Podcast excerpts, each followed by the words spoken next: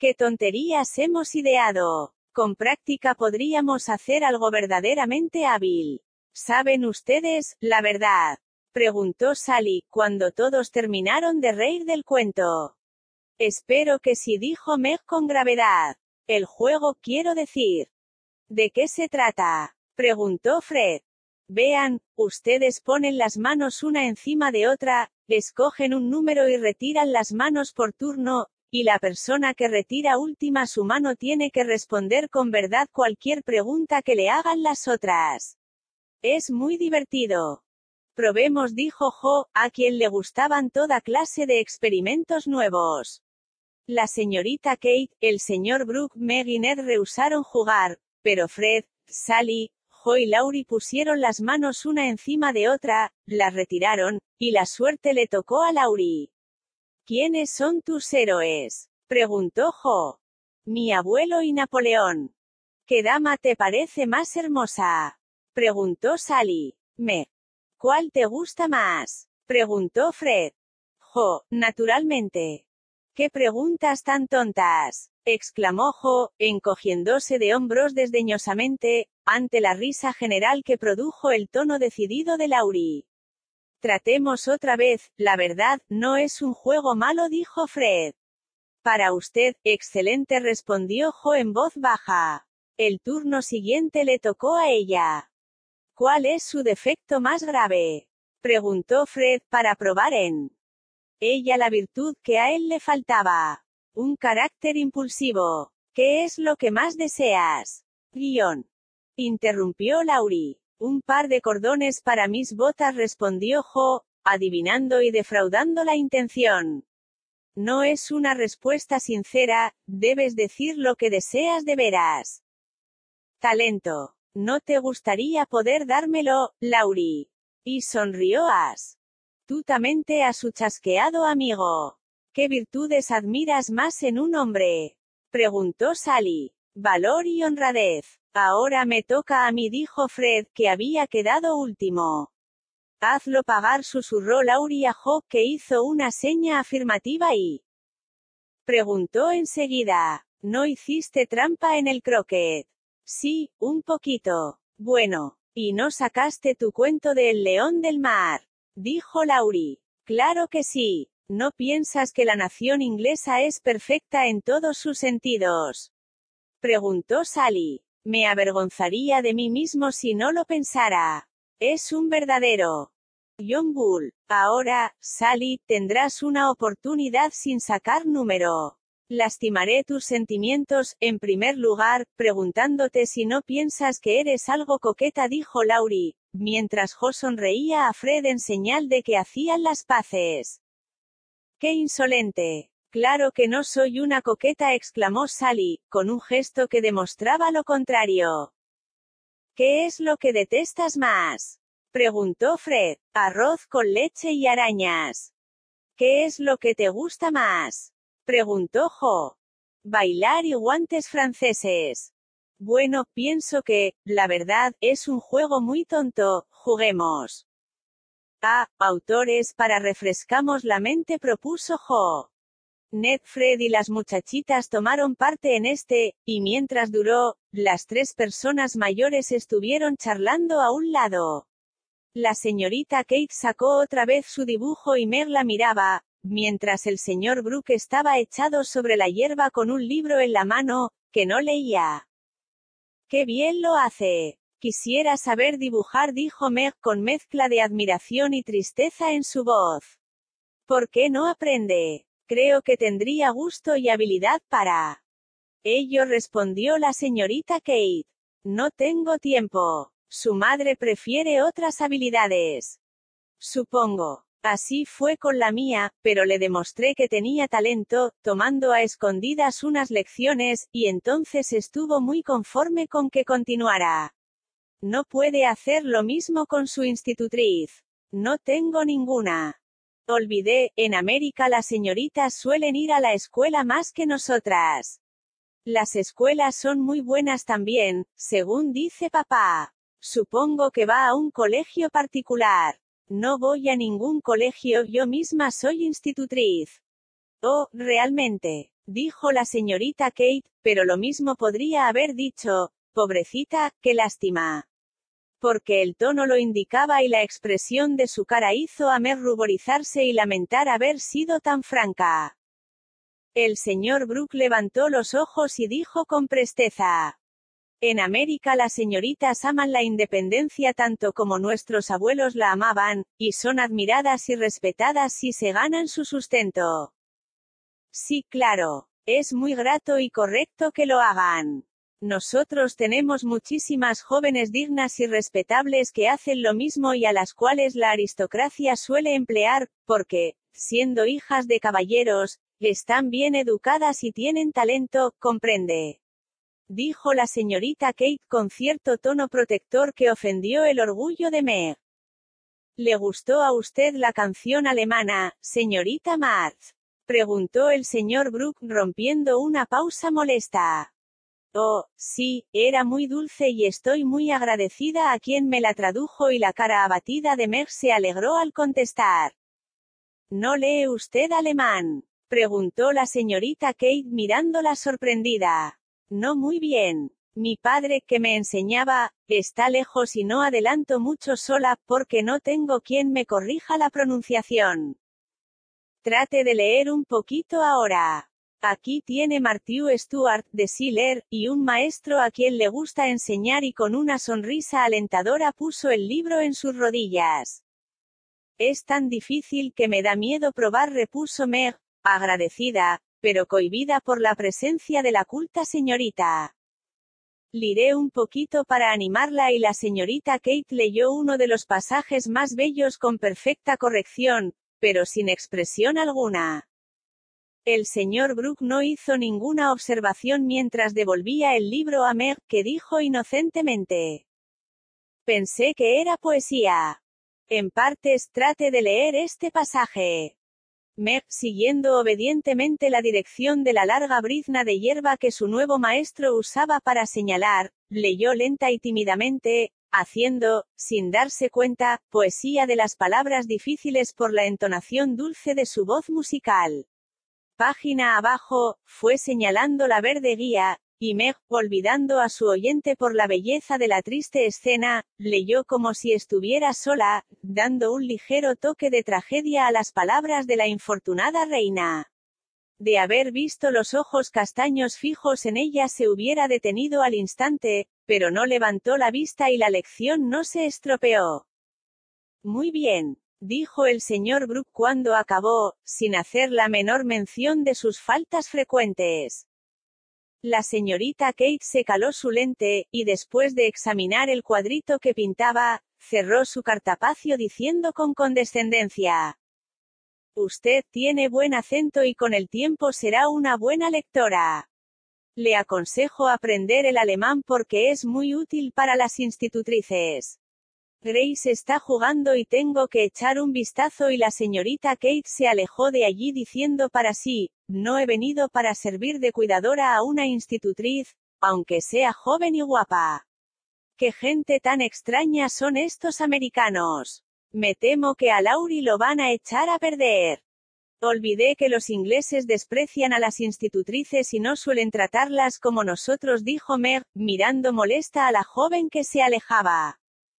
Los profesores también encuentran dificultades allá como lo sé por triste experiencia. No hay ningún lugar como América para los trabajadores, señorita Meg. Me alegro de vivir en ella, entonces. No me gusta mi trabajo, pero al fin saco de él bastante satisfacción, así que no me quejaré, solo quisiera que me gustase tanto el enseñar como le gusta a usted. Creo que le gustaría si tuviera por discípulo a Lauri. Sentiré mucho perderlo el año que viene. ¿Va a la universidad? preguntó Meg, pero sus ojos añadían, ¿y qué hará usted? Ya es tiempo de que vaya, pues está ya casi listo, en cuanto se vaya me alistaré en el ejército. Me alegra oírlo, exclamó Meg. Yo diría que todos los jóvenes deberían ir a la guerra, aunque es algo duro para las madres y hermanas que quedan en casa, añadió tristemente. Yo no tengo madre ni hermana y pocos amigos a quienes importe que viva o muera, dijo con cierta amargura el señor Brooke, mientras ponía distraídamente la rosa marchita en el agujero que había hecho y la cubría como en una pequeña sepultura.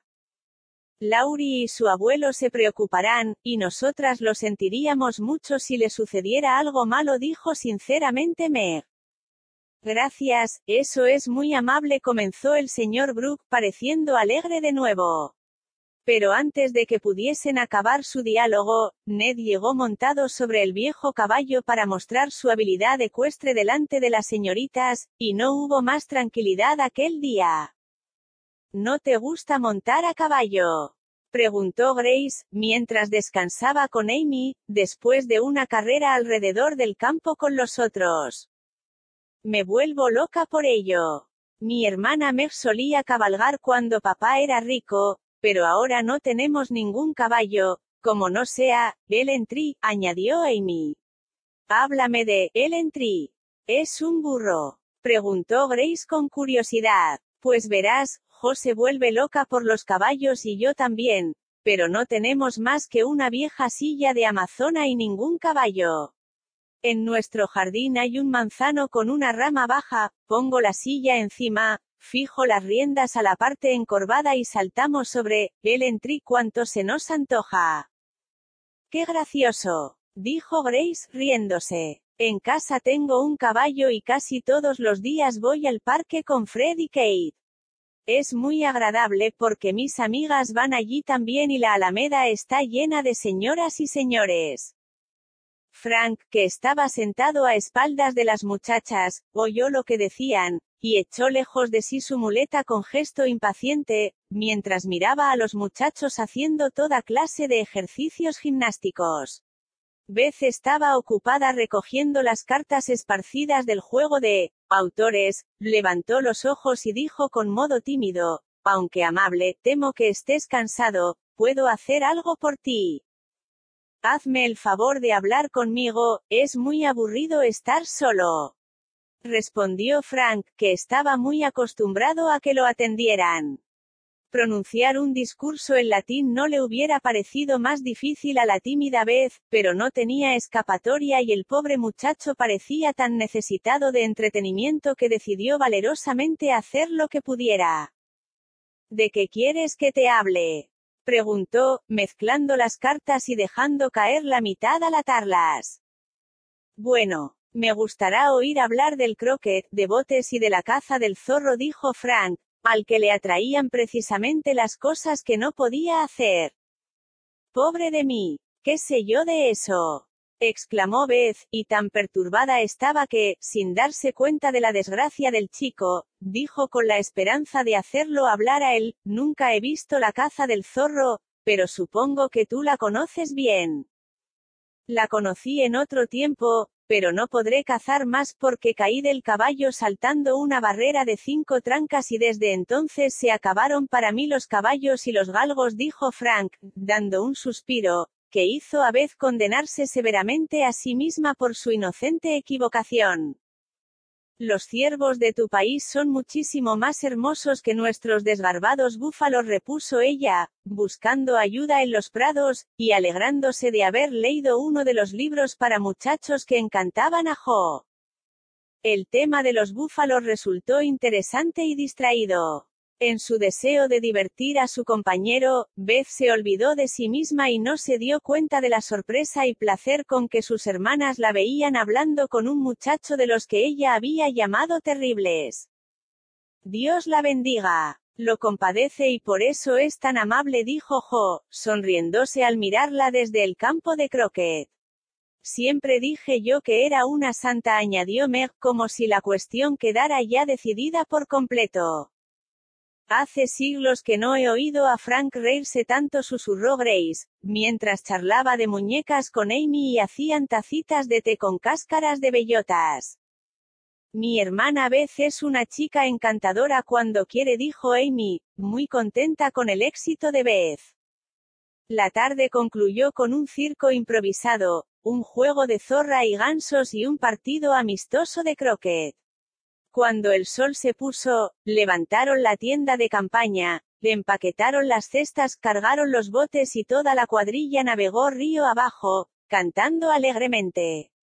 Ned se puso sentimental y cantó una serenata con el estribillo melancólico de Solo, solo, ay de mí, solo. Y con los versos y juventud tenemos, y ardiente corazón, porque nos resignamos a la separación. Miró a Meg con expresión tan lastimera, que ella se echó a reír y aguó la canción. ¿Cómo puede ser tan cruel conmigo? Susurró, aprovechándose del ruido de la charla general. Has estado todo el día junto a esa inglesa tiesa y ahora me tratas con desdén. No lo hice a propósito, te pusiste tan cómico que verdaderamente no pude evitarlo, respondió Meg, sin hacer caso de la primera parte de su reproche, porque era verdad que había evitado encontrarse con él recordando la reunión de los Moffat y la conversación que allí había oído. Ned estaba ofendido y se volvió hacia Sally para consolarse diciéndole con enojo, esa muchacha no sabe flirtear lo más mínimo, ¿verdad? Verdad, pero es muy simpática respondió Sally, defendiendo a su amiga, aun cuando admitiese sus defectos. En el jardín, delante de la casa donde la pequeña partida se había reunido, se dispersó, dándose unos a otros las buenas noches y adioses cordiales, porque los Vaughan se iban a Canadá. Cuando las cuatro hermanas se alejaban camino de su casa, la señorita Kate la siguió con la vista diciendo sinceramente, a pesar de sus modales bruscos, las chicas americanas son amables cuando se las llega a conocer. Estoy completamente de acuerdo con usted, dijo el señor Brook. CAPITULO 13 castillos en el aire. Una calurosa tarde de septiembre Laurie se mecía suavemente en su hamaca, pensando qué estarían haciendo sus vecinas, pero con demasiada pereza para ir a investigarlo. Estaba en uno de sus ratos de mal humor, el día había pasado sin satisfacción ni provecho. El calor lo volvía indolente, había rehuido sus estudios, había probado la paciencia del señor Brooke, había irritado a su abuelo tocando el piano durante la mitad de la tarde, había aterrado a las criadas dando a entender que uno de los perros estaba rabioso, había tenido un altercado con el mozo de cuadra por un descuido imaginario con su caballo, después de todo lo cual, se había tendido en su hamaca enojado con la estupidez general del mundo, hasta que la paz del hermoso día lo calmó a pesar suyo. Con la vista perdida en el abismo verde del frondoso castaño de Indias, que extendía sus ramas sobre su cabeza, imaginaba toda clase de sueños y se imaginaba a sí mismo viajando a través del océano, cuando de repente lo volvió a la tierra un sonido de voces. Mirando a través de las mallas de la hamaca vio salir a las Marts como preparadas para una excursión. ¿Qué irán a hacer esas chicas? pensó Lauri, intrigado por la apariencia bastante extraña de sus vecinas. Cada una llevaba un sombrero de alas anchas, una mochila de algodón moreno al hombro y un largo bastón en la mano. Meg llevaba un almohadón, Jo, un libro, Beth, un cucharón, y Amy, un cartapacio. Todas marcharon tranquilamente a través del jardín, salieron por la puertecilla de atrás y comenzaron a subir la colina que separaba la casa del río. Vaya unas frescas, se dijo Lauri. Irse de excursión y no invitarme. No pueden ir en bote porque ellas no tienen llave. Quizá la han olvidado, yo se las llevaré y veré lo que pasa. Aunque tenía media docena de sombreros, tardó largo rato en encontrar uno, después tuvo que buscar la llave que al fin descubrió en su bolsillo. Con estas demoras, las chicas se habían perdido de vista cuando saltó la barrera y corrió tras ellas cortando por el atajo hacia el cobertizo del bote, esperó su llegada, pero viendo que no venían subió la cuesta para buscarlas en el campo vecino. Una parte estaba cubierta por un bosquecillo de pinos y del fondo de aquel verdor venía un sonido más claro que el dulce murmullo de los pinos o el chirrido somnoliento de los grillos.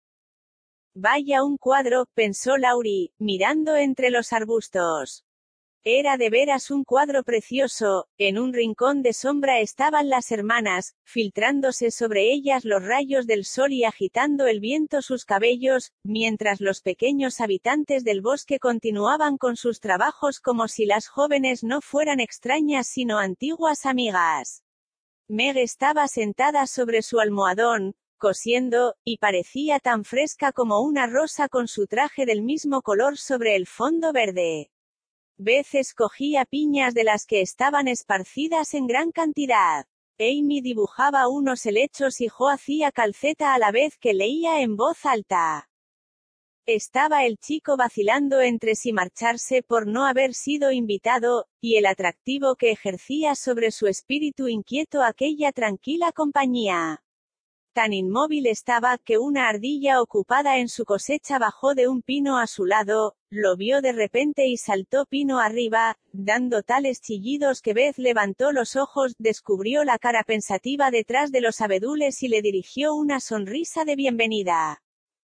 ¿Puedo entrar o voy a molestarlas? dijo, acercándose lentamente. Meg arqueó las cejas, pero Jo le echó una mirada de reproche y dijo enseguida, claro que puedes entrar.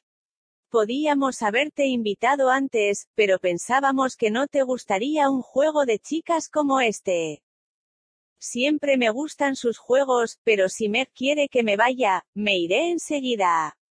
No tengo nada que objetar si haces algo, es contra las reglas estar aquí ocioso, respondió Meg gravemente, aunque con gracia.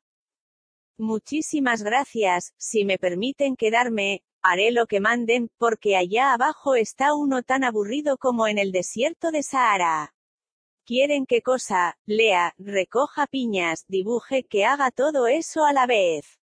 Digan lo que quieran, estoy listo.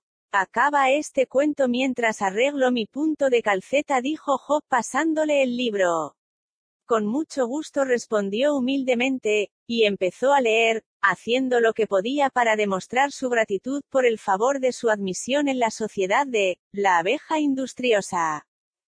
La historia no era larga, y cuando acabó se atrevió a hacer unas preguntas. Señora, ¿se me permite preguntar si esta instructiva y encantadora institución es nueva? Se lo dirernos. Preguntó Mega a sus hermanas. Se va a reír, dijo Amy como aviso. ¿Qué importa? contestó Jo. Creo que le gustará, añadió Beth. Claro que me gustará. Les doy mi palabra de no reírme. Co. Mienza, Jo, y no tengas miedo. Como que te voy a tener miedo a ti. Pues bien, es el caso que solíamos jugar a El Peregrino, y hemos seguido con ello todo el invierno y el verano. Lo se dijo Lauri. ¿Quién te lo dijo? Preguntó Jo. Un pajarito. No, que fui yo. Se lo dije para entretenerlo una noche en que tú. Das ustedes estaban ausentes y él estaba algo triste. Le gustó, de modo que no me retes, Jo respondió humildemente Beth. No puedes guardar un secreto. Pero no importa, así nos ahorramos explicaciones. Sigue por favor, dijo Lauri, al ver que José entregaba de nuevo a su trabajo. ¿Qué? ¿No te dijo nada vez de nuestro proyecto nuevo? Bueno, hemos procurado no desperdiciar nuestras vacaciones y cada una se ha impuesto una tarea. Las vacaciones están casi concluidas, las tareas todas terminadas y estamos muy contentas de no haber perdido el tiempo. Lo comprendo, repuso Lauri, pensando en los días ociosos que había pasado él. Como mamá desea que estemos al aire libre el mayor tiempo posible, traemos aquí nuestro trabajo y pasamos muy buenos ratos. Por juego llevamos nuestras cosas en estos sacos, nos ponemos sombreros viejos, usamos bastones para subir la cuesta y jugamos a peregrinos, como solíamos hacer hace muchos años. Llamamos esta colina, las montañas de delicias, porque desde aquí podemos mirar a lo lejos y ver el país donde esperamos vivir algún día. Jo señaló con el dedo y Lauri se incorporó para mirar, porque por un claro del bosque se podía ver, al otro lado del río ancho y azul, los prados, más allá de los arrabales de la ciudad grande, y las verdes montañas elevándose hacia el cielo.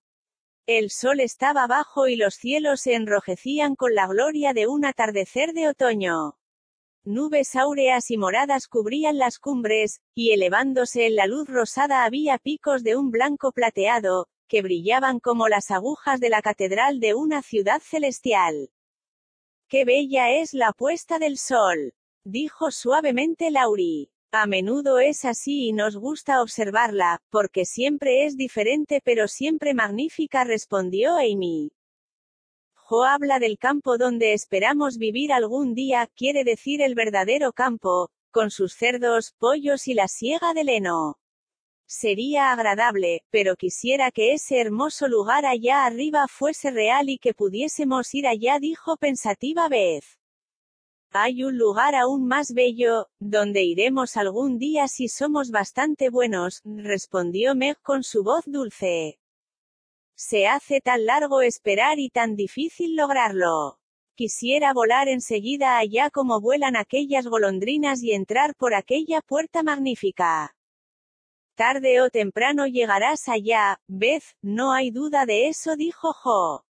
Yo soy la que tendré que trabajar, sufrir, esperar, y al fin puede ser que no logre entrar. Yo te haré compañía si eso te sirve de algún consuelo. Tendré que viajar muchísimo antes de llegar a la vista de nuestra ciudad celestial. Si llego tarde, tú dirás algo en favor mío. ¿Verdad, Beth? Algo en la cara del chico preocupó a su amiguita, pero dijo alegremente, con sus ojos clavados en las nubes. Si uno verdaderamente desea ir allá, y lo procura sinceramente toda su vida, pienso que entrará porque no creo que aquella puerta tenga cerraduras ni guardianes. Siempre me lo imagino en la ilustración de El peregrino, donde los seres resplandecientes extienden las manos para recibir al pobre cristiano, según sube del río. ¿No sería una buena diversión si todos los castillos en el aire que hacemos pudieran realizarse y llegáramos a vivir en ellos? Dijo Jo después de una pausa.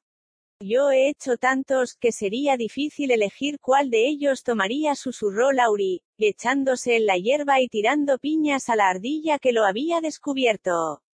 Tendrás que escoger el preferido, ¿cuál es?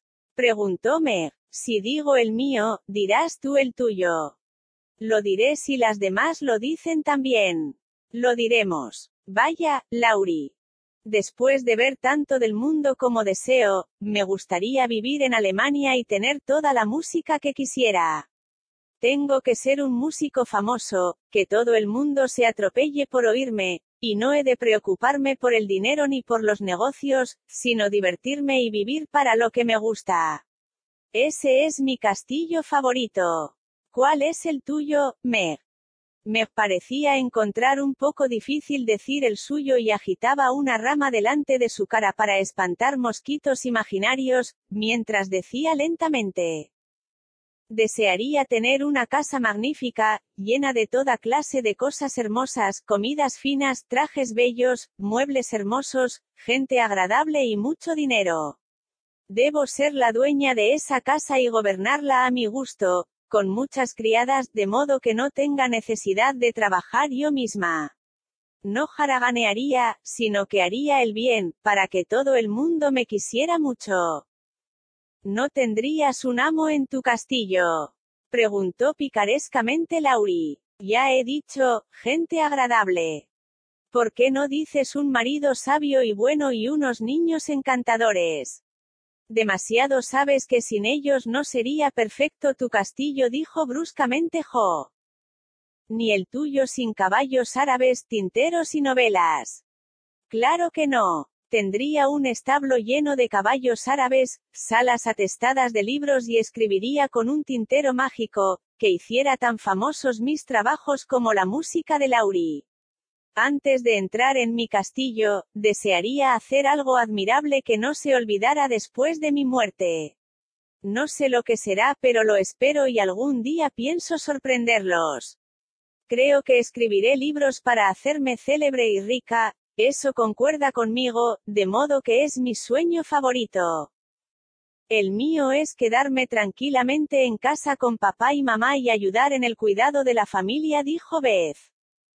¿No deseas ninguna otra cosa? preguntó Lauri.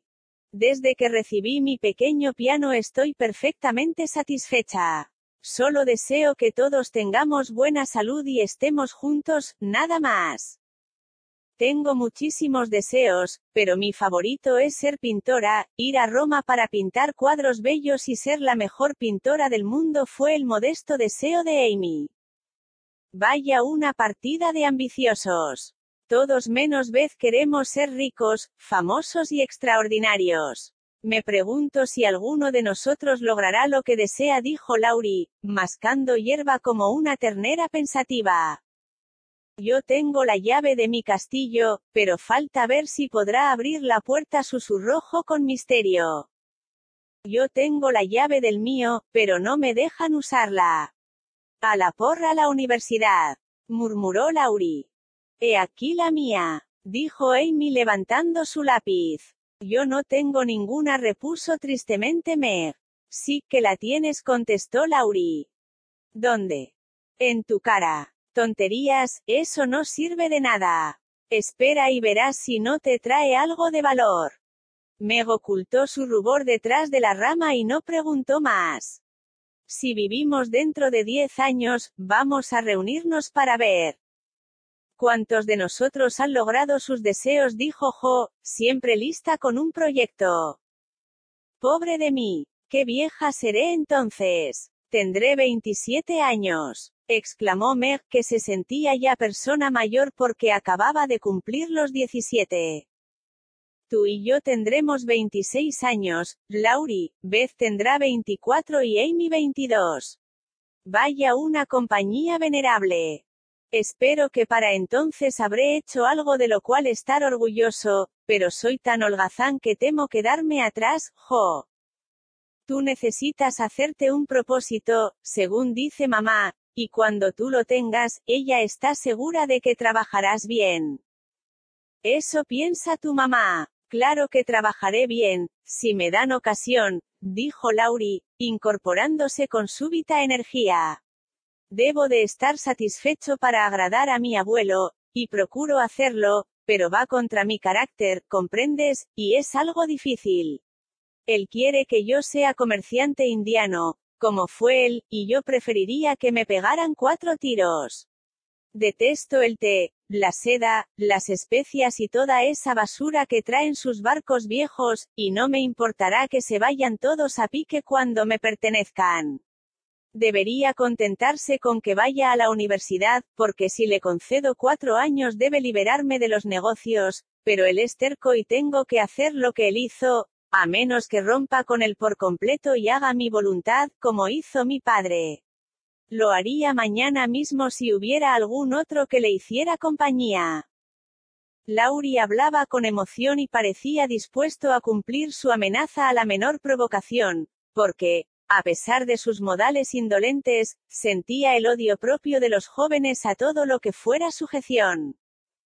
Te aconsejo que te embarques y no vuelvas hasta que hayas triunfado, dijo Jock, cuya imaginación se animaba con el pensamiento de una acción tan temeraria y que simpatizaba vivamente con las penas de Lauri. Eso no está bien, Jo, no debes hablar así, ni Lauri debe seguir tu mal consejo.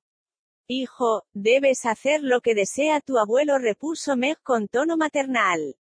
Haz cuanto puedas en la universidad, y cuando él se dé cuenta de que procuras complacerlo, estoy segura de que no será tan exigente contigo. Como tú dices, no hay nadie que pueda quedarse con él para acompañarle, y tú no te perdonarías jamás haberlo dejado sin su permiso. No te desanimes ni te impacientes, cumple tu deber y tendrás tu recompensa, como la tiene el buen señor Brooke, a quien respetan y quieren los que lo conocen. ¿Qué sabes de él? No sé más que lo que tu abuelo dijo a mamá como cuidó a su madre hasta que murió y no quiso ir al extranjero por no abandonarla, y como ahora mantiene a una vieja que lo cuidó, no se lo dice a nadie, pero es tan generoso, paciente y bueno como puede. Sí que lo es, el buen amigo. Es muy de mi abuelo eso de descubrir toda su historia sin decirle nada y luego contar a otros lo bueno que es para que le tengan cariño. Brooke no podía comprender por qué tu madre era tan amable con él, invitándolo a su casa conmigo y tratándolo tan amistosamente. Él pensó que tu madre era la perfección misma, y hablaba de ella día tras día, y de todas ustedes se hacía lenguas. Si alguna vez logro realizar mis deseos, verás lo que hago por Brooke. Empieza por hacer algo ahora, no fastidiándolo tanto, dijo severamente Meg. ¿Cómo sabe usted que lo fastidio, señorita? Siempre lo puedo adivinar por la cara con que sale de su casa. Si te has portado bien, parece satisfecho y camina lentamente, como si deseara volver para corregir tu trabajo. Vaya, me gusta. De modo que llevas cuenta de las notas buenas y malas que recibo yo por la cara de Brooke, ¿no es eso? Ya he visto que saluda y sonríe cuando pasa bajo tu ventana, pero no sabía que hubieses montado un telégrafo. No lo tenemos, no te enojes y por favor, no le digas nada de lo que te he dicho. Era solamente para demostrarte que me intereso por tus progresos, lo que se dice aquí se dice en confianza, ya lo sabes. No me gusta llevar cuentos. Pero si Brooke es un barómetro, procuraré que señale siempre buen tiempo. Hazme el favor de no ofenderte, no quise sermonear, ni contar historias, ni ponerme tonta, solo pensé que Jo estaba alentándote a algo de lo cual tendrías que arrepentirte luego. Eres tan amable con nosotras, que te miramos como si fueras nuestro propio hermano y decimos lo que pensamos. Perdóname, lo dije con buena intención, y Meg le ofreció la mano con gesto amable aunque tímido. Avergonzado de su momentáneo enojo, Lauri le estrechó la mano con sinceridad, diciéndole. Yo soy quien necesita perdón, he estado de muy mal humor todo el día. Me gusta que me señales mis defectos como una hermana, no hagas caso si a veces estoy gruñón, te doy las gracias de todos modos. Deseoso de expresar que no estaba ofendido, Estuvo lo más agradable que pudo, devanó hilo para Meg, recitó poesías para dar gusto a Jo, sacudió piñas para Beth y ayudó a Amy con sus helechos, acreditándose como persona digna de pertenecer a la sociedad de, la abeja industriosa. En la mitad de una discusión animada sobre las costumbres domésticas de las tortugas, con motivo de haber venido del río uno de estos amables animalitos, el lejano sonido de una campanilla les avisó que Hannah había preparado el té y que con dificultad podrían llegar a tiempo para la cena. ¿Puedo venir otra vez? preguntó Laurie. Claro que sí, si te portas bien y eres aplicado, como dice la cartilla contestó Meg con una sonrisa. Lo procuraré. Entonces puedes venir y te enseñaré a hacer calceta, como hacen los escoceses, ahora hay gran demanda de calcetines añadió Jo, agitando el suyo como una bandera de lana azul, mientras se separaban. Aquella noche, mientras Beth tocaba el piano para el señor Lawrence, Laurie, de pie en la sombra de las cortinas, escuchaba al pequeño David, cuya música sencilla calmaba siempre su espíritu tornadizo y miraba al anciano que con la cabeza apoyada en la mano pensaba con ternura en la niña muerta que había querido tanto. Acordándose de la conversación de la tarde, el chico se dijo con la resolución de hacer el sacrificio alegremente. Renunciaré a mi castillo y permaneceré con mi querido y viejo abuelo mientras me necesite, porque no tiene a nadie más que a mí. CAPITULO 14 secretos. Jo estaba ocupadísima en la boardilla, porque los días de octubre comenzaban a ponerse fríos y las tardes iban acortándose.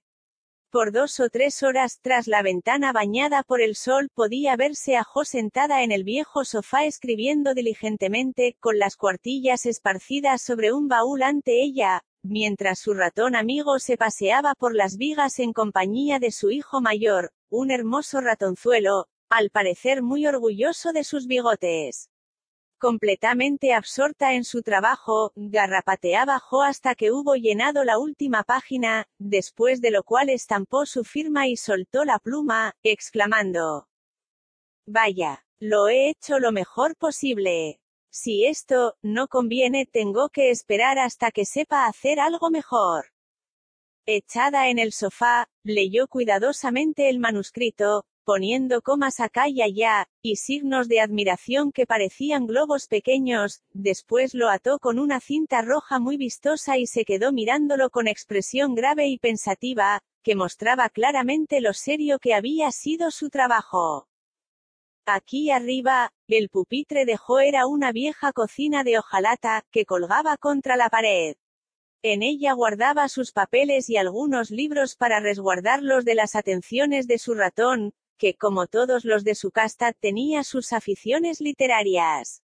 De aquel receptáculo de hojalata Jo sacó otro manuscrito, y poniendo los dos en su bolsillo, bajó furtivamente la escalera, dejando a sus amigos que royesen las plumas y se bebiesen la tinta. Tan sigilosamente como pudo se puso el abrigo y el sombrero, y por la ventana trasera salió al tejadillo del pórtico bajo, se descolgó sobre el suelo de césped e hizo un rodeo para llegar al camino. Una vez allí se calmó, tomó un ómnibus que pasaba y se fue a la ciudad con mucha alegría y misterio. Si alguien la hubiese observado, hubiera pensado que sus movimientos tenían algo raro, porque tan pronto como bajó del ómnibus echó a andar a buen paso hasta llegar a cierto número de una calle de mucho movimiento. Una vez descubierto el lugar con alguna dificultad, entró en el portal, echó una mirada a la escalera y después de pararse por un minuto salió de repente a la calle, marchándose tan deprisa como había venido. Varias veces repitió la maniobra con gran diversión de cierto joven de ojos negros que la observaba desde la ventana de un edificio de enfrente. Volviendo por tercera vez, José irguió, se caló el sombrero hasta las cejas y subió valientemente escalera arriba, como si fuera a que le sacaran todas las muelas. Había un rótulo de dentista, entre otros, a los lados de la puerta, y después de mirar un momento un par de mandíbulas artificiales, que se abrían y cerraban lentamente para llamar la atención a una dentadura hermosa, el joven se puso su abrigo, tomó su sombrero y bajó a la calle para esperar enfrente de la puerta diciéndose con una sonrisa y un estremecimiento. Es muy propio de ella venir sola, pero si pasa un mal rato necesitará que alguien la acompañe a casa. A los diez minutos Jo bajaba corriendo la escalera, con la cara muy roja y como quien acaba de pasar una dura prueba. Cuando vio al joven no le hizo ni pizca de gracia y pasó de largo, con una inclinación de cabeza, pero él la siguió, preguntándole con simpatía, ¿Has pasado un mal rato? No mucho. Has acabado muy pronto. Sí, gracias a Dios. Porque has venido sola. No quería que nadie lo supiera. Eres lo más curioso que he visto en mi vida. ¿Cuántas te han sacado? Jo miró a su amigo como si no lo comprendiera, y... Entonces se echó a reír, muy divertida por la pregunta. Hay dos que quiero que salgan, pero tengo que esperar una semana. ¿De qué te ríes? Tú escondes alguna picardía, dijo Lauri bastante perplejo. Y tú también. ¿Qué hacía usted en esa sala de billar, señor? Con su permiso, señora, no es una sala de billar, sino un gimnasio, y tomaba una lección de esgrima. Me alegro de oírlo. ¿Por qué? Porque así podrás enseñarme, y cuando representemos Hamlet puede ser Laertes y tendremos una buena representación de la escena del combate. Lauri soltó una carcajada que hizo sonreír, a pesar suyo, a varios transeúntes. Te enseñaré esgrima, representemos o no Hamlet, es una buena diversión y te hará mantenerte muy derecha. Pero no creo que era esa tu única razón al decir, me alegro, de modo tan decidido. ¿Verdad que no? No, me alegraba de que no estuvieses en una taberna, porque espero que no entres en tales lugares. Lo haces. Rara vez. Desearía que no lo hicieras nunca. No es malo, Jo. Tengo mesa de billar en casa, pero no te diviertes si no encuentras buenos jugadores, como yo soy tan aficionado, vengo algunas veces a jugar con Ned Moffat o algunos de los otros jóvenes. Ay de mí. Lo siento tanto, porque te irás aficionando cada vez más, malgastarás tiempo y dinero y acabarás por parecerte a esos muchachos horribles. Yo esperaba que te mantendrías respetable y que serías el orgullo de tus amigos, dijo Jo, meneando la cabeza. ¿No puede un joven divertirse inocentemente de vez en cuando sin perder su respetabilidad? Preguntó Lauri, algo enojado. Depende de cómo y dónde se divierte. No me gusta Ned y su compañía, y me complacería que no entraras en ella. Mamá no nos permite invitarlo a nuestra casa, aunque él quiere venir, y si haces como él tampoco permitirá que juguemos juntos como ahora. ¿No lo permitirá? preguntó Lauri con cierta inquietud. No, no puede aguantar jóvenes mundanos y preferiría encerrarnos bajo llave antes que permitir amistades con ellos. Bueno, no hace falta que saque la llave todavía. No soy mundano ni tengo la intención de serio, pero, de vez en cuando, me gusta alguna travesura inofensiva. ¿No te gustan a ti? Sí, si nadie se opone a ello, diviértete, pero no te vuelvas loco, si no quieres que acaben nuestras horas de alegría. Seré un santo puro. No tolero a los santos, sé un muchacho sencillo, honrado y respetable y nunca te abandonaremos. No sé qué haría yo si te comportaras como el hijo del señor King. Tenía mucho dinero, pero no sabía cómo gastarlo, se hizo borracho y jugador, y acabó por falsificar la firma de su padre, y creo que fue un verdadero escándalo. ¿Me crees capaz de hacer lo mismo? Muchas gracias. No, no lo creo, de ninguna manera. Pero oigo a muchos hablar de las tentaciones del dinero y a veces desearía que fueras pobre. Así no tendría ninguna preocupación. ¿Te preocupas por mí, Jo? Un poquito, cuando pareces malhumorado o descontento, como sucede algunas veces porque te gusta salirte siempre con la tuya. Si un día te echaras por el mal camino, temo que sería muy difícil detenerte. Por unos minutos Lauri continuó andando sin hablar, y Jo lo observaba, deseando haber refrenado su lengua, porque veía en los ojos del muchacho una expresión de enojo, aunque sus labios seguían sonrientes. ¿Vas a predicar por todo el camino a casa? preguntó. Claro que no. ¿Por qué lo dices? Porque si lo haces tomaré el ómnibus, si no lo haces, me gustaría caminar contigo y contarte algo muy interesante. No predicaré más y me gustaría oír tus noticias. Muy bien, ahí van. Es un secreto, y si lo digo tú tienes que decirme el tuyo. Yo no tengo ninguno comenzó Job, pero súbitamente detuvo recordando que sí lo tenía. Sabes que tienes un secreto, no puedes esconder nada con que a confesar o no te diré el mío, dijo Lauri. Es interesante tu secreto.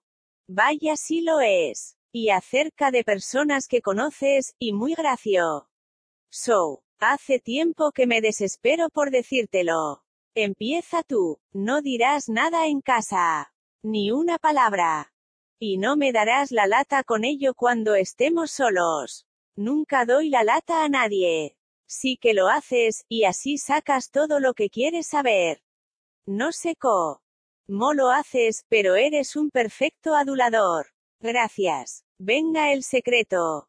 Pues bien, le he dejado dos cuentos al director de un periódico, que me dará la respuesta la semana que viene.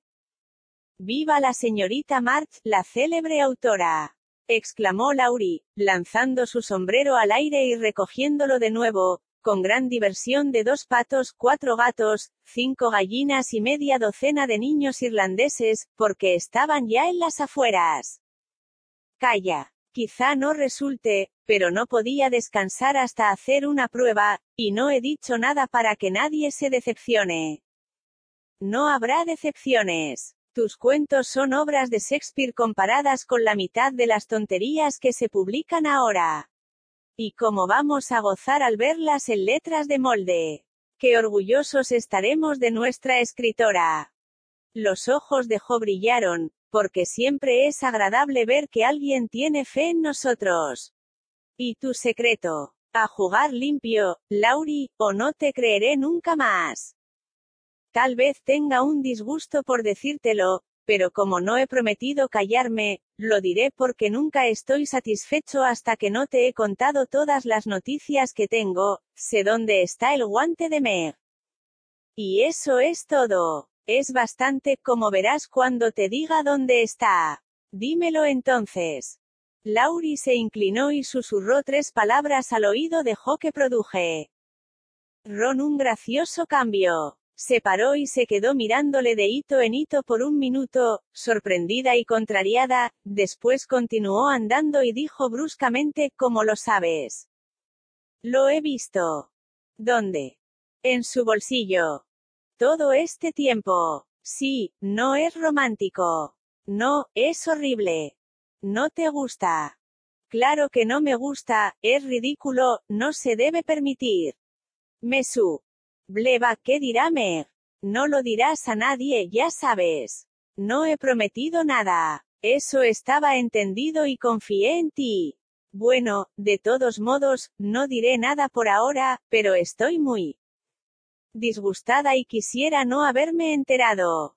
Pensé que te agradaría. La idea de que alguien viniese para llevarme a Meg. No gracias. Te parecerá mejor cuando alguien venga para llevarte a ti. Quisiera ver al valiente. Yo también, dijo Lauri riéndose. No creo que caen bien los secretos, estoy confundidísima desde que me lo dijiste, exclamó Jo. Juega una carrera conmigo y se te pasará, propuso él. Nadie estaba a la vista, el camino liso ondulaba en un declive encantador ante ella, y, no pudiendo resistir la tentación, José lanzó carretera abajo, dejando caer el sombrero y la peineta a medida que corría. Lauri alcanzó primero la meta y estaba satisfecho del éxito de su tratamiento al ver a su doncella jadeante, con el pelo suelto, los ojos brillantes, las mejillas rojas y ningún gesto de enojo en la cara. Quisiera ser caballo para poder correr leguas y leguas en este aire magnífico sin perder aliento. Buena ha estado la carrera, pero mira cómo me he puesto. Anda a recoger mis cosas como un buen chico, dijo Jo dejándose caer debajo de un arco que cubría la orilla con un tapete de hojas rojas. Lauri se fue lentamente a recoger los objetos perdidos mientras José arreglaba las trenzas, esperando que nadie pasaría hasta que estuviese de nuevo arreglada. Pero alguien pasó, y quién había de ser, sino Meg, muy seria con su vestido de gala, porque venía de hacer visitas.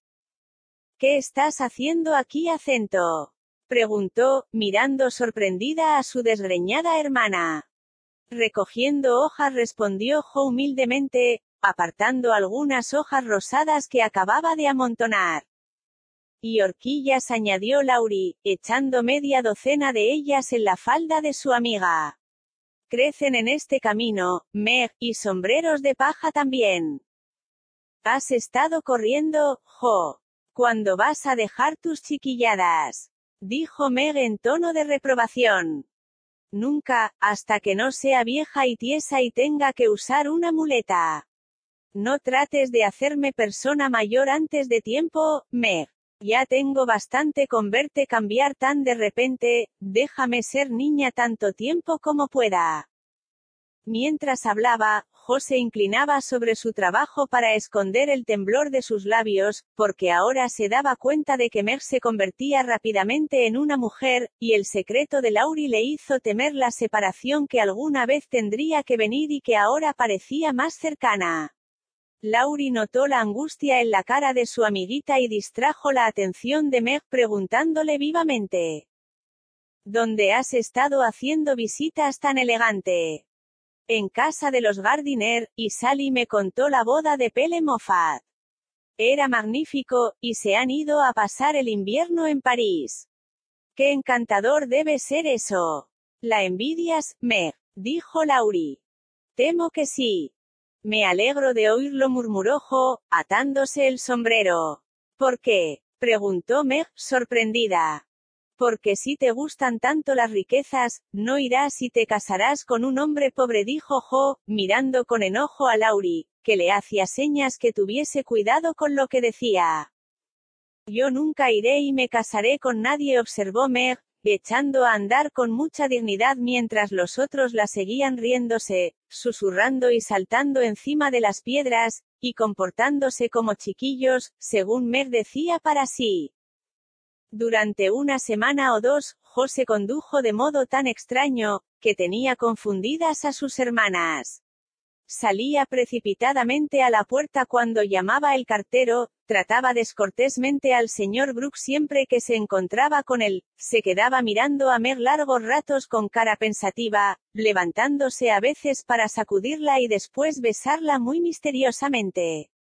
Lauri y ella andaban siempre haciéndose señas y hablando de águilas reales, hasta hacer creer a las chicas que ambos se habían vuelto locos. Unos quince días después del misterioso viaje de Jo a la ciudad, Meg, cosiendo delante de su ventana, se escandalizó de ver a Lauri corriendo tras de Jo por todo el jardín y alcanzándola, por fin, en la glorieta de Amy.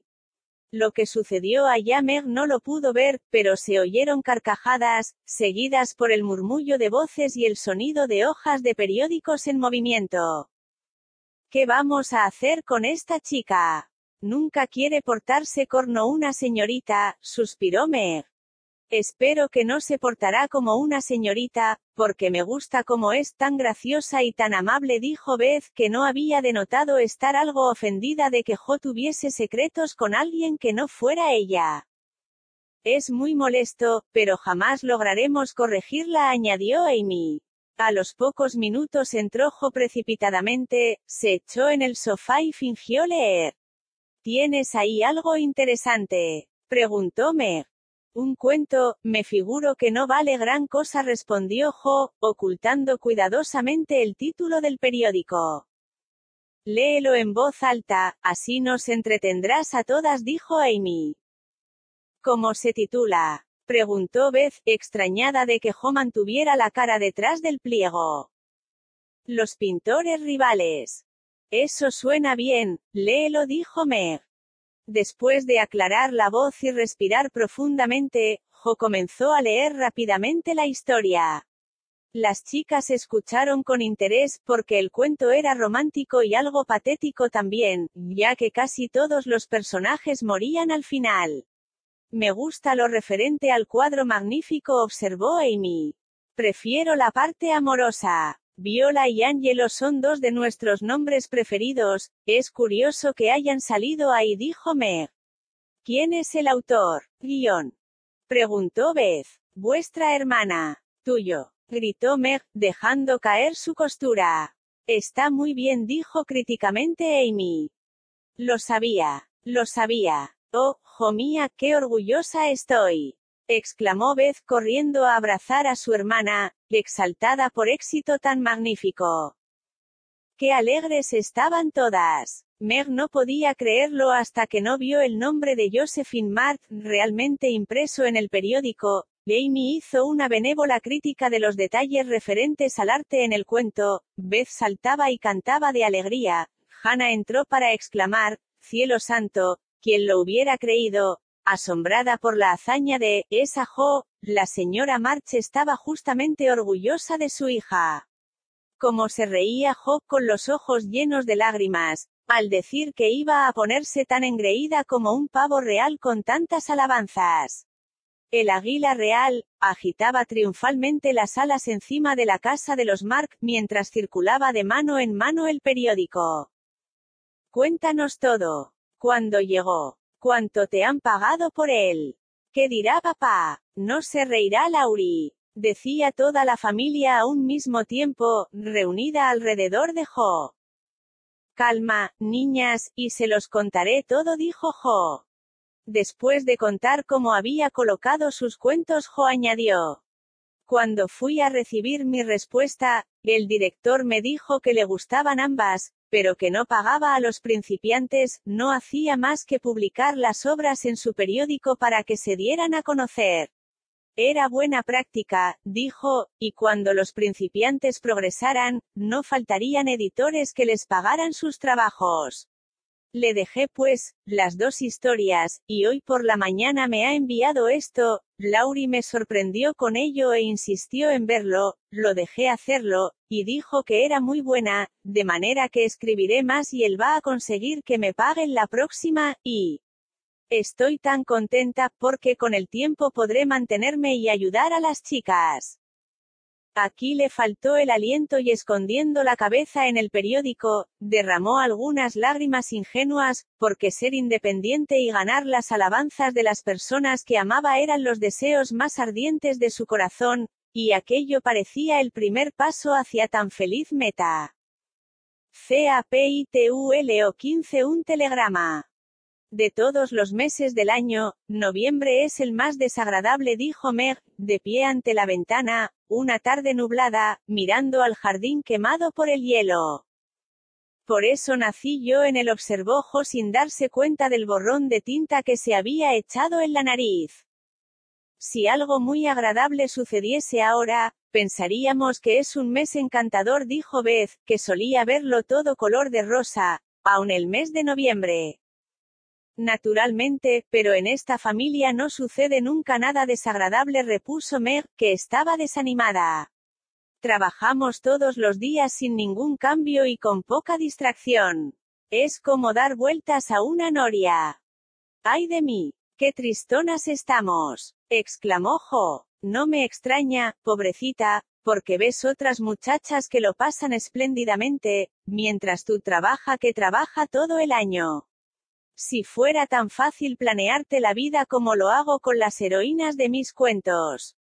Nada tendría que darte en cuanto a belleza y bondad, porque ya tienes bastante, pero arreglaría que un pariente rico te dejara heredera de una fortuna, con la cual podrías despreciar a todos los que te hayan ofendido, ir al extranjero y volver hecha una señora de fulano, rodeada de esplendor y elegancia.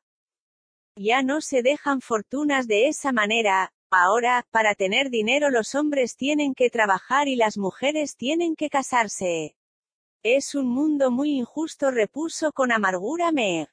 Jo y yo haremos fortuna para todas ustedes, esperen otros diez años y verán si no lo hacemos, dijo Amy que estaba sentada en un rincón, haciendo pastelillos de barro, como Hannah solía llamar a los modelos de pájaros, frutos y cabezas que hacía con arcilla. No puedo esperar, y temo que no tengo mucha fe en la tinta y el barro, aunque agradezco tus buenas intenciones.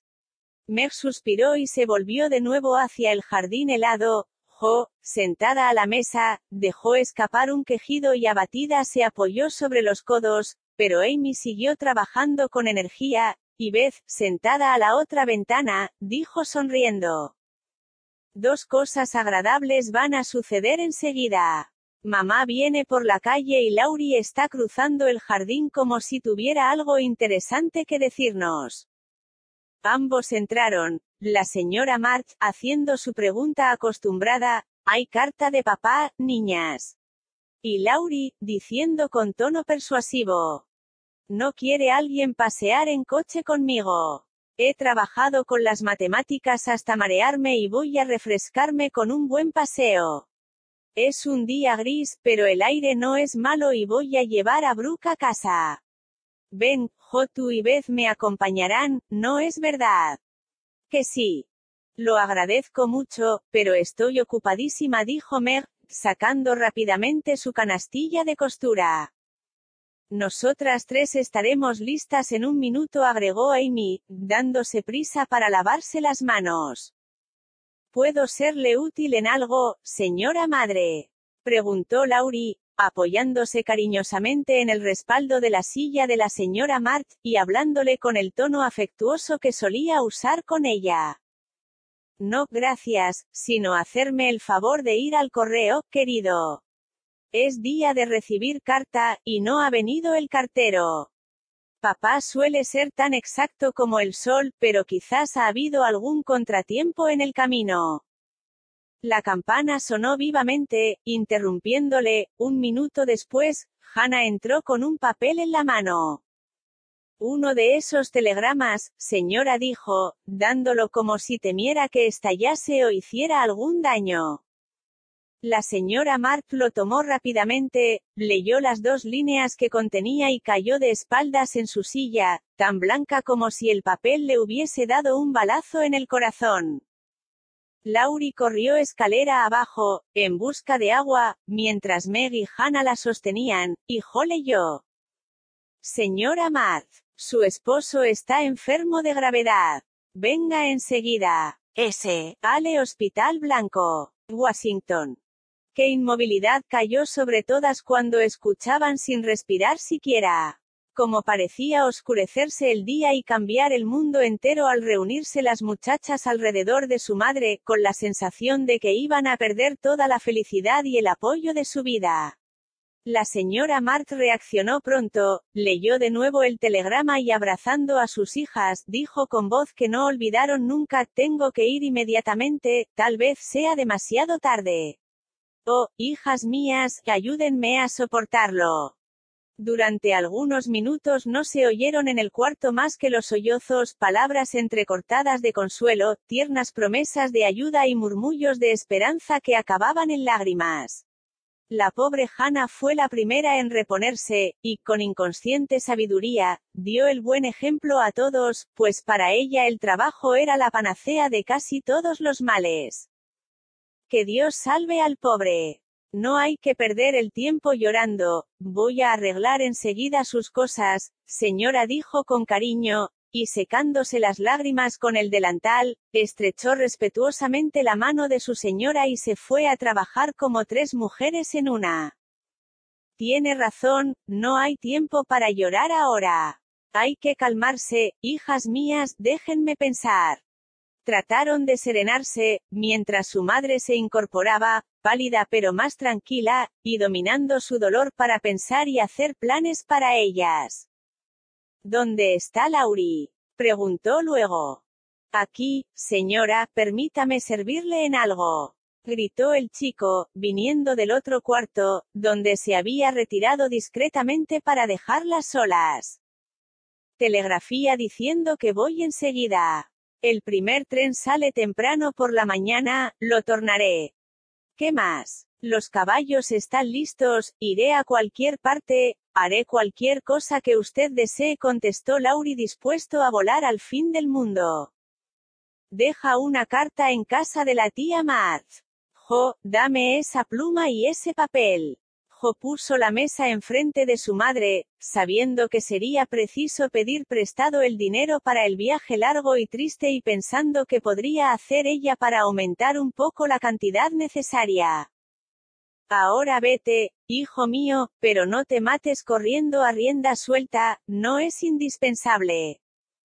El consejo fue inútil porque cinco minutos después Laurie, montando en su caballo ligero, pasó por delante de la ventana como si su vida estuviera en peligro.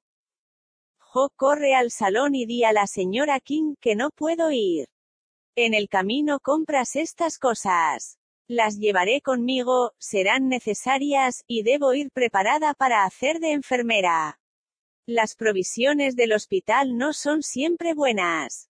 Beth, vete y pide al señor Lawrence dos botellas de vino añejo. No soy demasiado orgullosa para pedir limosna por el bien de papá, debe tener lo mejor de todo. Amy, di a Hannah que baje la maleta negra, Meg, ayúdame a encontrar mis cosas porque estoy trastornada. Escribir, pensar y dirigirlo todo al mismo tiempo era bastante para trastornar a la pobre señora, y Meg le rogó que se sentase tranquilamente en su dormitorio por un rato y que las dejara a ellas hacer el trabajo. Todas se esparcieron, como hojas sacudidas por el viento, y la familia, poco antes tan tranquila y feliz, se vio repentinamente desbandada, como si el papel hubiera contenido un mal sortilegio. El señor Lawrence llegó con Beth trayendo toda clase de cosas útiles que el buen señor podía pensar y las promesas más amistosas de protección para las chicas durante la ausencia de su madre, lo cual le dio mucho ánimo. Se ofreció a todo, incluso a acompañarla él mismo en el viaje. La señora March no quiso aceptar que el señor anciano hiciera un viaje tan largo, pero no pudo evitar una expresión de alivio cuando él habló del asunto, porque la ansiedad no es buena preparación para un viaje. Él notó la expresión, frunció las cejas, se frotó las manos y se marchó de repente, diciendo que volvería pronto. No habían tenido tiempo para acordarse de él otra vez, hasta que Meg, atravesando el vestíbulo con un par de zapatillas en una mano y una taza de té en la otra, se encontró de repente con el señor Brooke. Siento mucho la novedad, señorita March dijo con tono amable, muy grato a su espíritu turbado. Vengo para ofrecerme a acompañar a su madre. El señor Lawrence me ha dado algunos encargos que hacer en Washington y estaré muy contento de poder serle útil a su señora madre allá. Meg dejó caer las zapatillas, y por poco deja caer también la taza al tender la mano, con tal expresión de gratitud, que el señor Brooks se hubiera sentido más que compensado por un sacrificio mayor que el que iba a hacer. Qué amables son todos ustedes. Mamá aceptará, estoy segura, y para nosotras será un alivio saber que tiene alguien que cuide de ella.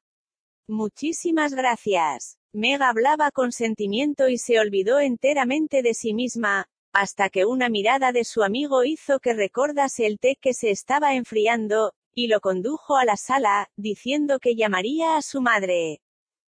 Todo estaba arreglado cuando Laurie volvió con una carta de la tía March que enviaba el dinero deseado, y unas líneas, repitiendo lo que dijera muchas veces, que era ridículo que March se fuese al ejército, que siempre había profetizado que nada bueno podía resultar de ello, y que esperaba que tomarían su consejo para la próxima vez.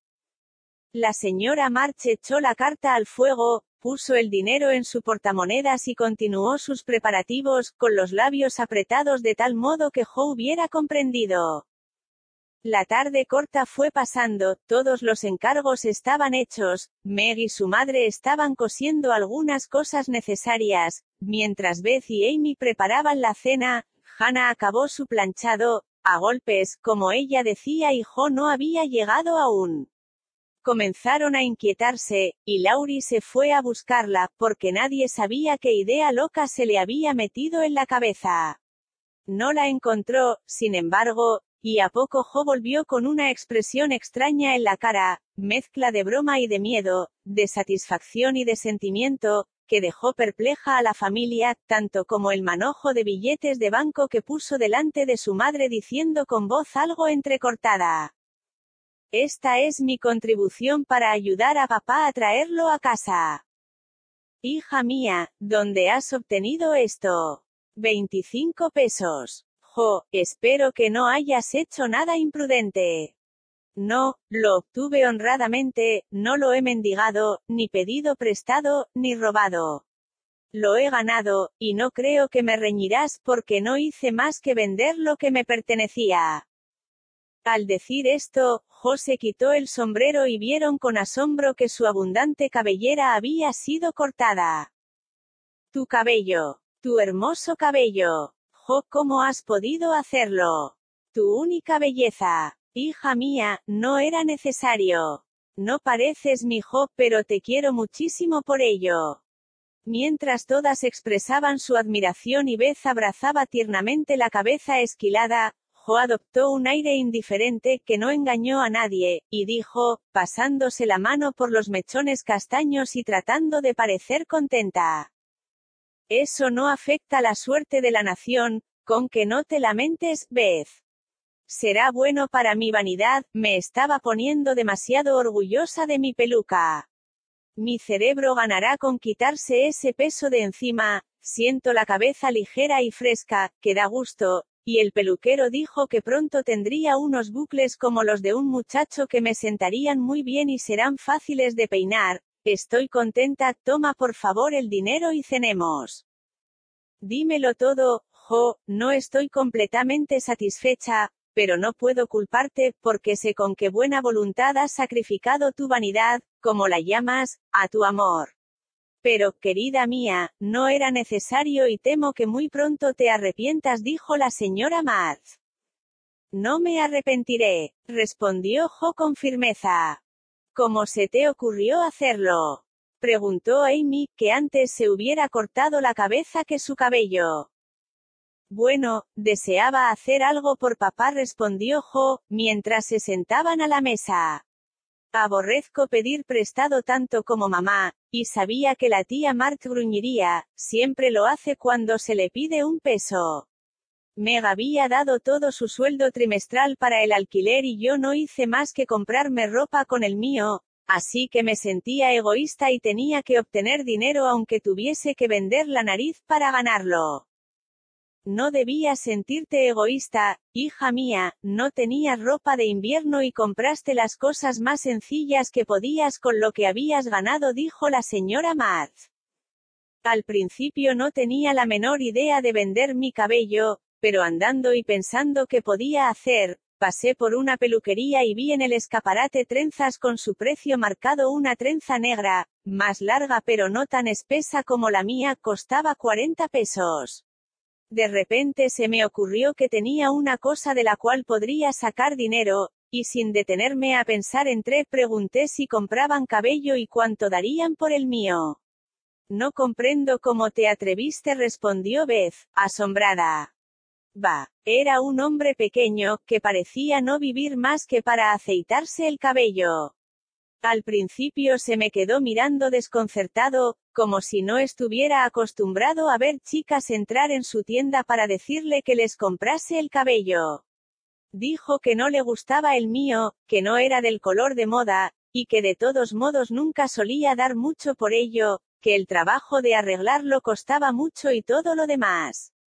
Como era tarde, yo temía que si no se hacía enseguida no se haría nunca, y ya saben cuánto me disgusta abandonar una cosa que he empezado, así, le rogué que lo tomara y le expliqué la razón de mi prisa. Tal vez fue una tontería, pero cambió de opinión, porque me excité algo y conté la historia en forma muy desordenada, su esposa estaba oyendo y dijo muy amablemente tómaselo, Tomás, para dar gusto a la señorita, lo mismo haría cualquier día para nuestro Jimmy si tuviera una trenza que mereciera venderse. ¿Quién era Jimmy? preguntó Amy. Su hijo, dijo ella que estaba en el ejército. Qué amistosas se hacen las personas desconocidas con estas cosas. Estuvo charlando todo el tiempo mientras su esposo cortaba mi cabellera y me distrajo muy bien. ¿No te dio pena cuando comenzó a cortar? Preguntó Meg. No, eché una última mirada a mi cabello mientras el hombre preparaba sus cosas, y eso fue todo. Nunca me aflijo por pequeñeces, pero debo confesar que tuve una sensación extraña cuando vi al cabello querido extendido en la mesa y me toqué las puntas cortas y ásperas que me quedaban. Me pareció haber perdido un brazo o una pierna. La mujer me vio mirando mi cabello, y tomando un mechón largo me lo dio para guardarlo. Te lo daré a ti, mamá, como recuerdo de las glorias pasadas, porque se está tan cómoda con el cabello cortado, que no quiero volver a tener una guedeja. La señora Mart tomó el mechón ondulado color castaño y lo puso en su escritorio con otro gris. No dijo más que gracias, querida mía, pero viendo algo en su cara las chicas cambiaron de tema y hablaron lo más alegremente posible de la bondad del señor Brooke, del tiempo que iba a hacer al día siguiente y lo felices que serían cuando su padre volviese a casa para reponerse. Nadie quería acostarse cuando, a las diez, la señora March dejó la costura y dijo, vengan, hijas mías. Beth se fue al piano y tocó el himno favorito de su padre, todas comenzaron a cantar valientemente, pero una tras otra se echaron a llorar, hasta que Beth quedó sola, cantando con todo su corazón, porque la música era siempre el mayor de sus consuelos. Vayan a dormir y no hablen, porque tenemos que levantarnos temprano y necesitamos todo el descanso posible. Buenas noches, queridas, dijo la señora Marth. La besaron silenciosamente y se fueron a la cama como si el enfermo querido estuviera en el dormitorio próximo. Beth y Amy se durmieron pronto, a pesar de la pena que sentían, pero a Meg la mantenían despierta los pensamientos más serios que había tenido en su corta vida. Jo estaba tan quieta que su hermana la creía dormida, hasta que un sollozo sofocado la hizo exclamar, al tocar una mejilla húmeda. Jo, ¿qué te pasa? Estás llorando por papá. No, ahora no es por él. ¿Por qué, entonces? Mi cabello, mi cabello. Sollozó la pobre Jo tratando en vano de ahogar su emoción en la almohada. Meg besó y abrazó a la afligida heroína muy tiernamente. No es que lo lamente, protestó Jo con voz entrecortada. Loa. Ría otra vez mañana si pudiera. Es la parte egoísta de mi ser que se pone a llorar de esta manera tan tonta. No se lo digas a nadie, ya pasó todo. Pensé que dormías, por eso gemí por mi única belleza. ¿Por qué estás despierta? No puedo dormirme, tan ansiosa estoy. Dijo Meg. Piensa en algo hermoso y pronto te dormirás. Ya lo he tratado, pero me siento más despierta que antes. ¿En qué pensaste? En caras hermosas, especialmente en ojos respondió Meg, son. Riéndose en la oscuridad. ¿Qué color te gusta más? Castaños. Es decir, a veces. Los azules también son hermosos. José rió, Meg le dijo que no hablase, prometió, amablemente, rizarle el cabello y se durmió, soñando con su castillo en el aire.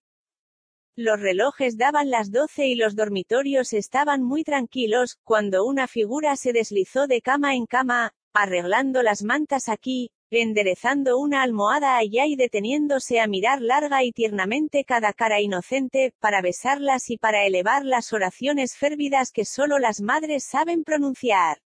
Cuando levantó la cortina para ver cómo estaba la noche, Apareció detrás de las nubes la luna y brilló sobre ella como un rostro benévolo que parecía susurrar. Ánimo, corazón mío. Siempre hay luz detrás de las nubes. C-A-P-I-T-U-L-O 16 cartas.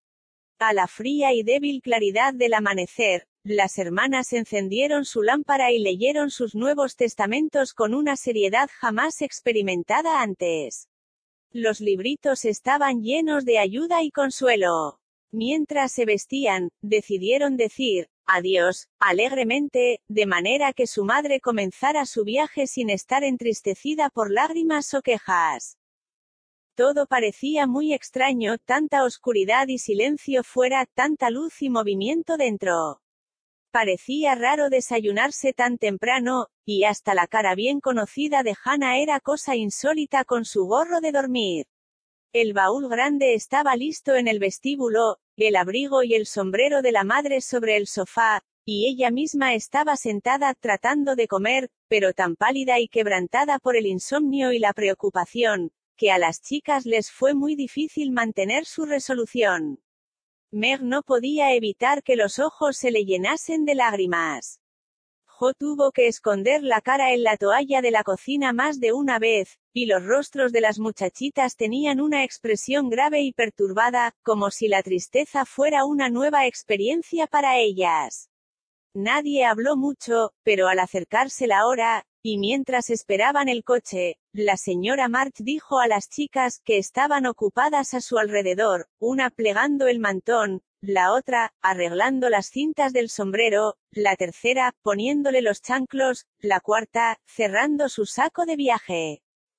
Hijas mías, las dejo al cuidado de Hannah y bajo la protección del señor Lawrence. Hannah es la fidelidad misma y nuestro buen vecino las cuidará como si fueran sus propias hijas. No temo por ustedes, pero deseo que soporten bien esta pena.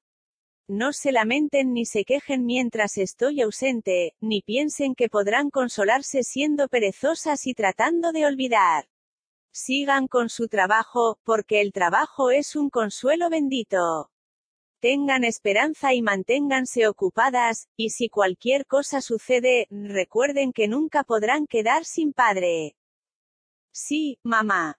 Querida Meg, sé prudente, cuida de tus hermanas, consulta con Hannah, y en cualquier duda pide consejo al señor Lawrence.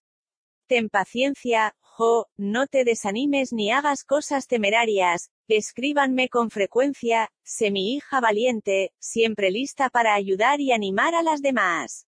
Beth, consuélate con tu música y sé fiel a los deberes domésticos, y tú, Amy, haz cuanto puedas para ayudar, sé obediente y no te pongas triste. Sí, mamá, lo haremos, lo haremos. El ruido del coche que se acercaba la sobresaltó y escucharon. Aquel fue el momento más duro, pero las chicas lo soportaron bien, nadie lloró, nadie se escapó ni lanzó un lamento, aunque estaban tristes al enviar amantes recuerdos a su papá, acordándose de que podría ser demasiado tarde para darlos. Abrazaron en silencio a su madre, estrechándola con ternura, y procuraron agitar alegremente las manos cuando se marchaba. Laurie y su abuelo llegaron para despedirla, y el señor Brooke parecía tan fuerte, sensato y amable, que las chicas lo apodaron, allí mismo Gran Corazón. Adiós, queridas mías. Que Dios bendiga y nos guarde a todos, murmuró la señora March, al besar a todas las caras queridas, una tras otra, y apresurarse a subir al carruaje.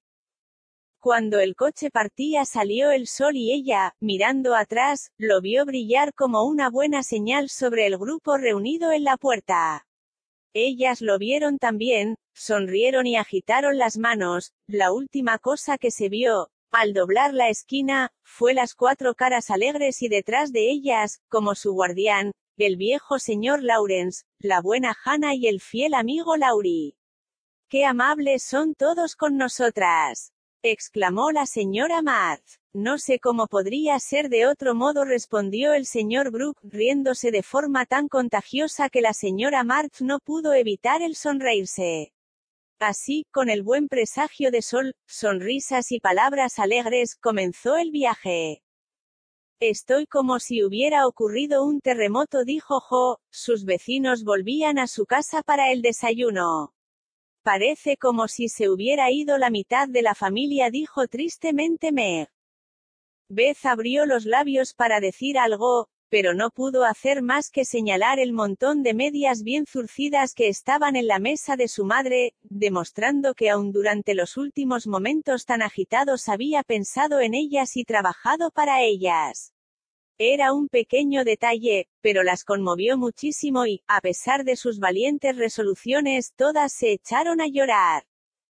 Hannah tuvo el acierto de dejarlas que se desahogaran, y cuando el mal rato dio señales de aclarar, vino para darles ánimo, armada con una cafetera.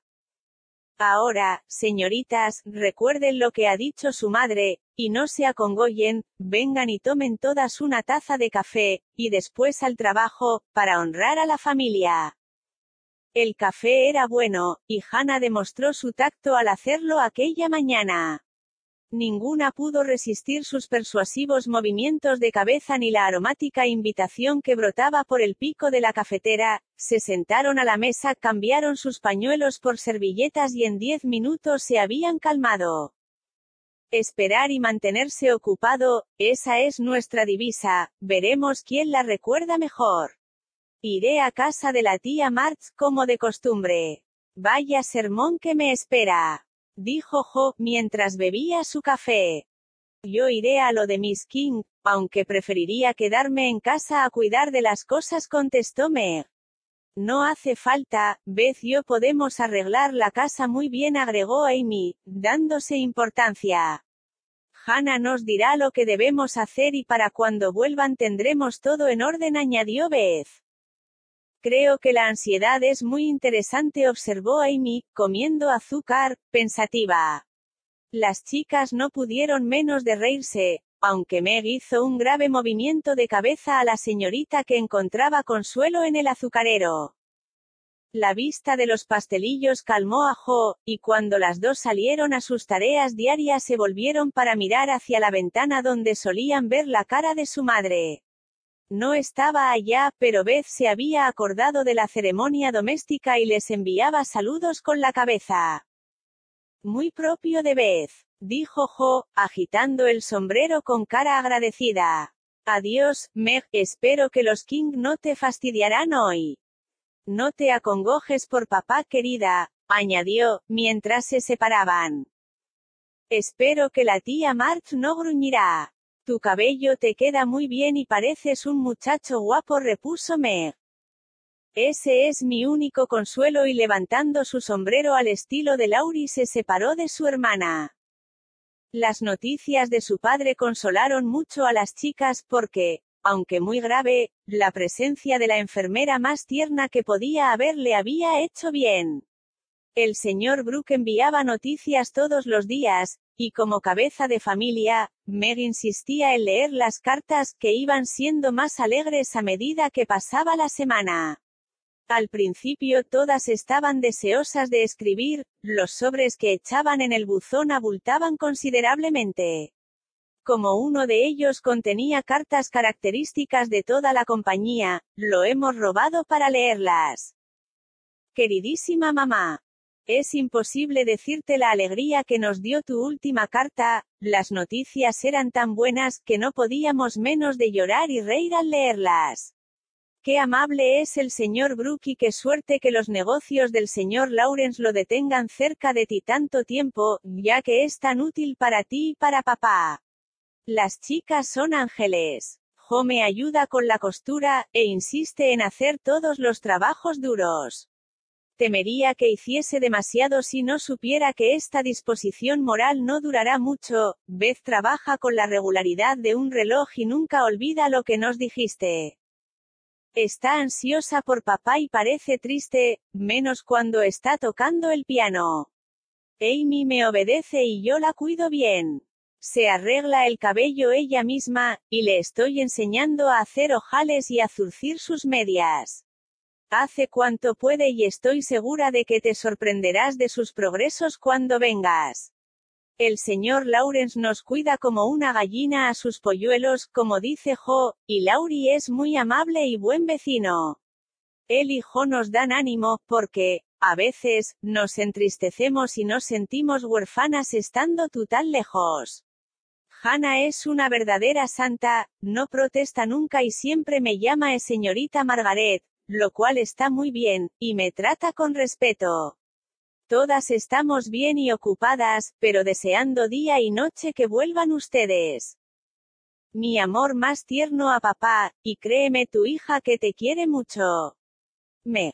Esta carta, esmeradamente redactada en papel perfumado, hacía contraste con la carta siguiente, escrita con garabatos en una hoja grande de papel comercial, adornada con borrones y toda clase de rabos en las letras. Mi preciosa mamá. Tres vivas por el querido papá. Brooke fue un hacha telegrafiando enseguida para que lo supiésemos tan pronto como empezó a mejorar. Cuando vino la carta corrí escalera arriba a la boardilla y traté de dar gracias a Dios por haber sido tan bueno con nosotras, pero no podía hacer más que llorar y decir, qué contenta estoy, qué contenta estoy. No era eso tan bueno como una verdadera oración porque repetía muchísimas en mi corazón. Nos pasan cosas muy graciosas, y ahora puedo divertirme con ellas porque todo el mundo es tan bueno, que es como si viviésemos en un nido de tórtolas. Cuánto te reirías si vieras a Meg sentada a la cabecera de la mesa tratando de ser maternal. Cada día está más guapa y a veces estoy enamorada de ella. Las niñas son verdaderos arcángeles y yo. Pues soy Jo, y nunca seré otra cosa. Tengo que decirte que por poco riño con Lauri. Le dije con franqueza lo que pensaba de una tontería suya, y se ofendió. Yo tenía razón, pero no debí hablar como hablé y él se fue a su casa diciendo que no volvería hasta que no le pidiese perdón. Yo declaré que no lo haría y me puse muy rabiosa. Esto duró todo el día, me sentía pesarosa y te echaba mucho de menos. Lauri y yo somos ambos tan orgullosos que nos cuesta mucho pedir perdón, pero yo pensé que él vendría porque yo tenía razón. No vino, y al anochecer me acordé de lo que dijiste cuando Amy se cayó en el río. Leí mi librito, me sentí mejor, decidí no dejar que pasara la noche enojada y corrí para decir a Lauri que me arrepentía. En la puerta del jardín me encontré con el que venía a lo mismo. Ambos nos echamos a reír, nos pedimos perdón y nos sentimos buenos y contentos de nuevo. Ayer, mientras ayudaba a Hannah a lavar la ropa, compuse un poema, y lo pongo en el sobre para divertir a papá. Abrázalo por mí, y soporta mil besos de parte de tu atolondrada. Jo. C-A-N-C-I-O-N del lavadero. Alegre reina soy del lavadero y al ver de blanca espuma lleno el balde, canto feliz al tiempo que restriego, que abono y aclaro y tiendo al aire. Ey sol sobre la ropa alto pregona que soy una excelente y fiel fregona manchas que afean corazones y almas limpiar del todo con afán quisiera y que el milagro de las ropas blancas en nosotros también se repitiera. Qué glorioso sería aquel lavado que el corazón dejara inmaculado. Por el sendero de la vida activa acrecen de paz y de quietud las flores, la mente en el servicio entretenida, lugar no deja apenas ni temores. De negros pensamientos nos libramos y con ardor la escoba manejamos. Contenta estoy de verme atareada y al trabajo sujeta cada día, esperanza me da, salud preciada, fortaleza invencible y alegría. Corazón, a sentir, mente, a pensar, manos, nunca dejen de trabajar. Mi querida mamá. No me queda más espacio que para enviarte mi amor y unos pensamientos desecados de la planta que he guardado en casa para que papá la viese. Cada mañana leo, trato de ser buena todo el día y me duermo cantando el himno de papá. Ahora no puedo cantar País de los Leales, me hace llorar. Todos son muy amables y somos tan felices como es posible serlo sin ti. Amy quiere el resto de la página, así que debo parar. Doy cuerda al reloj todos los días y ventilo las habitaciones. Besos a mi querido papá en la mejilla que él llama mía. Oh, vuelve pronto. Tu cariñosa hija. Beth. Macher mamá. Estamos todas bien, siempre estudio mis lecciones y nunca corroboro a las chicas. Meg dice que quiero decir contradecir, así que dejo las dos palabras, y tú escogerás la más correcta. Meg me sirve de mucho consuelo y me permite tomar jalea todas las noches con el té. Jo dice que me hace mucho bien, porque me mantiene de buen humor. Lauri no me trata tan respetuosamente como debería, ahora que voy a cumplir 13 años, me llama Polita y me ofende hablándome francés muy deprisa cuando digo, Mercio, bonjour, como hace Hattie King. Las mangas de mi vestido azul estaban todas gastadas y Meg le puso mangas nuevas, pero no me van bien y son más azules que el vestido. Esto me disgustó, pero no me quejé porque soporto bien mis penas, pero me gustaría que Hannah pusiera más almidón a mis delantales y que hiciera pastelillos todos los días. No puede hacerlo. ¿No te parece que he escrito muy bien ese signo de interrogación? Meg dice que mi puntuación y ortografía son vergonzosas, y estoy humillada, pero, pobre de mí, tengo tanto que hacer, que no puedo detenerme a pensar. Adiós. Montones de amor a papá. Tu hija cariñosa. Amy Curtis Marth. Muy señora mía. Nada más que unas líneas para decirle que lo pasamos de Prime Ra. Las chicas son listas y hacen las cosas volando. La señorita Meg va a salir una verdadera ama de casa, tiene gusto para ello y se pone al corriente de las cosas con una rapidez que asombra, jo las gana a todas en echar a trabajar, pero no se detiene a calcular primero, y usted no sabe lo que va a salir. El lunes lavó un balde lleno de ropa, pero la almidonó antes de retorcerla, y dio a un vestido color de rosa, hasta que pensé morirme de risa. Beth es una criatura buenísima y me ayuda muchísimo, tan previsora y prudente. Trata de aprender todo, va al mercado como una persona mayor y con mi ayuda, lleva las cuentas muy bien.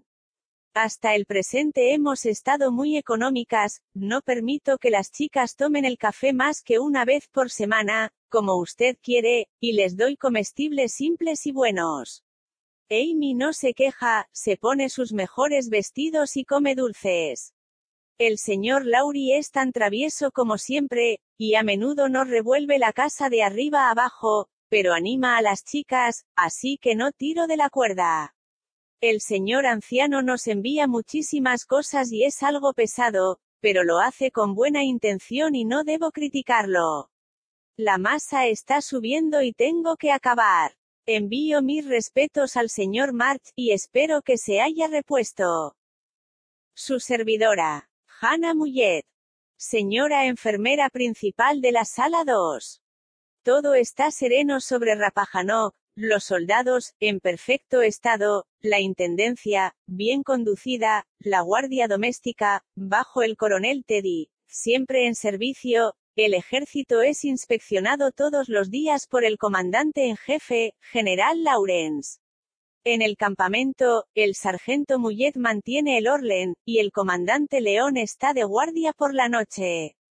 Al recibirse las buenas noticias de Washington, se hizo una salva de 24 cañonazos y hubo gran desfile en el cuartel general. El capitán general envía sus mejores deseos, a los cuales se unen los del coronel Teddy. Muy señora mía. Las muchachitas gozan de buena salud, Beth y mi nieto me dan noticias todos los días, Hannah es una criada perfecta, guarda a Meg como un dragón. Me alegro de que continúe el buen tiempo, no vacile en utilizar los servicios de Brooke, y si sus gastos exceden lo calculado, gire sobre mí por la cantidad necesaria. No permita que le falte nada a su esposo. Gracias a Dios que va mejorando. Su servidor y amigo sincero. James Lawrence. CAPITULO 17 La pequeña infiel. Durante una semana la cantidad de virtud desplegada en la vieja casa hubiera podido surtir a toda la vecindad. Era sorprendente. Todas parecían poseer una disposición de ánimo celestial, y la abnegación estaba a la orden del día. Pasada la primera ansiedad sobre su padre, las chicas fueron aflojando insensiblemente sus meritorios esfuerzos, volviendo a su conducta acostumbrada. No olvidaron su divisa, pero esperar y mantenerse ocupado fue haciéndose más fácil. Después de esfuerzos tan grandes, sintieron que merecían un descanso y se lo dieron. Jo pescó un resfriado por no resguardar bastante su cabeza trasquilada y tuvo que quedarse en casa hasta mejorarse porque a la tía March no le gustaba oír leer a las personas resfriadas y roncas. A Jo le vino muy bien, y después de revolver la casa desde la bodega hasta la boardilla, se echó sobre el sofá para cuidar su catarro con arsénico y libros. Amy descubrió que el trabajo de la casa y el arte no hacían buena mezcla, y volvió a sus modelos de arcilla. Meg iba todos los días a casa de los King, y en su casa ella cosía o pensaba hacerlo, pero pasaba mucho tiempo escribiendo largas cartas a su madre o leyendo una y otra vez noticias de Washington. Beth perseveraba, cayendo rara vez en la ociosidad o en las lamentaciones.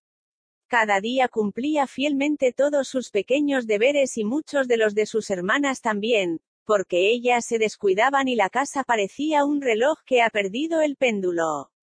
Cuando la nostalgia de su madre o los temores por su padre la afligían, se iba a cierto armario, escondía la cabeza entre los pliegues de cierto vestido viejo y derramaba su llantito y hacía su oracioncita tranquilamente y sola.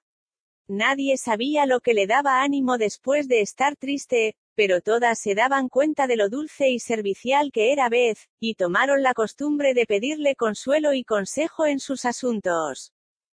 Meg quisiera que fueras a ver a los Hummel, ya sabes que mamá nos dijo que no los olvidáramos, dijo Beth, diez días después de la partida de la señora Matt. Esta tarde estoy demasiado cansada para ir, respondió Meg, meciéndose cómodamente mientras cosía.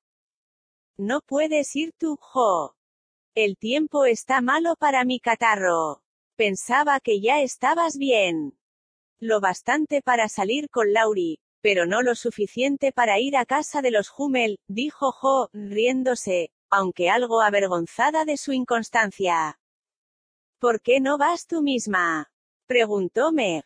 He ido todos los días, pero el niño está enfermo y no sé qué hacer por él. La madre va a su trabajo y Lochen lo cuida, pero se pone cada vez peor y creo que tu Ohana debe ir. Beth hablaba muy en serio, y me prometió ir a la mañana siguiente. Pídele a Hannah que te dé algo de comer para llevárselo, Beth. El aire te hará bien, dijo Jo, añadiendo para disculparse, yo iría, pero deseo acabar un cuento. Me duele la cabeza y estoy tan cansada que pensé que quizás alguna de ustedes iría, susurró Beth. Amy volverá pronto y ella puede ir por nosotras, sugirió Mer. Bueno, descansaré un poco y la esperaré. Beth se echó en el sofá, las otras volvieron a su trabajo, y los Hummel quedaron olvidados. Pasó una hora, Amy no vino, Mer se fue a su dormitorio a probarse un vestido nuevo, estaba absorta en su cuento y Hannah dormía a pierna suelta frente al fogón de la cocina. Beth se puso tranquilamente su capucha, llenó su cestillo con varias cosas para los niños pobres y salió al aire frío con la cabeza pesada y una expresión triste en sus ojos pacientes. Era tarde cuando volvió y nadie la vio subir furtivamente la escalera y encerrarse en el dormitorio de su madre. Media hora más tarde, Jo fue al armario de su madre para buscar algo y allí encontró a Beth sentada sobre el botiquín con un aspecto muy solemne, los ojos enrojecidos y un frasco de alcanfor en la mano. Por Cristóbal Colón. ¿Qué te pasa? gritó Jo, mientras Beth extendía la mano, como si deseara mantenerla a distancia, y preguntaba brevemente. Has tenido la fiebre escarlatina, ¿no es verdad? Entonces te lo diré. Oh, jo, el niño se ha muerto. ¿Qué niño? El de la señora Hummel. Se murió en mi falda, antes de que ella volviese a casa, respondió Beth llorando. Pobrecita mía, qué terrible para ti. Debía haber ido yo, exclamó Jo, abrazando a su hermana y tomándola en brazos, mientras se sentaba en la butaca de su madre con cara de remordimiento. No era terrible, Jo, solo muy triste. Enseguida noté que estaba peor, pero Lochen dijo que su madre había ido a buscar un médico, así que tomé el niño para que Lochen descansara. Él parecía dormir, pero de repente dio un grito, tembló y se quedó muy quieto. Traté de calentarle los pies y Lochen le quiso dar leche, pero no se movió, y comprendí que estaba muerto. No llores, querida mía. ¿Qué hiciste? Me quedé sentada y lo tuve dulcemente hasta que llegó la señora Hummel con el médico. Dijo que había muerto, y miró a Henry y a Mina, que tienen dolor de garganta. La fiebre escarlatina, señora, debía haberme llamado antes, dijo enojado. La señora Hummel le dijo que era pobre y que había tratado de curar al niño, pero ahora era demasiado tarde y no podía hacer más que decirle que cuidara a los otros y esperara de la caridad ayuda. Él entonces se sonrió y habló con más amabilidad, pero era muy triste, y yo lloré con ellos hasta que de pronto se dio vuelta y me dijo que volviera a casa y tomara enseguida belladona, o yo contraería la fiebre. No, no la contraerás. Gritó Jo, estrechándola con expresión de terror. Oh, Beth, si enfermaras, no me lo perdonaría jamás. ¿Qué haremos? No te asustes, espero que no será grave. Miré en el libro de mamá y noté que comienza con dolor de cabeza y de garganta, y sensaciones extrañas como las mías, tomé belladona y me siento mejor, dijo Beth, poniendo sus manos frías sobre su frente caliente, y tratando de aparentar que estaba bien. Si mamá estuviera en casa exclamó Jo tomando el libro, con la impresión de que Washington estaba muy lejos. Leyó una página, miró a Beth, le tocó la frente, le miré la garganta y dijo gravemente, Has estado todos los días con el niño por más de una semana, y entre los otros que están contagiados, temo que la tendrás, Beth. Llamaré a Hannah, ella entiende de todas las enfermedades. No permitas que venga Amy, no la ha tenido jamás, y sentiría contagiarla.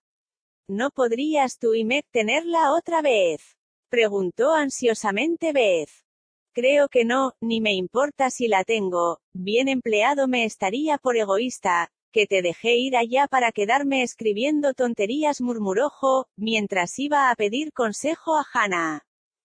La buena mujer se despertó al instante y se hizo cargo de la situación, diciendo a Jo que no había por qué preocuparse, que todo el mundo tenía fiebre escarlatina y que con buen cuidado, nadie se moría. Jo lo creyó, y se sintió muy aliviada, mientras iban en busca de Meg.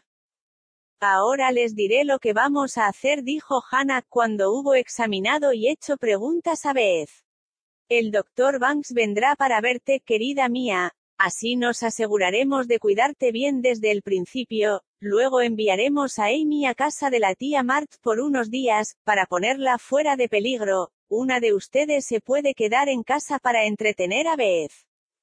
Naturalmente, quedaré yo que soy la mayor comenzó a decirme.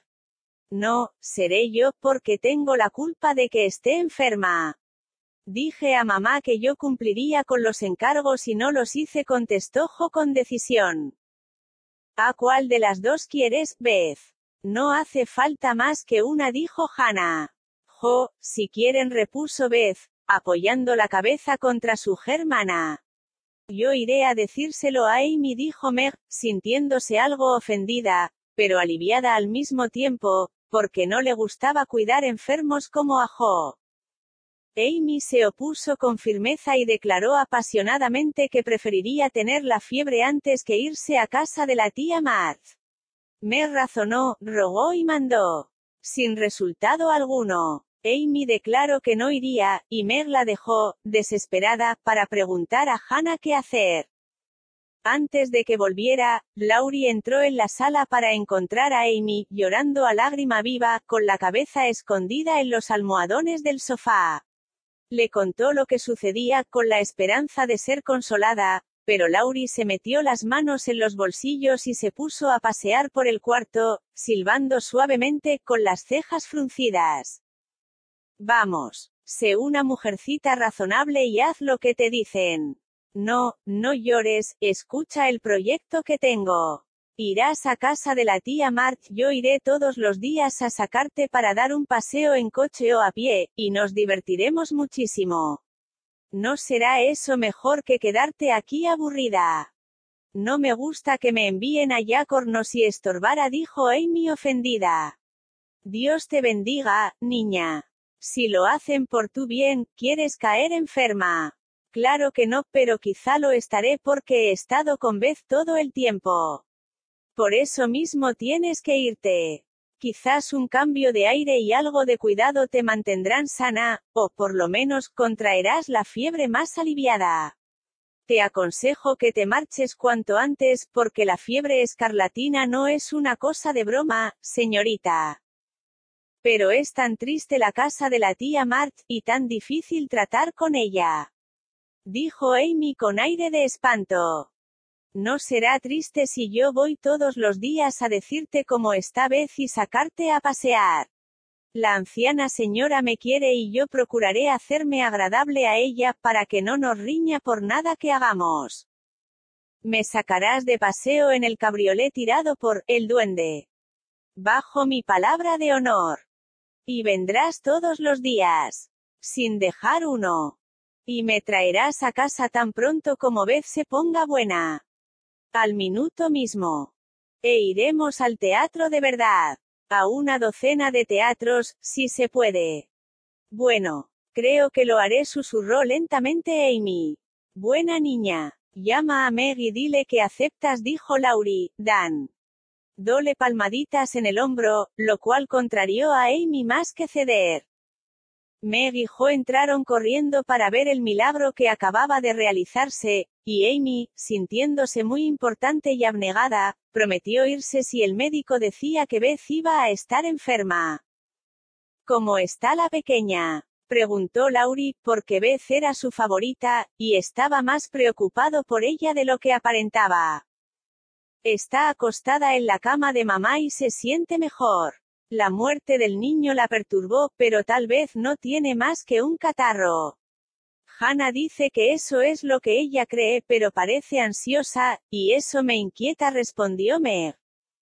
Qué difícil es este mundo. Dijo Jo. Apenas salimos de un disgusto, entramos en otro. Parece que no tenemos apoyo alguno cuando está ausente mamá, yo estoy perdida. Bueno, no te pongas como un erizo, no está bien. Arréglate la peluca, Jo, y dime si debo telegrafiar a tu madre o ayudarlas en algo, preguntó Lauri. Eso es lo que me preocupa, dijo Meg, creo que debemos decírselo a mamá, si Beth está realmente enferma, pero Hannah dice que no porque mamá no puede dejar a papá y no haría más que alarmarla. Beth no estará enferma por mucho tiempo y Hannah sabe exactamente qué hacer. Además, mamá nos dijo que la obedeciéramos, de modo que debemos hacerlo, pero no estoy muy segura. Bueno, no sé, supongamos que pides un consejo a mi abuelo después que haya venido el médico. Lo haremos. Jo, vete a buscar al médico inmediatamente pidió Meg, no podemos decidir nada hasta que haya venido. Quédate donde estás, Jo, yo soy el recadero de esta casa, dijo Lauri, recogiendo su gorra. Temo que estés ocupado, comenzó a decir Meg. No, he terminado mis lecciones por hoy. ¿Estudias durante las vacaciones? preguntó Jo. Sigo el buen ejemplo de mis vecinas, respondió Lauri mientras salía precipitadamente. Tengo grandes esperanzas en mi muchacho, observó Jo viéndole saltar la valla. Sí, se porta muy bien para ser chico, fue la respuesta poco amable de Meg. El médico vino, dijo que Beth tenía síntomas de la fiebre, pero pensó que no la tendría muy fuerte, aunque pareció preocuparle lo que le dijeron de las visitas de la niña a casa de los Hummel. Ordenó que alejaran a Amy, y recetó una medicina para resguardarla del peligro. Amy partió acompañada por Joy Laurie, la tía Mark lo recibió con su hospitalidad acostumbrada. ¿Qué desean ahora? preguntó, mirando por encima de sus anteojos, mientras el papagayo, sentado en el respaldo de su silla, gritaba. Márchate. No queremos chicos. Lauri se retiró a la ventana y Jo contó lo ocurrido. No me sorprende en lo más mínimo, si les permiten visitar a los pobres. Amy puede quedarse aquí y hacerse útil, si no está enferma que no dudo lo estará porque ya lo parece. No llores, niña, me fastidia oír gimotear a la gente. Amy estaba a punto de llorar, pero Lauri tiró a escondidas de la cola al papagayo, lo cual le hizo gritar, vaya botas. De manera tan cómica que se echó a reír en vez de llorar. ¿Qué noticias tienes de tu mamá? preguntó bruscamente la señora anciana. Papá está mucho mejor, respondió Jo. De veras, no durará mucho, March no tuvo nunca mucha correa. Ya, ya, no te apures. Toma rapé, gritó el pájaro, saltando sobre su percha y agarrando el gorro de la señora, porque Lauri lo hostigaba por detrás. Cállate, pajarraco sinvergüenza. Jo, deberías marcharte enseguida, no está bien salir tan tarde con un chico atolondrado como.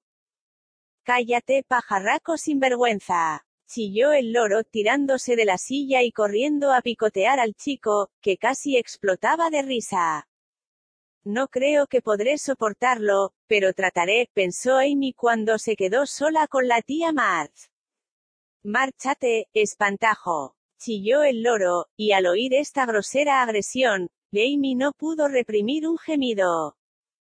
C-A-P-I-T-U-L-O 18 D-I-A-S oscuros. Beth tuvo la fiebre y estuvo mucho más grave de lo que todos, excepto Hannah y el médico, sospechaban. Las chicas no entendían de enfermedades y al señor Lawrence no se le permitió ver a la enferma, de modo que Hannah asumió el mando y el doctor Banks, ocupadísimo, hizo cuanto pudo, pero dejó mucho que hacer a tan excelente enfermera. Meg se quedó en casa, por miedo de llevar el contagio a los King, encargándose del trabajo doméstico y sintiéndose algo culpable cuando escribía a su madre sin decir una palabra de la enfermedad de Beth. No le parecía justo engañarla así, pero le habían dicho que obedeciera a Hannah y ésta no consentía que la señora Mart se enterase y estuviera acongojada por tal pequeñez. José consagró a Beth día y noche, tarea no difícil porque Beth era muy paciente y soportaba el dolor sin quejarse mientras podía dominarse. Pero llegó un momento en que, durante los ataques de fiebre, comenzó a hablar con voz ronca y entrecortada, a tocar sobre la colcha con los dedos, como si fuese su querido piano, y trató de cantar con la garganta tan inflamada que no podía dar una nota. No conocía las caras familiares que la rodeaban, y llamaba suplicante a su padre. Entonces José alarmó, me pidió permiso para escribir la verdad y aun Hannah dijo que lo pensaría, aunque todavía no había ningún peligro. Una carta de Washington aumentó sus penas porque el señor March había sufrido una recaída y no podía pensar en volver por mucho tiempo. Qué oscuros parecían ahora los días, qué triste y solitaria la casa y qué afligidos los corazones de las hermanas, mientras trabajaban y esperaban, con la sombra de la muerte cerniéndose sobre el hogar antes tan feliz. Fue entonces cuando Meg, dejando caer con frecuencia las lágrimas en su costura, comprendió lo rica que había sido en cosas de más valor que todos los lujos que pudiese comprar el dinero, en amor, protección, paz, salud, las verdaderas bendiciones de la vida. Fue entonces que, Jo, viviendo en el dormitorio oscurecido con la paciente hermanita siempre a la vista y con aquella voz triste sonando en sus oídos, Aprendió a ver la belleza y la dulzura del carácter de Beth, y a darse cuenta del lugar profundo y tierno que tenía en todos sus corazones y a reconocer el valor de la abnegación y desinterés de su hermanita. Y Amy, en su destierro, anhelaba estar en su casa para poder trabajar con Beth, recordando con tristeza, llena de arrepentimiento, cuántas tareas descuidadas habían hecho aquellas manos complacientes por ella, de buena voluntad. Laurie frecuentaba la casa como un espíritu inquieto, y el señor Lawrence cerró con llave el piano de cola, que le recordaba a la vecina joven, que tan grata solía hacerle las horas del crepúsculo. El lechero, el panadero, el tendero y el carnicero preguntaban por ella, la pobre señora Hummel vino para pedir perdón por su descuido y para obtener una mortaja para Mina, los vecinos enviaron toda clase de cosas útiles con sus buenos deseos, de modo que hasta los que mejor la conocían se sorprendieron al descubrir cuántos amigos tenía la tímida vez. Entretanto, ella estaba en la cama con la vieja muñeca Joana a su lado, porque aún en su inconsciencia no se olvidó de su favorita abandonada. Deseaba mucho ver a sus gatos, pero no permitió que se los trajeran por miedo a que cayesen enfermos, y en las horas tranquilas se preocupaba mucho por Jo, enviaba recados cariñosos a Amy, les encargaba dijesen a su madre que pronto le escribiría, y a menudo pedía un lápiz y papel y quería escribir algunas líneas para su padre, para que no creyese que lo olvidaba. Pero pronto terminaron incluso aquellos intervalos de conocimiento, y estaba hora tras hora agitada por la fiebre, pronunciando palabras incoherentes, o caía en un profundo sopor, que no le permitía descansar. El médico venía dos veces al día. Hannah velaba toda la noche, Meg tenía un telegrama en su escritorio, listo para ser despachado en cualquier momento, y Jo no se separaba del lado de Beth. El primero de diciembre fue un verdadero día de invierno para ellas, porque soplaba un viento penetrante, nevaba copiosamente, y el año parecía prepararse para morir. Aquella mañana, cuando vino el médico, le examinó cuidadosamente a Beth por mucho tiempo, Tuvo la mano afiebrada entre las suyas por un minuto, y la soltó tranquilamente, diciendo en voz baja a Hannah. Si la señora Mart puede dejar a su esposo, sería mejor telegrafiarle. Hannah asintió con la cabeza sin decir nada, porque los labios le temblaban nerviosamente, Meg cayó en una silla, porque al oír aquellas palabras las fuerzas la abandonaron, Después de quedarse inmóvil un minuto, muy pálida, corrió a la sala, tomó el telegrama, y echándose encima un abrigo de cualquier manera, salió precipitadamente a la calle. Pronto estuvo de vuelta, y mientras se quitaba el abrigo sin hacer ruido, llegó Lauri con una carta que decía que el señor March mejoraba de nuevo. Jo la leyó con gratitud, pero su corazón seguía tan oprimido y su rostro revelaba tanta tristeza, que Lauri preguntó vivamente. ¿Qué pasa? Está peor vez. He telegrafiado a mamá, dijo Jo. Bien hecho, Jo. Lo has hecho por propia decisión. No, el médico lo encargó. Oh, jo, tan mal está, exclamó Lauri alarmado. Sí, lo está, no nos conoce, ni habla del rebaño de tórtolas verdes, como suele llamar a las hojas del viñedo en la pared, no parece mi vez, y no hay nadie para ayudarnos a soportarlo, mamá y papá están ausentes, y Dios parece tan lejano que no puedo encontrarlo. Mientras las lágrimas corrían por sus mejillas, la pobre Jo extendía la mano en un gesto de desamparo, como si buscara ayuda ciegamente en la oscuridad, y Lauri la tomó en la suya, murmurando lo mejor que su emoción le permitió hacerlo, aquí estoy yo, apóyate en mi querida Jo. Ella no pudo contestar, pero, se apoyó en él, y el calor de su mano amiga consoló su corazón doliente, pareciendo guiarla al brazo divino, el único que podía sostenerla en su aflicción. Lauri quería decirle algo tierno y consolador, pero al no encontrar palabras adecuadas, permaneció callado, acariciándole suavemente la cabeza como solía hacer su madre. No podría haber hecho nada mejor, porque Jo se sintió más calmada por aquella simpatía mutua que por palabras suaves. Gracias, Teddy, ahora estoy mejor, no me siento tan abandonada, y trataré de soportar lo que venga. No pierdas la esperanza, eso te ayudará mucho, Jo. Pronto estará aquí tu madre y entonces todo irá bien. Me alegro mucho de que papá esté mejor, ahora no le costará tanto a mamá dejarlo. Ay de mí parece como si las penas vinieran todas de una vez, y como si yo llevara la parte más pesada. No lleva Meg su parte. Si trata de llevarla, pero ella no quiere tanto a vez como yo, no la echará de menos. Vez es mi conciencia, y no puedo perderla, no puedo, no puedo. Jo escondió su cara en el pañuelo mojado y lloró desesperadamente, porque hasta entonces se había mantenido fuerte, sin derramar una lágrima. Lauri le secó los ojos con la mano, pero no pudo hablar hasta que dominó la sensación de un nudo en la garganta. Podrá parecer poco viril pero no podía impedirlo, de lo cual me alegro. Luego, a medida que se calmaban los sollozos de Jo, dijo con tono esperanzado. No creo que se muera, es tan buena y todos la queremos tanto, que Dios no se la llevará todavía. La gente buena y amada siempre se muere gimiojo. Pobrecita, estás rendida de cansancio. No es propio de tu carácter desesperarte. Animo, que todo se arreglará. Qué buen médico y amigo eres, Teddy. ¿Cómo podré pagarte? Ya te enviaré la cuenta. Esta noche por lo pronto, te daré algo. Que te calentará el corazón. ¿Qué es? Ayer telegrafié a tu madre, y Brooke ha contestado que vendrá enseguida, esta noche estará aquí y todo irá bien. ¿No te alegras de que lo haya hecho? José puso blanca, se levantó precipitadamente, y tan pronto como acabó de hablar le echó los brazos al cuello, y exclamó riendo y llorando a la vez. Oh, Lauriel, oh mamá.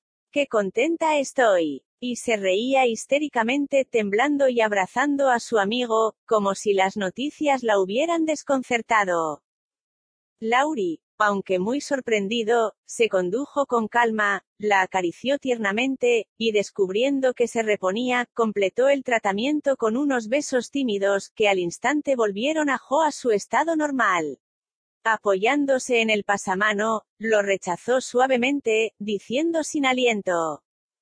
No, no quise hacer eso. ¡Qué atrocidad! Pero fuiste tan bueno telegrafiando a pesar de las órdenes de Hannah que no pude menos de abrazarte. Dímelo todo, y no me des vino otra vez, me hace portar como una tonta. No me importa, dijo Lauri, riéndose. Pues, verás, yo estaba inquieto y mi abuelo también. Pensábamos que Hannah abusaba de su autoridad, y que tu mamá debía saber lo que pasaba. No nos perdonaríamos jamás si Beth. Bueno, si sucediera algo. Así convencí a mi abuelo de que era hora de intervenir, y salí disparando a telégrafos porque el médico me pareció preocupado y Hannah casi no comió cuando propuse telegrafiar. No soporto que me reten, eso me decidió y lo hice. Tu mamá vendrá, estoy seguro, el último tren llega a las dos de la mañana.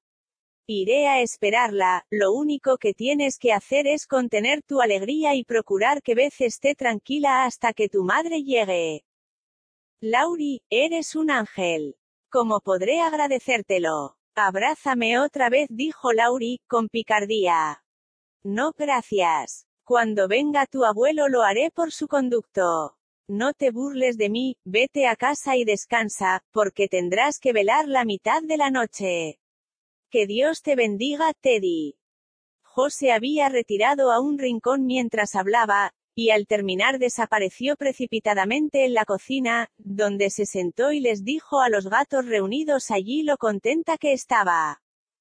Es el muchacho más entrometido que he visto en mi vida, pero lo perdono, y espero que la señora March llegará cuanto antes, dijo Hannah, con alivio, cuando Jo le dio la noticia. Meg se alegró en silencio, y se sumergió después en la carta, mientras Jo arreglaba el dormitorio en la enferma y Hannah preparaba dos pasteles por si había compañía inesperada. Una corriente de aire fresco parecía soplar por toda la casa, y algo mejor que la luz del sol alegraba los cuartos tranquilos, todo parecía experimentar un cambio lleno de esperanza, el pájaro de vez se puso a cantar de nuevo, y una rosa medio soplada por el viento fue descubierta en el rosal de Amy, que crecía al lado de la ventana, los fuegos parecieron arder con viveza inusitada, y cada vez que las chicas se encontraban, sus caras se iluminaban con sonrisas, mientras se abrazaban susurrando. Viene mamá, viene mamá. Todas se alegraban menos vez, sumida en un estupor profundo, sin idea de esperanza o de alegría, de duda o de peligro. Daba pena verla, la cara rosada en otro tiempo, tan cambiada y pálida, las manos, débiles y flacas, los labios, antes sonrientes, mudos, y el cabello, siempre tan bien arreglado, esparcido en la almohada, desordenado y enredado. Todo el día estuvo así, despertándose solo de vez en cuando para murmurar, agua, con labios tan secos que apenas podían pronunciar la palabra, todo el día Jo y la cuidaron, observando, esperando y poniendo su fe en su madre y en Dios, y todo el día sopló un viento furioso y las horas pasaron lentamente. Por fin anocheció, cada vez que el reloj daba una hora, las hermanas, sentadas a uno y otro lado de la cama, se miraban con ojos más alegres, porque con cada hora se acercaba más el auxilio. El médico había venido para decir que probablemente antes de medianoche habría un cambio para mejor o peor, y que a esa hora volvería. Hannah, completamente rendida, se acostó en el sofá a los pies de la cama quedándose profundamente dormida. En la sala, el señor Lawrence iba y venía, con la sensación de que era preferible afrontar una batería de cañones rebeldes que la cara de la señora Mark cuando entrara. Laurie estaba echado en la alfombra, fingiendo descansar, pero mirando fijamente el fuego con expresión pensativa, que hacía tan hermosos sus ojos negros. Las chicas no olvidaron jamás aquella noche, durante la cual no pudieron cerrar los ojos, con esa sensación terrible de impotencia que se apodera de nosotros en tales ocasiones. Si Dios nos deja a vez, jamás volveré a quejarme, susurró Meg con sinceridad. Si Dios nos deja a vez, trataré de amarle y servirle toda mi vida, respondió Jo con igual fervor. Quisiera no tener corazón, tanto me duele, suspiró Meg después de una pausa. Si la vida es a menudo tan dura como esto, no veo cómo podremos resistirla, añadió su hermana con desesperación. En esto el reloj dio las doce y ambas se olvidaron de sí mismas para observar fijamente a Beth, porque imaginaron ver un cambio en la cara pálida. La casa estaba tan tranquila como la muerte, y solo el soplar del viento rompía el silencio profundo. Hannah seguía durmiendo, y nadie más que las hermanas notaron la sombra pálida que pareció caer sobre la cara pequeña. Pasó una hora y nada sucedió, más que la silenciosa salida de Lauri a la estación. Pasó otra y todavía no venía nadie, las pobres chicas empezaron a temer que la tormenta hubiera causado retrasos o accidentes en el camino, o, lo que era peor, que hubiera sucedido algo malo en Washington.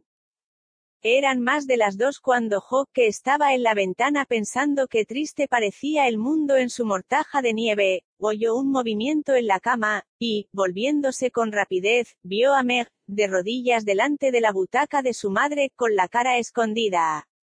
Un miedo terrible la acometió con el pensamiento, Beth ha muerto y Meg no se atreve a decírmelo. Volvió al punto a su puesto y observó un cambio extraordinario. El rubor de la fiebre y la expresión de dolor habían desaparecido, y tan tranquila y pálida estaba la pequeña cara querida en ese descanso completo, que Jo no sintió deseos de llorar o quejarse. Inclinándose sobre aquella hermana queridísima, besó su frente húmeda con mucha emoción y murmuró suavemente, Adiós, Beth mía, adiós. Como si el movimiento la hubiera despertado, Hannah se levantó sobresaltada, se acercó a la cama, miró a Beth, le tocó las manos, escuchó su respiración y después echándose el delantal por encima de la cabeza, se sentó en la mecedora, exclamando en voz baja, la fiebre ha pasado, el sueño es natural, tiene la piel húmeda y respira con facilidad. Gracias a Dios. Bendito sea el cielo. Sí, queridas mías, creo que la muchachita se repondrá esta vez. No hagan ruido, déjenla dormir, y cuando se despierte denle. Lo que habían de darle, ninguna de las dos hermanas lo oyó, porque ambas se deslizaron hacia el rellano oscuro, y sentándose en la escalera, se abrazaron, demasiado conmovidas para expresar de otro modo su alegría. Cuando volvieron, encontraron a Beth, acostada como solía estar, con la mejilla apoyada en la mano, sin la terrible palidez anterior y respirando naturalmente como si acabara de dormirse. Si viniera mamá ahora, dijo Jo cuando comenzaba a clarear. Mira, susurró Meg, entrando con una rosa blanca medio abierta en la mano, era para ver si nos dejaba, durante la noche se ha abierto. Voy a ponerla aquí en mi florero, para que cuando se despierte lo primero que vea sea la rosita y la cara de mamá. Nunca había salido el sol con tanta belleza ni había parecido tan encantador como surgió a los ojos de Meg y Hawk cuando observaban el amanecer al terminarse la triste y larga velada. Parece una tierra de hadas, dijo Meg. Escucha, gritó Jo, levantándose precipitadamente. Abajo se oía sonido de cascabeles, una exclamación de Hannah y después la voz de Lauri que susurraba alegremente. Niñas, ha llegado, ha llegado. CAPITULO 19 El testamento de Amy. Mientras sucedían estas cosas, Amy pasaba malos ratos en casa de la tía Marth. Se le hacía muy duro el destierro, y por primera vez en su vida apreció lo mimada que la tenían en su casa. La tía Marth no mimaba a nadie, no lo creía bueno, pero quería ser amable, porque le gustaba mucho la bien educada niña, y la tía Marth conservaba alguna ternura en su corazón anciano para las niñas de su sobrino, aunque no creyese conveniente demostrarlo. En realidad, hacía cuanto podía para hacer feliz a Amy, pero, ¿qué equivocaciones cometía? Hay ancianos que se mantienen jóvenes de corazón a pesar de sus arrugas y canas, pueden comprender los pequeños cuidados y alegrías de los niños, hacerlos sentirse a gusto y esconder lecciones sabias bajo juegos agradables, haciéndose amigos de la manera más dulce. La tía March no tenía este don. Fastidiaba a Amy con sus reglas y mandatos, sus modales rígidos y sus discursos largos y pesados. Al descubrir que la niña era más dócil y complaciente que su hermana, la anciana se sintió en el deber de contrarrestar en lo posible los malos efectos de la libertad e indulgencia del hogar. Tomó a su cargo a Amy y la educó como la habían educado a ella hacía 60 años, procedimiento que desanimó a Amy, dándole la sensación de una mosca prendida en una tela de araña muy severa. Todas las mañanas tenía que fregar tazas y frotar las cucharillas, la tetera gruesa de plata y los vasos, hasta sacarles brillo. Después, limpiar la tierra del cuarto. Ni una mota escapaba a los ojos de la tía March, y todos los muebles tenían patas torneadas y talladas que nunca se habían limpiado a la perfección. Después había que dar de comer al loro, peinar al perro y subir y bajar las escaleras doce veces para buscar cosas o recados, porque la anciana señora era muy coja y rara vez dejaba su butaca. Terminadas estas aburridas tareas, debía estudiar. Entonces le permitía tomar una hora para hacer ejercicio o jugar, y cómo se divertía. Lauri venía todos los días, y con mucha habilidad lograba que la tía March dejara salir a Amy con él, y entonces paseaban, iban a caballo y se divertían mucho. Después de la comida tenía que leer en voz alta y sentarse inmóvil mientras dormía su tía, lo cual solía hacer por una hora, porque se quedaba dormida con la primera página. Entonces aparecía la costura de retacitos o de toallas, y Amy cosía con humildad exterior y rebeldía interior hasta el crepúsculo, cuando tenía permiso para divertirse hasta la hora del té. Las noches eran lo peor de todo, porque la tía March se ponía a contar cuentos de su juventud, tan pesados que Amy deseaba acostarse, con la intención de llorar su suerte cruel, aunque generalmente se dormía sin haber derramado más que una o dos lágrimas. Sin la ayuda de Lauri y de la vieja Esther, la doncella, no hubiera podido aguantar aquel tiempo terrible. El loro bastaba para volverla loca, porque pronto descubrió que no agradaba a la niña y se vengó con toda clase de travesuras. Cada vez que se acercaba a Euno le tiraba del cabello, volcaba el pan con leche para enojarla cuando acababa de limpiar su jaula, hacía ladrar al perro, picoteándolo, mientras dormitaba la señora, le daba nombres poco gratos delante de los demás, y se portaba, en fin, como un pajarraco insoportable. Tampoco podía ella aguantar al perro, animal regordete e irritable, que le gruñía mientras lo cepillaba, y solía echarse al suelo patas arriba cuando quería algo de comer, lo que ocurría una docena de veces al día. La cocinera tenía mal genio, el viejo cochero era sordo y Esther era la única persona que hacía algún caso de la señorita. Esther era francesa, había vivido con Madame, como solía llamar a su señora, por muchos años, y dominaba a la anciana, que no podía prescindir de ella. Simpatizó con la señorita y la divertía mucho con cuentos curiosos de la vida en Francia, cuando Amy estaba sentada a su lado, mientras ella planchaba los encajes de la señora. Ella le permitió vagar por la casa grande para examinar las cosas bonitas y raras colocadas en armarios espaciosos y cofres antiguos, porque la tía March almacenaba artículos como una urraca. Lo que más le gustaba a Amy era un bargueño lleno de cajoncitos y lugares secretos, en los cuales había toda clase de algunas de gran valor, otras nada más que curiosas, todas joyas más o menos antiguas. Examinar y poner en orden aquellas cosas agradaba mucho a Amy, sobre todo los estuches de joyas en los cuales, sobre almohadillas de terciopelo, estaban estas que habían adornado a una dama hermosa hacía 40 años.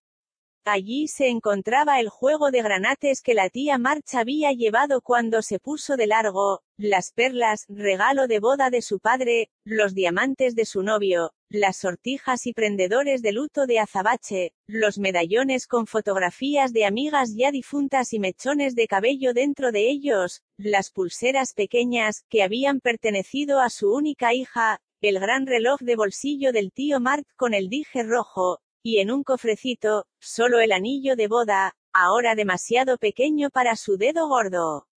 Pero puesto cuidadosamente allí como la joya más preciosa de todas. ¿Cuál escogería la señorita si le dieran a elegir? Preguntó Esther, que siempre se sentaba cerca para cuidar y cerrar con llave las cosas preciosas. Prefiero los diamantes, pero no hay un collar entre ellos y me gustan mucho los collares. Elegiría esto si pudiera, respondió Amy, mirando una sarta de cuentas de oro y ébano, de la cual colgaba una cruz pesada. Yo también lo desearía, pero no como collar. Ah, no. Para mí es un rosario que usaría como buena católica que soy, dijo Esther. Parece obtener usted mucho consuelo de sus rezos, Esther. Me gustaría hacer lo mismo.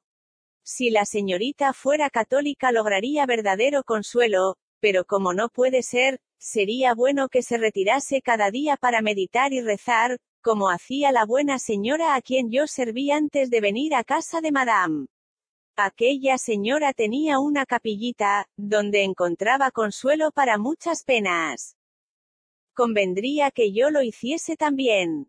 Preguntó Amy, que en su soledad sentía la necesidad de alguna clase de ayuda y había observado que olvidaba fácilmente su librito ahora que no estaba Beth a su lado para recordárselo.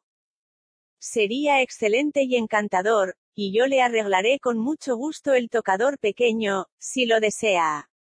No diga nada a Madame, pero mientras ella duerme siéntese allí sola por un ratito para tener pensamientos buenos y pedir al buen Dios que sane a su hermana. Esther era verdaderamente piadosa y enteramente sincera en su consejo, porque tenía un corazón tierno y simpatizaba con las hermanas en su aflicción. Amy encontró atractivo el plan y le permitió arreglar el tocador junto a su dormitorio, con la esperanza de que le haría algún bien. Desearía saber dónde irán todas estas cosas hermosas cuando muera la tía March, dijo, mientras guardaba lentamente el rosario y cerraba los estuches de joyas, uno tras otro. A usted y sus hermanas. Lo sé, Madame confía en mí, firmé como testigo de su testamento y debe ser así, susurró Esther, sonriendo. Qué gusto. Pero quisiera que me los dejara tener ahora. No son agradables las demoras, observó Amy, echando una última mirada a los diamantes. Es demasiado pronto para que las señoritas lleven estas cosas. La primera que sequéis recibirá las perlas, Madame lo ha dicho, y me imagino que el pequeño anillo de la turquesa le será regalado a usted cuando se marche, porque Madame está complacida por su buena conducta y sus modales encantadores. ¿Lo cree usted? Seré dócil como un cordero si puedo tener ese hermoso anillo. Después de todo, me gusta la tía March y Amy se lo probó con la firme resolución de merecerlo. Desde aquel día fue un modelo de obediencia, y la anciana señora admiró satisfecha el éxito de sus instrucciones. Esther arregló el cuarto con una mesita, puso un taburete enfrente de ella y encima un cuadro que sacó de uno de los cuartos cerrados. Pensó que no era de gran valor, pero lo eligió por creerlo adecuado, sabiendo muy bien que Madame no lo sabría ni haría caso aunque lo supiera. Sin embargo, era una copia valiosa de un famoso cuadro, y los ojos de Amy, ávidos de belleza, no se cansaban de contemplar el dulce rostro de la Virgen Madre, mientras su corazón permanecía ocupado con sus propios pensamientos tiernos. En la mesita tenía su pequeño testamento, su libro de himnos y un florero, lleno de las mejores flores que le traía Lauri. Cada día entraba para sentirse sola, entregada a pensamientos buenos y pidiendo al buen Dios que sanara a su hermana. En todo esto la muchachita era muy sincera, porque sola, fuera del nido doméstico, sintió tan vivamente la necesidad de una mano cariñosa a la cual agarrarse que instintivamente se volvió al amigo, fuerte y tierno, cuyo amor paternal rodea a sus hijos pequeños. Extrañaba la ayuda de su madre para comprender y manejarse, pero como le habían enseñado dónde buscar, hizo cuanto pudo para hallar el camino y marchar por él confiadamente. Pero Amy era una peregrina joven, con una carga que se le hacía muy pesada. Trató de olvidarse de sí misma, de mantenerse alegre y sentirse satisfecha con hacer bien, aunque nadie la viese ni la alabase. Durante sus primeros esfuerzos para ser muy buena, decidió hacer su testamento, como había hecho la tía Mart, de modo que si cayera enferma y muriese, sus bienes pudieran ser justa y generosamente repartidos. Mucho le costó el solo pensamiento de renunciar a sus pequeños tesoros, tan preciosos a sus ojos como las joyas de la anciana señora. Durante una de sus horas de recreo redactó lo mejor posible el importante documento, con alguna ayuda de Esther para ciertas frases legales, cuando la buena francesa hubo firmado, Amy se sintió aliviada y lo puso a un lado para mostrárselo a Laurie, a quien necesitaba por segundo testigo. Como era un día lluvioso subió a uno de los dormitorios grandes para divertirse, y llevó al loro como compañero. En aquel cuarto había un armario lleno de vestidos antiguos, con los cuales Esther le permitía jugar. Su diversión favorita era vestirse con los brocados descoloridos y pasear delante del espejo grande, haciendo reverencias ceremoniosas, y ondulando la cola de su traje con un crujido que la encantaba. Aquel día estaba tan ocupada que no oyó a Lauri tocar la campana ni lo vio observándola a escondidas, según iba y venía, haciendo coqueterías con su abanico y sacudiendo la cabeza, que lucía un turbante color de rosa, en raro contraste con el traje de brocado azul y la falda amarilla. Tenía que andar con cuidado, porque se había puesto zapatos de tacones altos. Era gracioso verla andar tan afectadamente, con su traje brillante, y el loro pavoneándose a sus espaldas, imitándola tan bien como podía y parándose de vez en cuando para exclamar, ¡qué guapos estamos! Vete, espantajo. Bésame querida. Ah, ah. Reprimiendo con dificultad una explosión de risa, por temor de ofender a su majestad, golpeó Lauri la puerta y fue recibido graciosamente. Siéntate y descansa, mientras me quito estas cosas, después quiero pedirte consejo sobre algo muy grave, dijo Amy, una vez que terminó de mostrar sus esplendores y empujado al loro a un rincón. Este pájaro es la prueba de mi vida, continuó, quitándose el turbante rosa, mientras Laurie se sentaba a caballo en una silla. Ayer mientras dormía la tía March y yo trataba de estar quieta como un ratoncito, el loro se puso a gritar y a sacudir las alas en su jaula, fui para sacarlo y descubrí una araña grande. La eché fuera y corrió el loro, diciendo cómicamente, sal a paseo, querida. No pude menos de reírme, lo cual hizo jurar al loro, despertando a la tía que nos retó a los dos. ¿Aceptó la araña la invitación de salir? preguntó Lauri. Sí, salió, y el loro se escapó espantado y se refugió en la butaca de la tía, gritando, tómala, tómala, tómala. Mientras yo perseguía a la araña. Mentira, mentira, oh, oh, gritó el loro picoteando los pies de Lauri.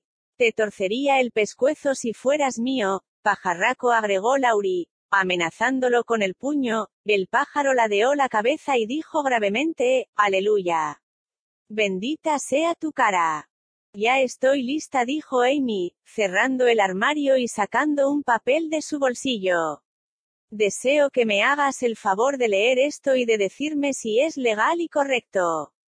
Creo que debo hacerlo, porque la vida no es segura y no deseo que haya discusión alguna sobre mi sepultura. Lauri se mordió los labios y leyó el documento siguiente con gravedad digna de alabanza, si se considera su contenido. Mi último testamento, yo, Amy Curtis March, estando en mi sano juicio, doy y lego toda mi propiedad personal, que es a saber, pongo por caso. A mi padre, mis mejores cuadros, dibujos, mapas y obras de arte, con inclusión de los marcos. También mis 100 dólares, para que haga con ellos lo que guste.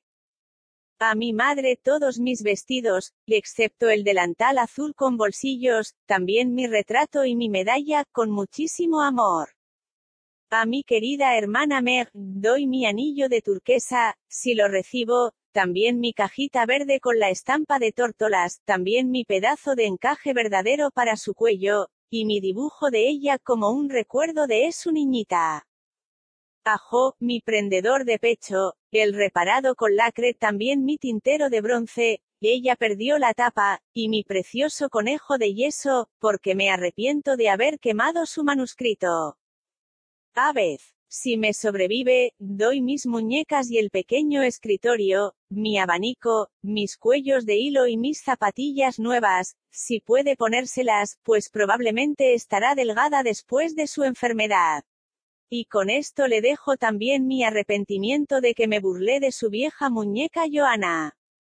A mi buen amigo y vecino Theodore Lawrence, lego mi cartera de papier maché, mi modelo en yeso de un caballo, aunque él dijo que no tenía cuello. También en recompensa a su mucha benevolencia en horas de aflicción, cualquiera de mis obras artísticas que prefiera, Nuestra Señora es la mejor.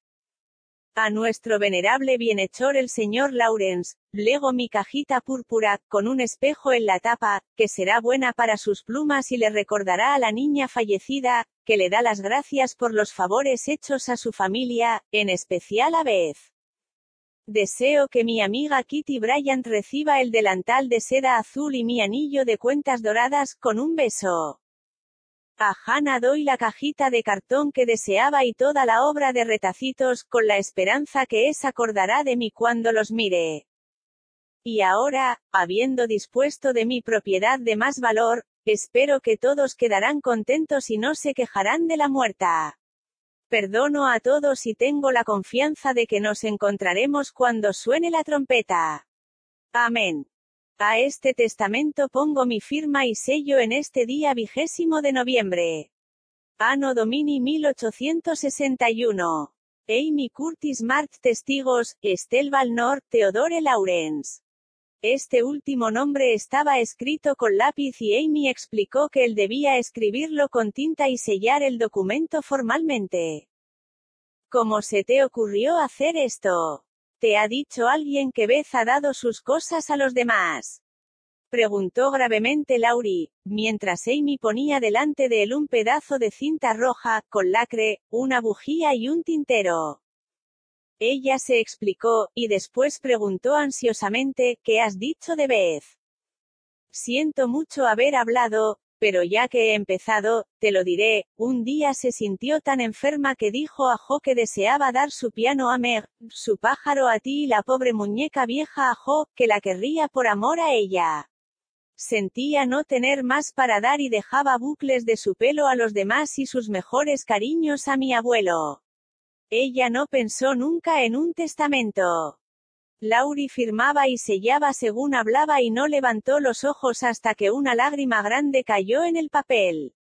La cara de Amy estaba llena de pena, pero no dijo más que no se acostumbra a poner alguna clase de postdata a los testamentos algunas veces. Si codicilos los llaman. Entonces pon uno en el mío, que deseo que todos mis bucles sean cortados y dados a mis amigos. Lo olvidé pero quiero que se haga, aunque estropee mi aspecto. Lauri lo añadió, sonriéndose del último y mayor sacrificio de Amy. Después la entretuvo por una hora, interesándose mucho en todas sus aflicciones. Pero cuando ya se iba, Amy lo detuvo para susurrar con labios temblorosos. Esta vez verdaderamente en peligro. Temo que sí, pero debemos tener esperanzas de que todo acabe bien. Así que no llores, querida mía, y Lauri la abrazó fraternalmente, lo cual la consoló mucho. Cuando su amigo salió se fue a su capillita y lloró por vez, con los ojos llenos de lágrimas y el corazón dolorido, sintiendo que millones de sortijas de turquesas no podrían consolarla por la pérdida de su dulce hermanita. CAPITULO 20 en confianza. No hay palabras para describir el encuentro de la madre con sus hijas, es bello vivir tales horas, pero muy difícil detallarlas. Lo dejaré a la imaginación de los lectores, limitándome a decir que la casa rebosaba verdadera felicidad y que la tierna esperanza de Meg se realizó, porque cuando Beth se despertó de aquel sueño largo y saludable, los primeros objetos que sus ojos vieron fueron la rosita y la cara de su madre. Demasiado débil para extrañarse por nada, no hizo más que sonreír y acurrucarse en los brazos cariñosos, sintiendo al fin satisfecho su deseo. Después volvió a dormirse y las chicas sirvieron a su madre, que no quería soltar la mano delgada que se hacía firmemente a la suya, aun durante el sueño. Hannah había preparado para la viajera un desayuno sorprendente, que Meg y Holly alcanzaron como cigüeñas sumisas, mientras escuchaban su relato del estado de su padre, de cómo el señor Brooke había prometido quedarse a cuidarlo, como la tormenta había retrasado el viaje a casa y cuánto la había animado Laurie en la estación, cuando llegó completamente rendida por el cansancio, la ansiedad y el frío. ¡Qué día tan extraño! aunque agradable fue aquel. Afuera tan brillante y alegre, porque todo el mundo había salido para contemplar la primera nevada, en casa, tan tranquilo y reposado, porque todas dormían, fatigadas por la velada. Reinaba una tranquilidad de domingo, mientras Hannah, cabeceando, guardaba la puerta. Con la feliz sensación de verse libres de una carga, Meg y Jo cerraron sus ojos fatigados y descansaron, como barcos arribados a puerto seguro tras dura tempestad. La señora March no quiso dejar a Beth, pero durmió en la butaca, despertándose con frecuencia para mirar y tocar a su niña, cual avaro que acaba de recobrar un tesoro perdido. Entretanto, Laurie salió disparado para consolar a Amy y contó también su historia que casi hizo llorar a la tía March, que ni una sola vez dijo, ya lo decía yo. En esta ocasión Amy se portó tan bien que imagino que los buenos pensamientos de la capillita comenzaban a producir fruto. Pronto se secó las lágrimas, dominó su impaciencia por ver a su madre y ni se acordó de la sortija de turquesa. Hasta el loro parecía impresionado, porque la llamó, buena niña, y le dijo, bendita sea tu alma. Y, sal de paseo, querida, con su voz más agradable. Con gusto hubiese salido a disfrutar del tiempo despejado de invierno, pero descubriendo que Laurie se caía de sueño, a pesar de sus valerosos esfuerzos por disimularlo, lo persuadió a que descansara en el sofá, mientras ella escribía una carta a su madre. Empleó largo rato en hacerla, y cuando volvió, su amigo estaba acostado, con ambas manos debajo de su cabeza, profundamente dormido. La tía March había bajado las cortinas y estaba sentada, sin hacer nada, con desusada benevolencia. Después de un rato empezaron a pensar que no despertaría hasta la noche, y probablemente así hubiera sido si una exclamación de alegría dada por Amy a la vista de su madre no lo hubiera sacudido. Muchas niñas felices habría en la ciudad aquel día, pero de seguro que ninguna lo era tanto como Amy cuando, sentada sobre las rodillas de su madre, le contó sus experiencias abundantemente compensadas por caricias tiernas y sonrisas consoladoras. Estaban solas en la capillita, a la cual su madre no puso reparos cuando supo su objeto. Al contrario, me gusta mucho, querida mía dijo, mirando el librito bien usado y el bello cuadro con su guirnalda de verde. Es una idea excelente tener algún sitio donde poder refugiarse en busca de tranquilidad, cuando estamos entristecidos o inquietos. Hay muchas horas difíciles en nuestra vida, pero siempre podemos soportarlas si pedimos auxilio como es debido. Pienso que mi muchachita está aprendiendo. Sí, mamá, y cuando vuelva a casa voy a poner mis libros y una copia de este cuadro, que he tratado de hacer, en una esquina del cuartito. La cara de la madre no me ha salido bien, es demasiado bella para que yo pueda dibujarla, pero he logrado dibujar mejor al niño, y me gusta muchísimo. Me agrada pensar que él fue una vez niño, porque no me siento tan lejos de él y eso me ayuda. Mientras Amy señalaba al niño Jesús en las rodillas de su madre, la señora Mart vio algo en la mano alzada que la hizo sonreírse. No dijo nada, pero Amy comprendió la mirada, y después de un minuto de silencio, añadió gravemente. Deseaba hablarte de esto, pero lo olvidé. Hoy la tía March me regaló el anillo, me llamó, me dio un beso y me lo puso en el dedo, diciendo que estaba orgullosa de mí y que desearía tenerme con ella para siempre. Al mismo tiempo me dio este otro anillo para sujetarlo, porque es demasiado grande para mi dedo. Me gustaría tenerlos puestos, ¿me lo permites? Son hermosísimos, Amy, pero creo que eres demasiado joven para tales adornos, contestó la señora Marth. Trataré de no ser vanidosa, dijo Amy, no creo que me gusta solo por ser tan bello, me gustaría usarlo, como la muchachita del cuento cuando llevaba su pulsera, para recordar algo. ¿Quieres decir la tía Marth? preguntó su madre, riéndose. No para acordarme de no ser egoísta. Tan seria y sincera parecía Amy, que su madre dejó de reírse y escuchó respetuosamente su pequeño proyecto.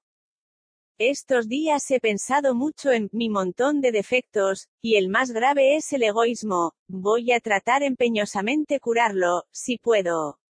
Beth no es egoísta, y esa es la razón por la que todos la quieren y les da tanta pena pensar que pueden perderla. No lo sentirían tanto si yo estuviese enferma, porque no lo merezco, pero me gustaría que todos me quisieran y me extrañaran. Voy a tratar de parecerme a Beth tanto como pueda. Soy propensa a olvidar mis resoluciones, pero si tuviera siempre algo que me las recordara, creo que me portaría mejor. Puedo probar este medio. Sí, pero tengo más confianza en el rinconcito de la meditación. Usa el anillo, querida mía, y haz lo que puedas, creo que conseguirás algo, porque desear ser buena con sinceridad es tener ganada media batalla. Ahora tengo que volver a Beth. Animo, hija mía, pronto te llevaremos a casa. Aquella tarde, mientras Meg escribía a su padre para informarlo de la llegada de la viajera, Jo subió la escalera a hurtadillas, entró en el dormitorio de Beth y, encontrando a su madre en el lugar acostumbrado, se detuvo por un minuto retorciendo su cabello con los dedos con gesto de indecisión y perplejidad. ¿Qué te pasa, querida? Preguntó la señora Marth. Quiero decirte algo, mamá. Acerca de Meg. Que pronto lo adivinaste. Sí, se trata de ella, y aunque es una pequeñez me molesta. Beth duerme, habla en voz baja y dímelo todo. Espero que ese joven Moffat no haya estado aquí.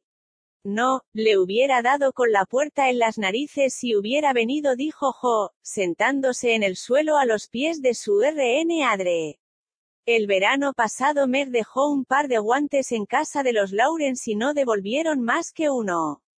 Lo habíamos olvidado por completo hasta que Teddy me dijo que el señor Brooke lo tenía. Lo guardaba en el bolsillo de su chaleco, y una vez que se le cayó y Teddy bromeó por ello, el señor Brooke confesó que le gustaba Meg, y que no se atrevía a decírselo por ser ella tan joven y él tan pobre. No es una situación terrible. ¿Crees que Meg lo quiere? preguntó la señora Martz con mirada ansiosa. Pobre de mí. No entiendo nada de amor ni de tales tonterías, gritó Jo, con una mezcla cómica de interés y desprecio. En las novelas, las muchachas lo exteriorizan ruborizándose, desmayándose, enflaqueciendo y haciendo necedades. Meg no hace nada de eso, come, bebe y duerme como una persona sana, me mira frente a frente cuando hablo de ese hombre, y solo se ruboriza algo cuando Teddy se burla de los novios. Le prohibí que lo hiciera, pero no me hace caso. Entonces, ¿crees que Meg no está interesada en John? ¿En quién? gritó Jo, extrañada. En el señor Brooke, ahora lo llamo John, en el hospital adquirimos esa costumbre y le gusta. Pobre de mí, ya veo que vas a ponerte de su parte, has sido bueno con papá y tú no lo mandarás a paseo, sino que permitirás que sequéis con él si quiere. ¡Qué astuto! Mimar a papá y hacerse el servicial contigo para ganarse la simpatía de los dos. Hijo, enojada, se tiró de los cabellos. Querida mía, no te enojes, te diré lo que ha pasado. John me acompañó, por pedido del señor Lawrence, y se interesó tanto en tu pobre papá que no pudimos menos que tomarle cariño. Fue perfectamente sincero y honrado en cuanto a Meg, porque nos dijo que la quería, pero que trabajaría para crear un hogar confortable antes de pedir su mano. No deseaba más que nuestro consentimiento para amarla, trabajar por ella y tratar de ganarse su amor, si podía. Realmente es un joven excelente, y no podíamos negarnos a escucharlo, pero no consentiré que Meg se comprometa tan joven. Claro que no, sería una idiotez. Ya sabía yo que se estaba tramando algo, me lo decía el corazón, ahora es peor de lo que yo imaginaba. Desearía poder casarme con Meg yo misma, para guardarla segura dentro de la familia. Esta extraña solución hizo sonreír a la señora March, pero después dijo seriamente, confío en ti y no quiero que digas nada a Meg todavía. Cuando vuelva John y los vea juntos podré juzgar mejor los sentimientos de ella para con él. Ella verá los suyos en esos hermosos ojos de los cuales habla, y entonces estará perdida. Tiene un corazón tan tierno que se derretirá como manteca de Flandes, si alguien la mira amorosamente. Leía las noticias cortas enviadas por el más que tus cartas, y me daba pellizcos cuando yo hablaba de ello, le gustan los ojos color castaño, no cree que el nombre de John es feo, pronto se enamorará de él y adiós paz, alegría y felicidad entre nosotras. Lo veo todo, se harán la corte por toda la casa y tendremos que quitarnos de en medio, Meg estará en la gloria y no me necesitará más, Brooke amontonará una fortuna de una manera u otra, se la llevará, dejará un vacío en la familia, me romperá el corazón y todo se hará desagradable. Pobre de mí, ¿por qué no habremos sido todos ricos? Entonces no habría ninguna dificultad. La señora March suspiró, y Jo levantó los ojos con una expresión de alivio. No te gusta tampoco a ti, mamá. Me alegro, lo despacharemos con viento fresco, sin decir una palabra a Meg, y seguiremos felices juntas como siempre. Hice mal en suspirar, Jo. Es natural y justo que con el tiempo todas se vayan a sus propios hogares, pero deseo conservar a mis hijas todo el tiempo posible, y siento que esto haya sucedido tan pronto, porque Meg no tiene más que 17 años, y John no podrá formar un hogar para ella por algunos años. Tu padre y yo estamos de acuerdo en que no se comprometa de ninguna manera ni se queis antes de cumplir 20 años. Si ella y John se quieren, pueden esperar, y así dar pruebas de su amor. Ella es responsable y no temo que lo trate con dureza. Mi hija tan hermosa y tierna. Espero que todo marchará felizmente para ella. ¿No preferirías que se casara con un hombre rico? El dinero es cosa buena y útil, Jo quisiera que mis hijas no sintieran nunca demasiado su escasez ni estén tentadas por tener demasiado.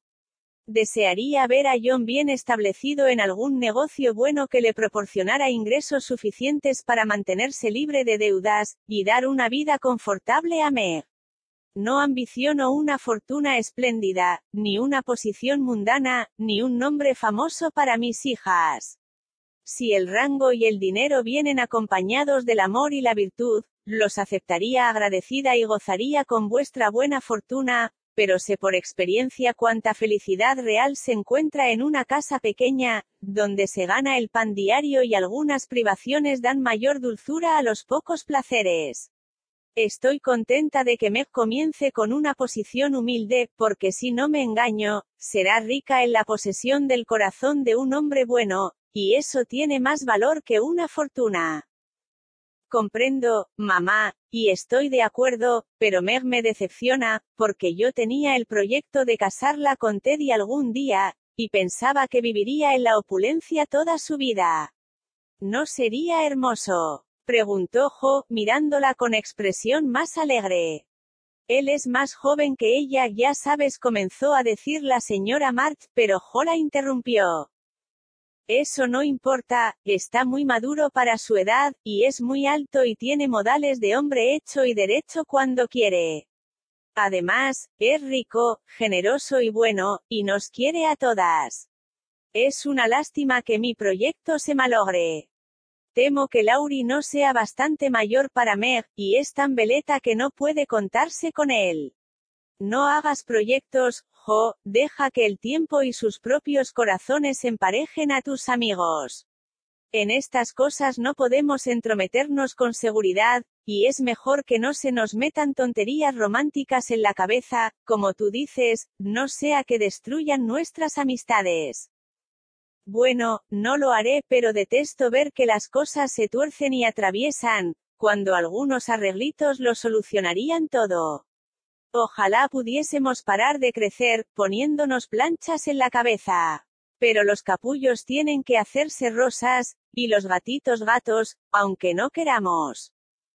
¿Qué es eso de planchas y gatos? preguntó Meg, entrando a hurtadillas en el dormitorio, con la carta que había escrito en la mano. Nada más que una de mis estúpidas charlas. Voy a dormir, ven, Meg dijo Jo, desplegándose como un rompecabezas vivo. Muy correcta y bien escrita.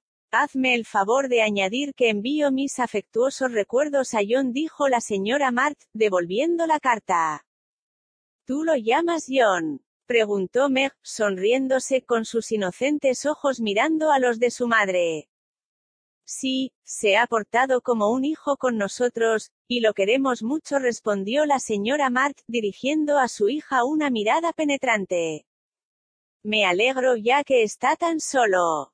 Buenas noches, mamá querida.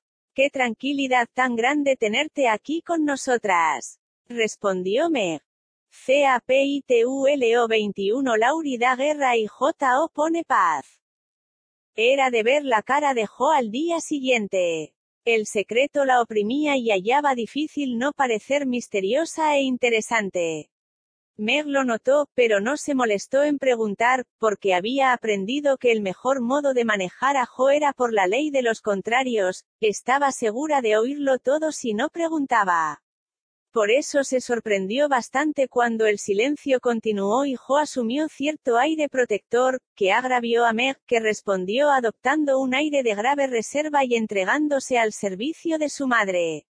Esto dejó a Jo libre para hacer su gusto, porque la señora March había tomado su puesto de enfermera diciéndole que se paseara y se distrajera después de tan largo encierro en casa.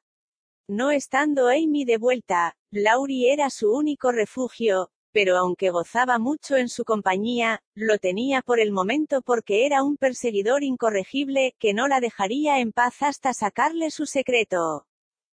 Tenía razón, porque tan pronto el pícaro sospechó algo misterioso, se propuso descubrirlo, e hizo pasar muy malos ratos a Jo. Rogó, prometió, se burló, amenazó y riñó, fingió indiferencia para sacar la verdad por sorpresa, afirmó que lo sabía, para decir después que no le importaba saberlo, y por fin, a fuerza de perseverancia, logró asegurarse de que se trataba de Meg y del señor Brooke. Indignado porque su tutor no le hubiera hecho ninguna confidencia, se puso a imaginar alguna venganza digna de la ofensa. Entretanto, me parecía haber olvidado el asunto y estaba absorta con los preparativos para la vuelta de su padre, pero, de repente, un cambio pareció apoderarse de ella, había días en que parecía otra, sobresaltándose cuando alguien le hablaba, ruborizándose si alguien la miraba, callaba mientras cosía, con expresión tímida y preocupada en la cara. A las preguntas de su madre respondía que estaba muy bien, y las dejó las despachó pidiéndole que la dejase en paz. Lo siento en el aire, el amor, quiero decir, y se está enamorando rápidamente. Tiene casi todos los síntomas, está nerviosa y de mal humor, no come, no puede dormir y se sienta pensativa en los rincones. La sorprendí cantando la canción del arroyo de voz argentina, y una vez dijo, John, ¿cómo lo haces tú? y se puso roja como una amapola. ¿Qué haremos? dijo Jo, dispuesta, al parecer, a toda clase de medidas, aun violentas. Nada más que esperar. Déjala sola, sé amable y paciente, la vuelta de papá lo arreglará todo, respondió su madre. Aquí hay una carta para ti, Meg con sello puesto. Qué curioso. Teddy no pone sello a las mías, dijo Jo al día siguiente, al distribuir el contenido del pequeño correo. La señora March y Jo estaban entretenidas en sus asuntos cuando una exclamación de Meg les hizo levantar los ojos para verla mirando fijamente su carta con cara asustada. Hija mía, ¿qué te pasa? Gritó la madre corriendo hacia ella mientras Jo trataba de agarrar el pliego malhechor. Es todo un error. No la envió. Oh, Jo. ¿Cómo pudiste hacerlo? Y Meg escondió la cara entre las manos llorando a lágrima viva.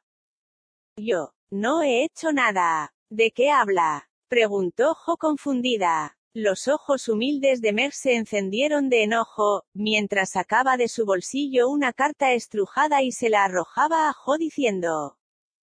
Tú la escribiste y ese muchacho malicioso te ayudó.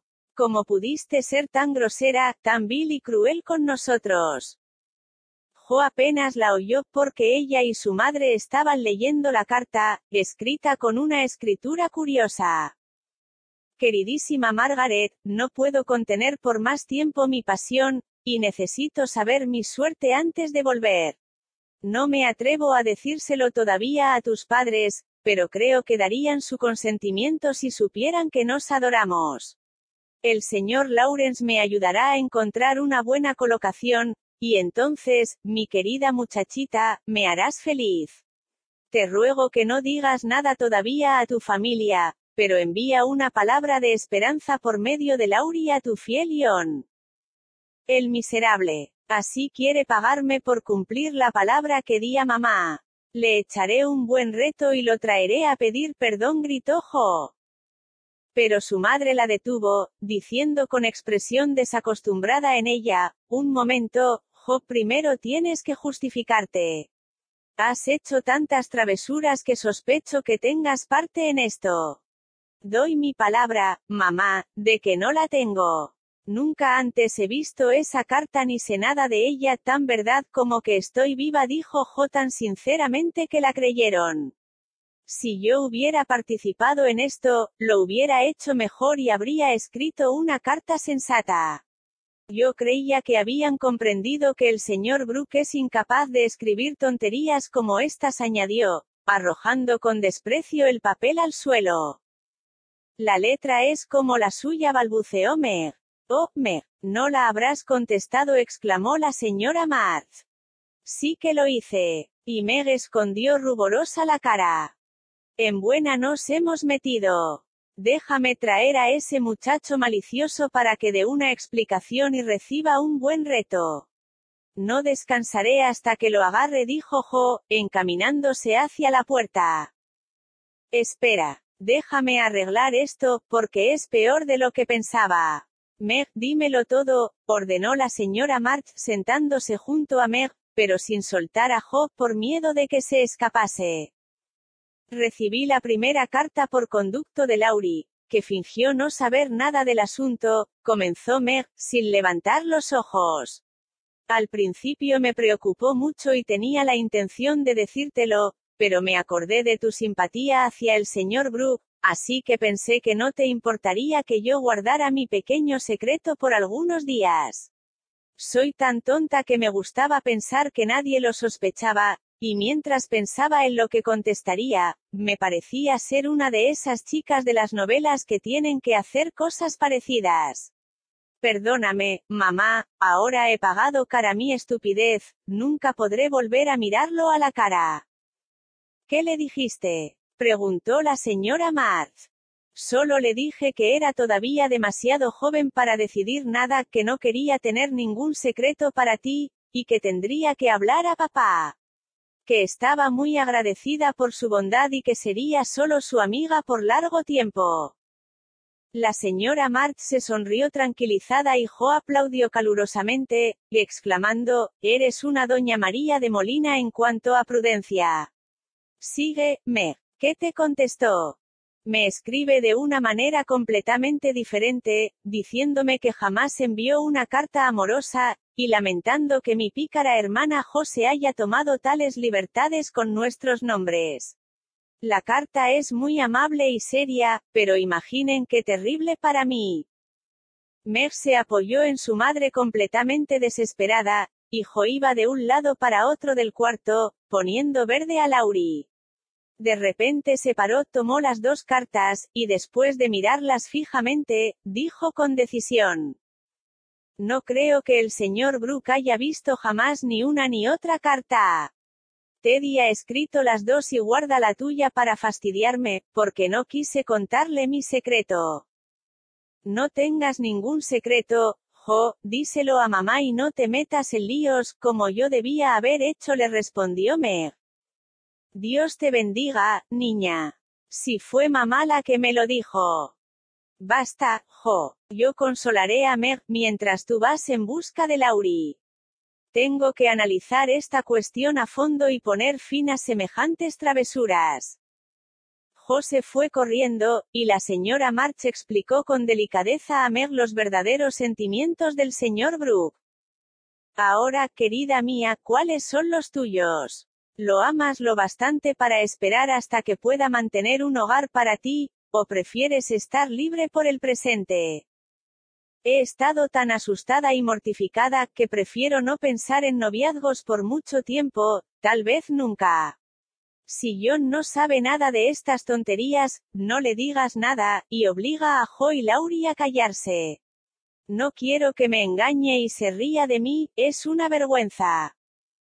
Meg, generalmente amable, había perdido la paciencia con estas burlas maliciosas, la señora Mart la calmó con la promesa de guardar completo silencio y la mayor discreción en el futuro. Tan pronto como se oyeron los pasos de Laurie en el vestíbulo, Meg se escapó al estudio y su madre recibió a solas al culpable. Jo no le había dicho para que lo querían en casa, temiendo que no viniese, pero lo advirtió tan pronto como vio la cara de la señora March, y permaneció de pie, dando vueltas a su sombrero, con tal aspecto de culpable, que lo delataba.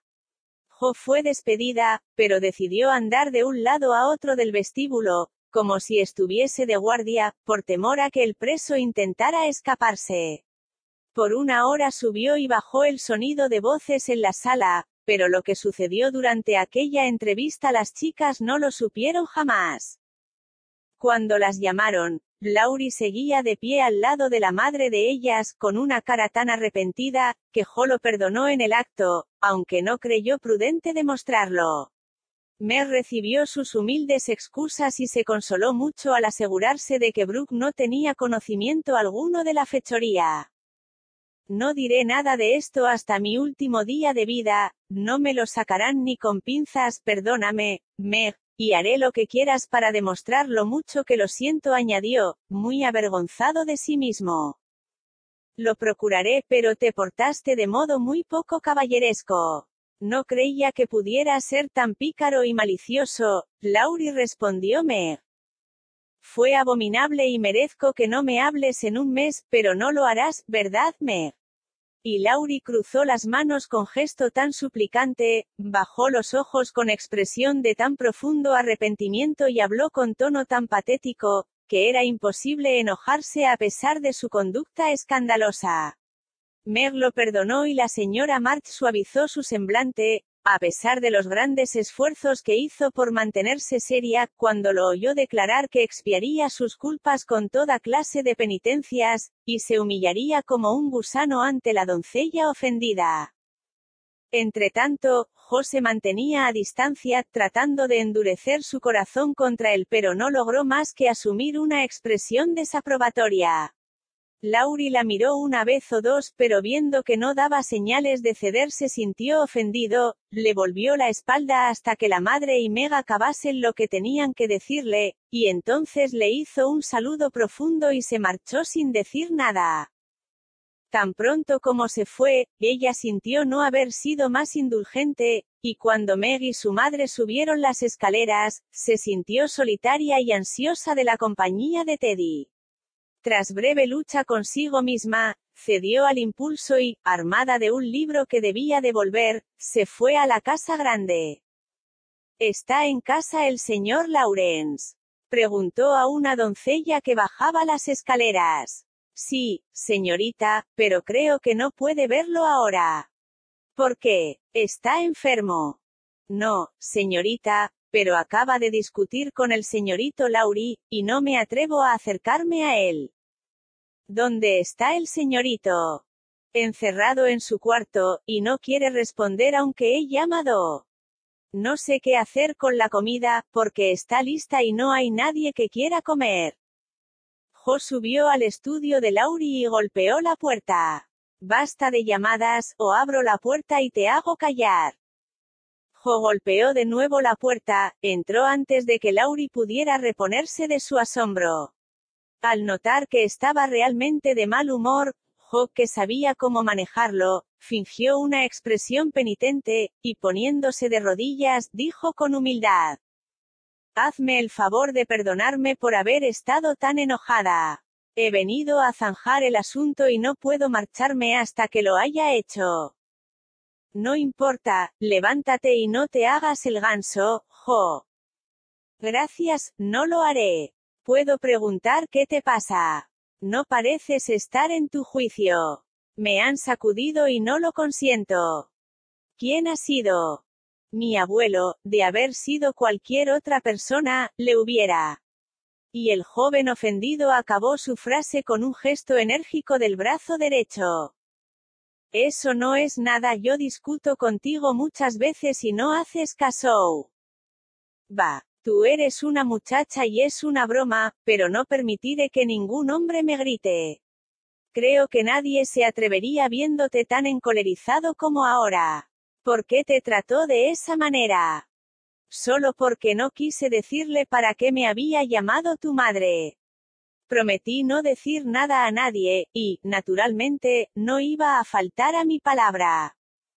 No podías satisfacer a tu abuelo de algún modo. No, insistió en saber la verdad, toda la verdad, y nada más que la verdad. Hubiera contado mi parte del enredo de haber podido hacerlo sin envolver a Meg. Como no podía, me callé y aguanté el regaño hasta que el anciano me agarró por la nuca. Entonces me puse furioso y escapé de un salto, por miedo a no poder contenerme. No fue agradable, pero él lo siente, estoy segura, baja y haz las paces. Yo te ayudaré. Que me ahorquen si lo hago. No voy a aguantar sermones y golpes de todo el mundo, solo por una pequeña picardía. Lo sentí por Meg, y le pedí perdón como un hombre, pero no lo pediré a nadie, no siendo culpable. Él no sabía eso.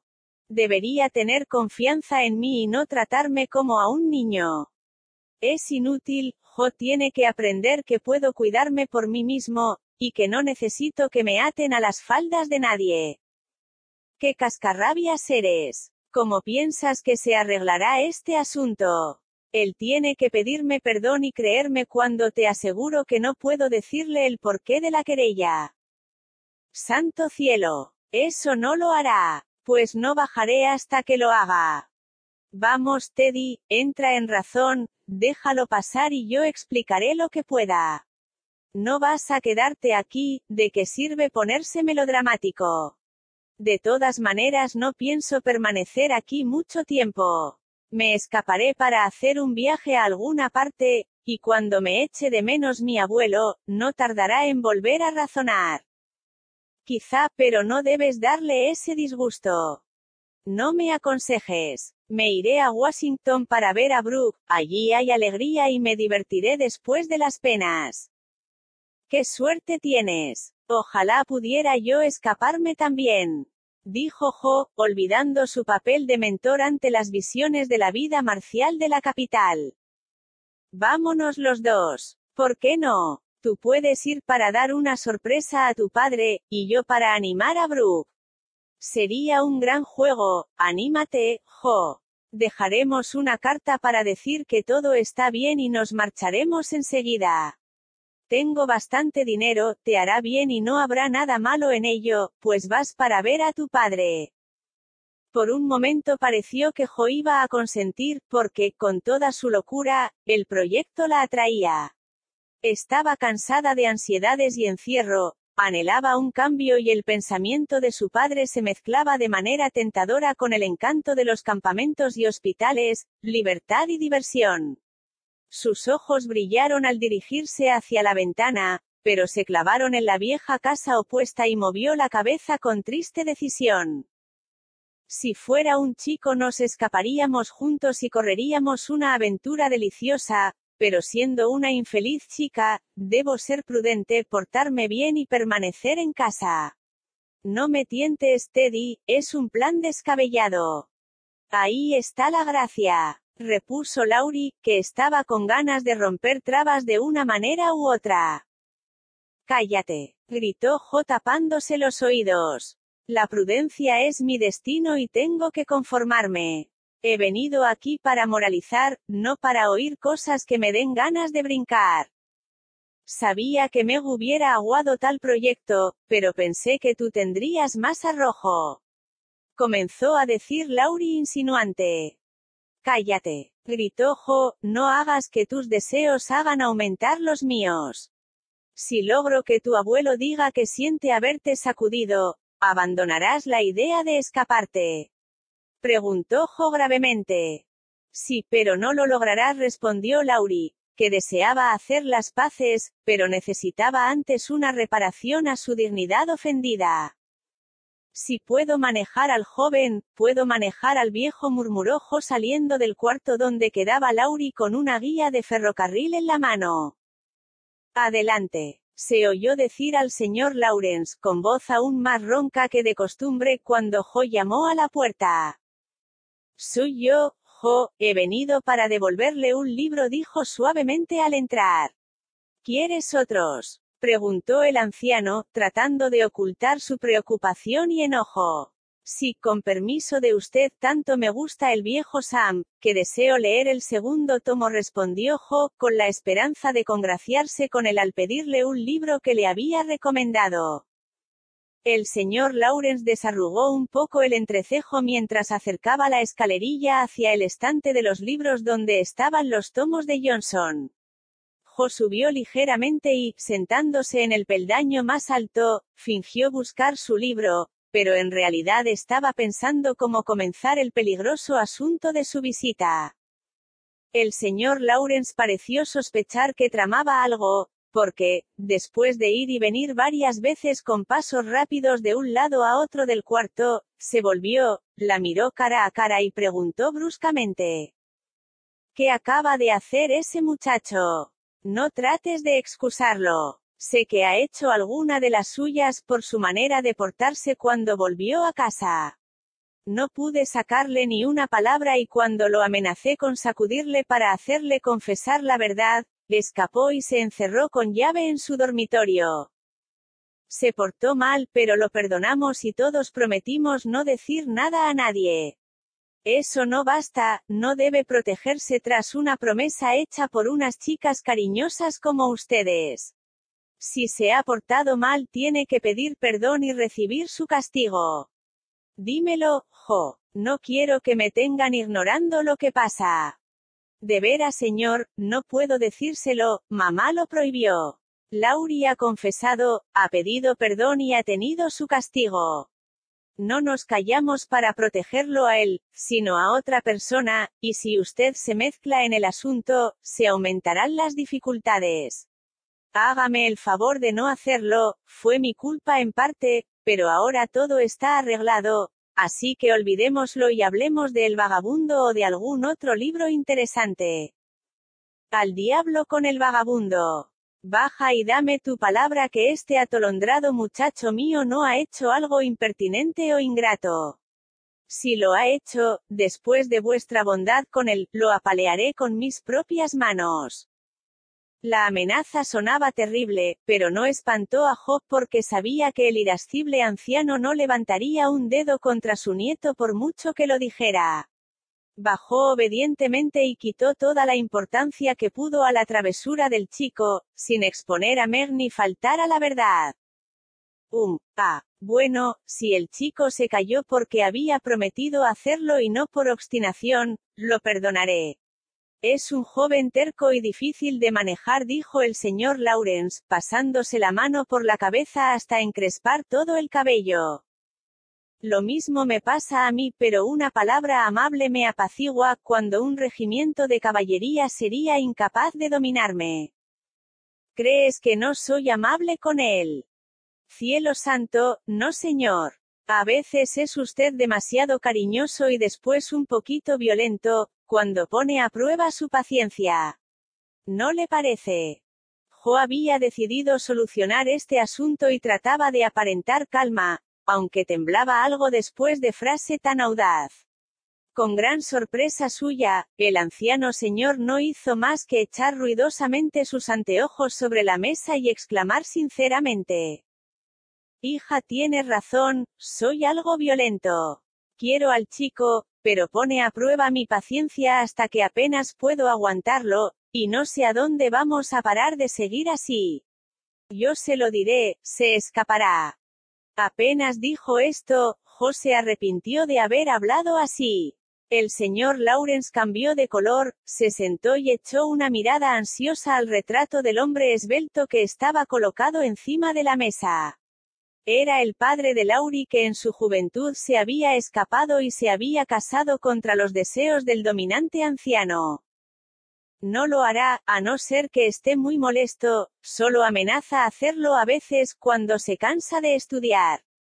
A menudo pienso que a mí me gustaría hacer otro tanto, sobre todo desde que me corté el cabello, de modo que si alguna vez nos extraña, puede poner un anuncio preguntando por dos chicos y mandar a buscarnos entre los barcos que zarpen con rumbo a la India. Se rió al decir esto, y el señor Lawrence pareció aliviado, evidentemente tomándolo como una broma de chicos. Pícara. ¿Cómo te atreves a hablarme de esta manera? ¿Dónde está tu respeto y tu buena educación? Benditos chicos y chicas. ¡Qué tormento nos dan! Y sin embargo, no podemos pasarnos sin ellos, dijo, pelizcándole las mejillas con buen humor, y agregando, vete y trae a ese muchacho a comer, dile que todo está arreglado y aconséjale que no dramatis con su abuelo, no lo aguantaré. No vendrá, señor, se siente ofendido, porque usted no le creyó cuando le dijo que no podía decírselo. Creo que tomó muy en serio la discusión. El señor Lawrence se echó a reír y Jo comprendió que la batalla estaba ganada. Lo siento muchísimo, supongo que debo estar agradecido porque él no me ha sacudido a mí. Santo cielo. ¿Qué querrá este joven? Si yo fuera usted, le escribiría una excusa, señor. Él dice que no bajará hasta que la reciba, y habla de Washington y no sé qué locuras. Una excusa formal le mostrará lo estúpido que es y lo hará bajar de agradable humor. Pruébelo, le gusta la broma, y eso es mejor que arreglarlo de palabra. Yo se la llevaré y le daré una lección. El señor Lawrence le echó una mirada aguda y se caló los anteojos, diciendo lentamente. ¡Qué pícara eres! Pero no me importa ser engatusado por tío Beth. Vamos, dame una hoja de papel y acabemos de una vez con estas tonterías. La carta se escribió con las frases usuales entre caballeros después de graves insultos. Jo besó la calva del señor Lawrence y corrió escaleras arriba para meter el pliego por debajo de la puerta de Lauri, aconsejándole por el agujero de la cerradura que fuera sumiso, cortés y otras cosas gratas.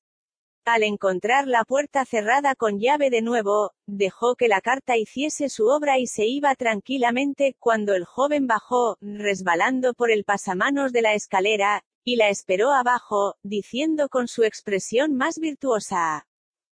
Qué buen camarada eres, Jo. Has sufrido una explosión. Añadió, riendo. No he estado muy amable en general. Ah, bueno me han puesto todos. Hasta tú me abandonaste allá, y eso me hizo sentirme desesperado, comenzó a decir, tratando de excusarse. No hables así, cambia de tema y comienza de nuevo. Siempre estoy haciéndolo y estropeándolo, como solía estropear mis cuadernos de escritura, y empiezo de nuevo tantas veces, que nunca voy a salir de los comienzos, le contestó tristemente. Vete a comer, después te sentirás mejor. Los hombres solo gruñen cuando tienen hambre, dijo Jo al irse. Un cumplido para mi sexo, respondió Laurie, imitando a Amy, mientras iba a hacer penitencia con su abuelo, que estuvo de un humor. De santo y abrumadoramente respetuoso en su conducta todo el resto del día. CAPITULO 22 PRADOS hermosos. Las serenas semanas siguientes fueron como el sol después de la tormenta. Los enfermos mejoraron rápidamente y el señor Mark comenzó a hablar de volver a comienzos del año nuevo.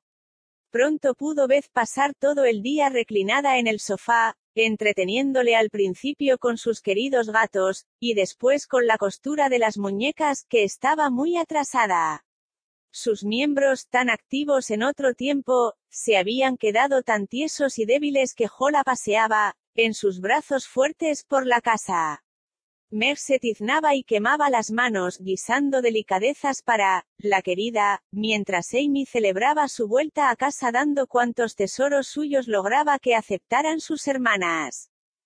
A medida que se acercaba Navidad, los acostumbrados misterios comenzaron a dejarse sentir en la casa, y la familia se desternilló de risa más de una vez con las imposibles y absurdas ceremonias propuestas por Jo para celebrar tan extraordinaria Navidad.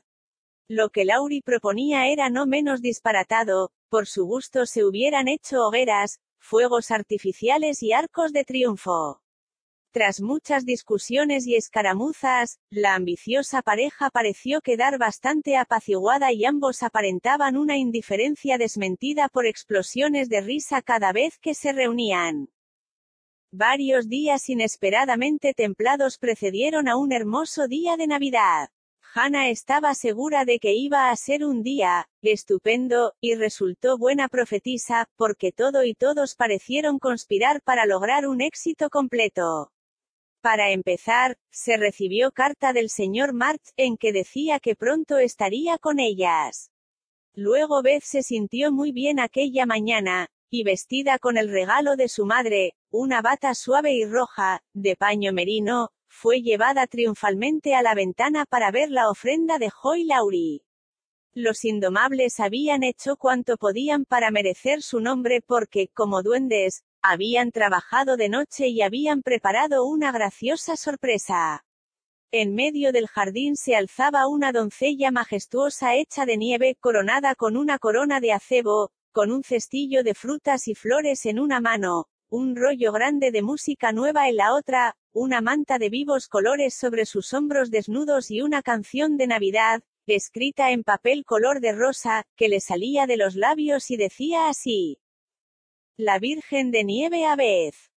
A nuestra querida vez bendiga Dios estas Pascuas, dándole felicidad, paz, salud en abundancia. Para la abeja industriosa dulce fruta y flores traigo, mantita para sus pies, música para su piano. Traigo un retrato de Juana por Rafael el II, que lo pintó con esmero para hacerlo fiel y pulcro. Acepta una cinta roja para la cola del gato, y helados de margarita, que imitan al Monte Blanco. Los que me hicieron han puesto su amor en mi níveo seno, acéptalo, con mi estatua, de Joy de Lauri. Cuánto se rió Beth al verla, cómo fue y vino Lauri para traer los regalos y qué preciosos discursos hizo Jo al entregarlos. Tan rebosante de felicidad estoy que si estuviese aquí papá no podría contener una gota más, dijo Beth suspirando con satisfacción. Mientras Jo la trasladaba al estudio para descansar después de la emoción y para refrescarse con algunas uvas regaladas por la Jungfrau. Lo mismo estoy yo, añadió Jo tocando el bolsillo donde estaba su deseado libro Andini Sintran. Y yo también replicó Amy, con los ojos clavados en un grabado de la Virgen y el Niño, en precioso marco, regalo de su madre.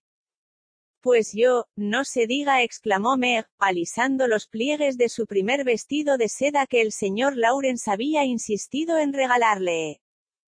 ¿Cómo podría no estar contenta?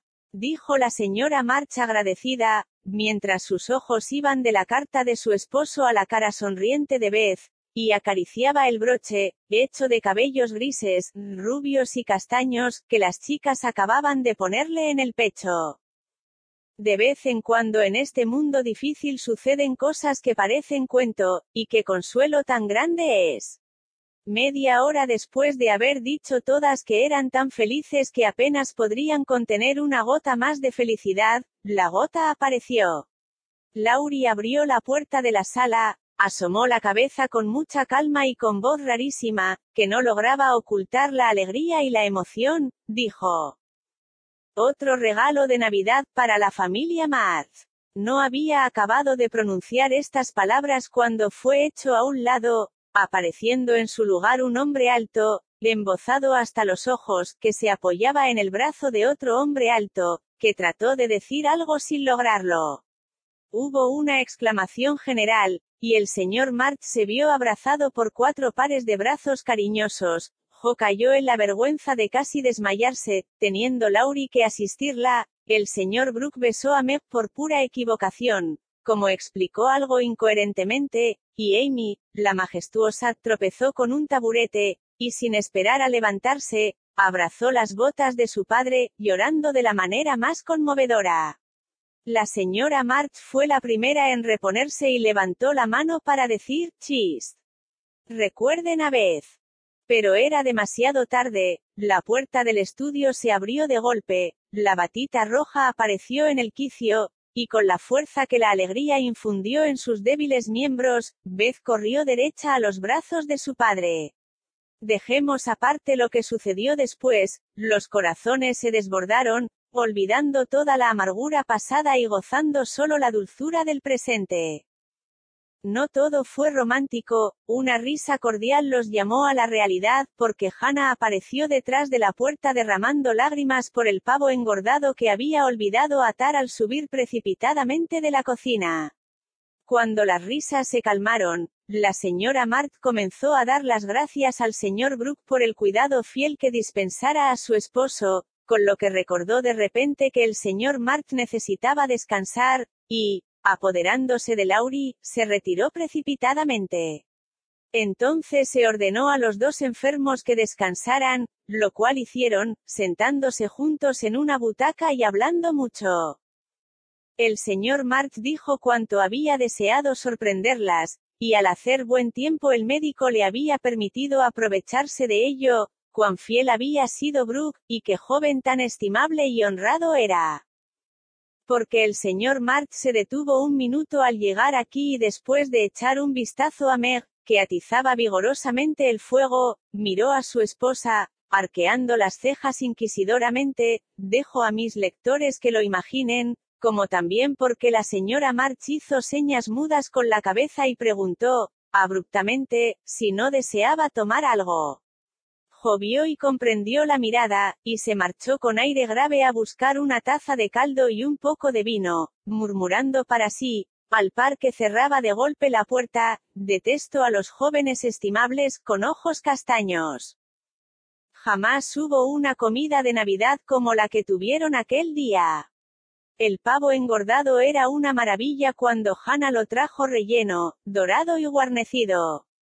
Y lo mismo el budín inglés, que se deshacía en la boca, y las jaleas, con las cuales Amy gozaba como una mosca en un tarro de miel. Todo salió bien, lo cual era providencial, como dijo Hannah, porque tan perturbada estaba, señora, que es un verdadero milagro si no asé el budín y rellené el pavo con las pasas, o lo envolví en el lienzo del budín. El señor Lawrence y su nieto comieron con ellos, también el señor Brooke, al que Jo arrojaba miradas furibundas con infinita diversión de Laurie. Dos butacas estaban juntas a la cabecera de la mesa, en ellas se sentaron Beth y su padre, regalándose modestamente con pollo y algo de fruta. Brindaron, Contaron cuentos, cantaron canciones, recordaron cosas antiguas, como suelen decir los viejos, y pasaron unas horas gratísimas. Habían propuesto un paseo en trineo, pero las chicas no quisieron dejar a su padre, así que los invitados se despidieron temprano, y al caer el crepúsculo la familia feliz, estaba reunida alrededor del hogar.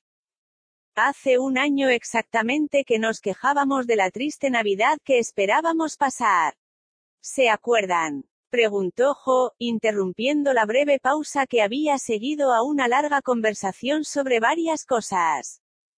Todo considerado, ha sido un año bastante agradable, dijo Meg.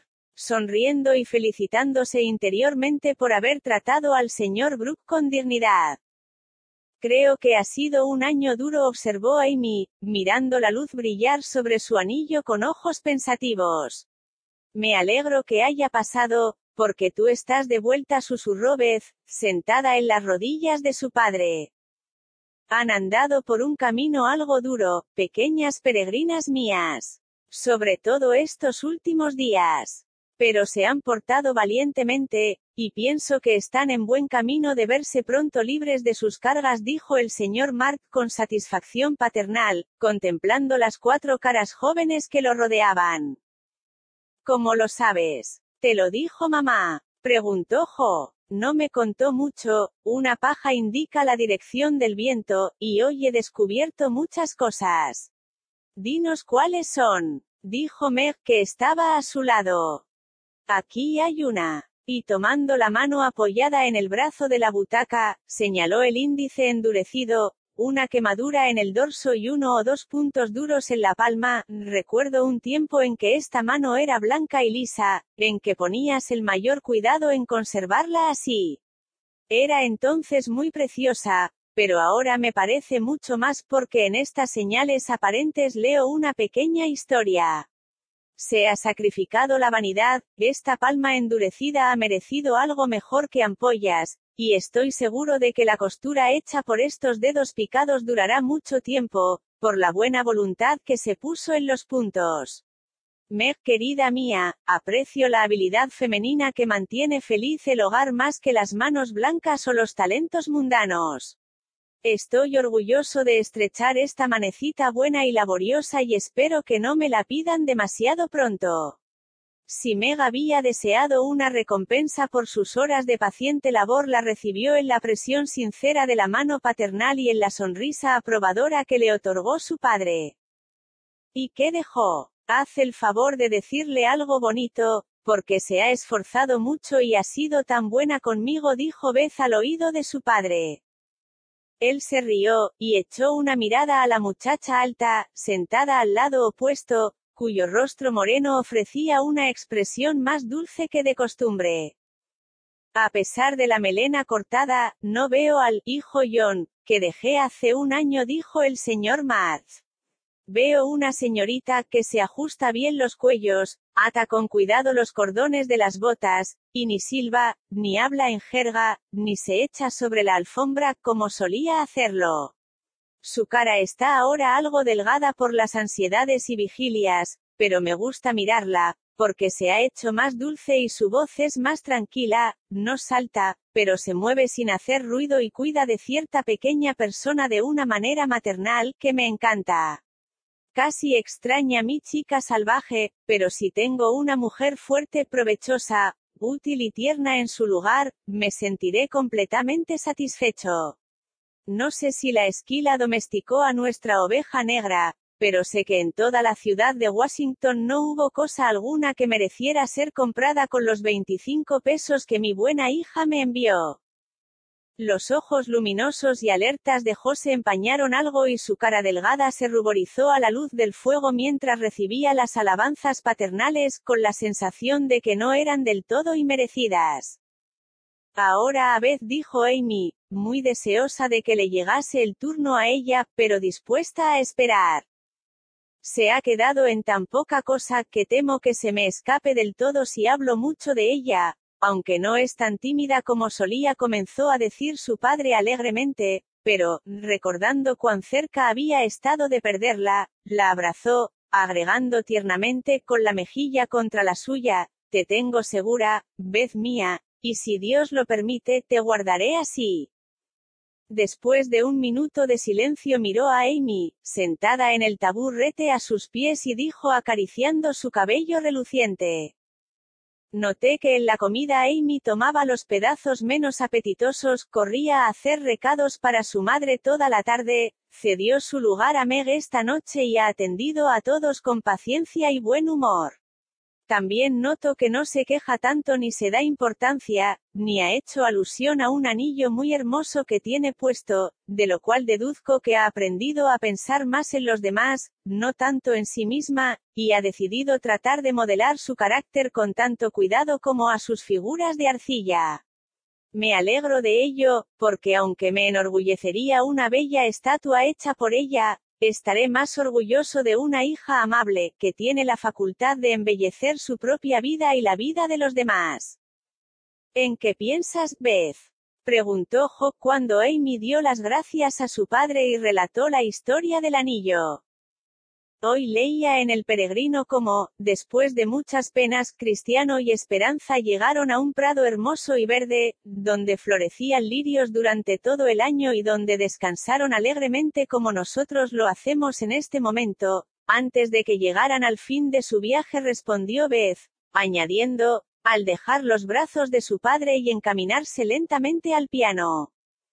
Es la hora del canto, y quiero estar en mi lugar acostumbrado.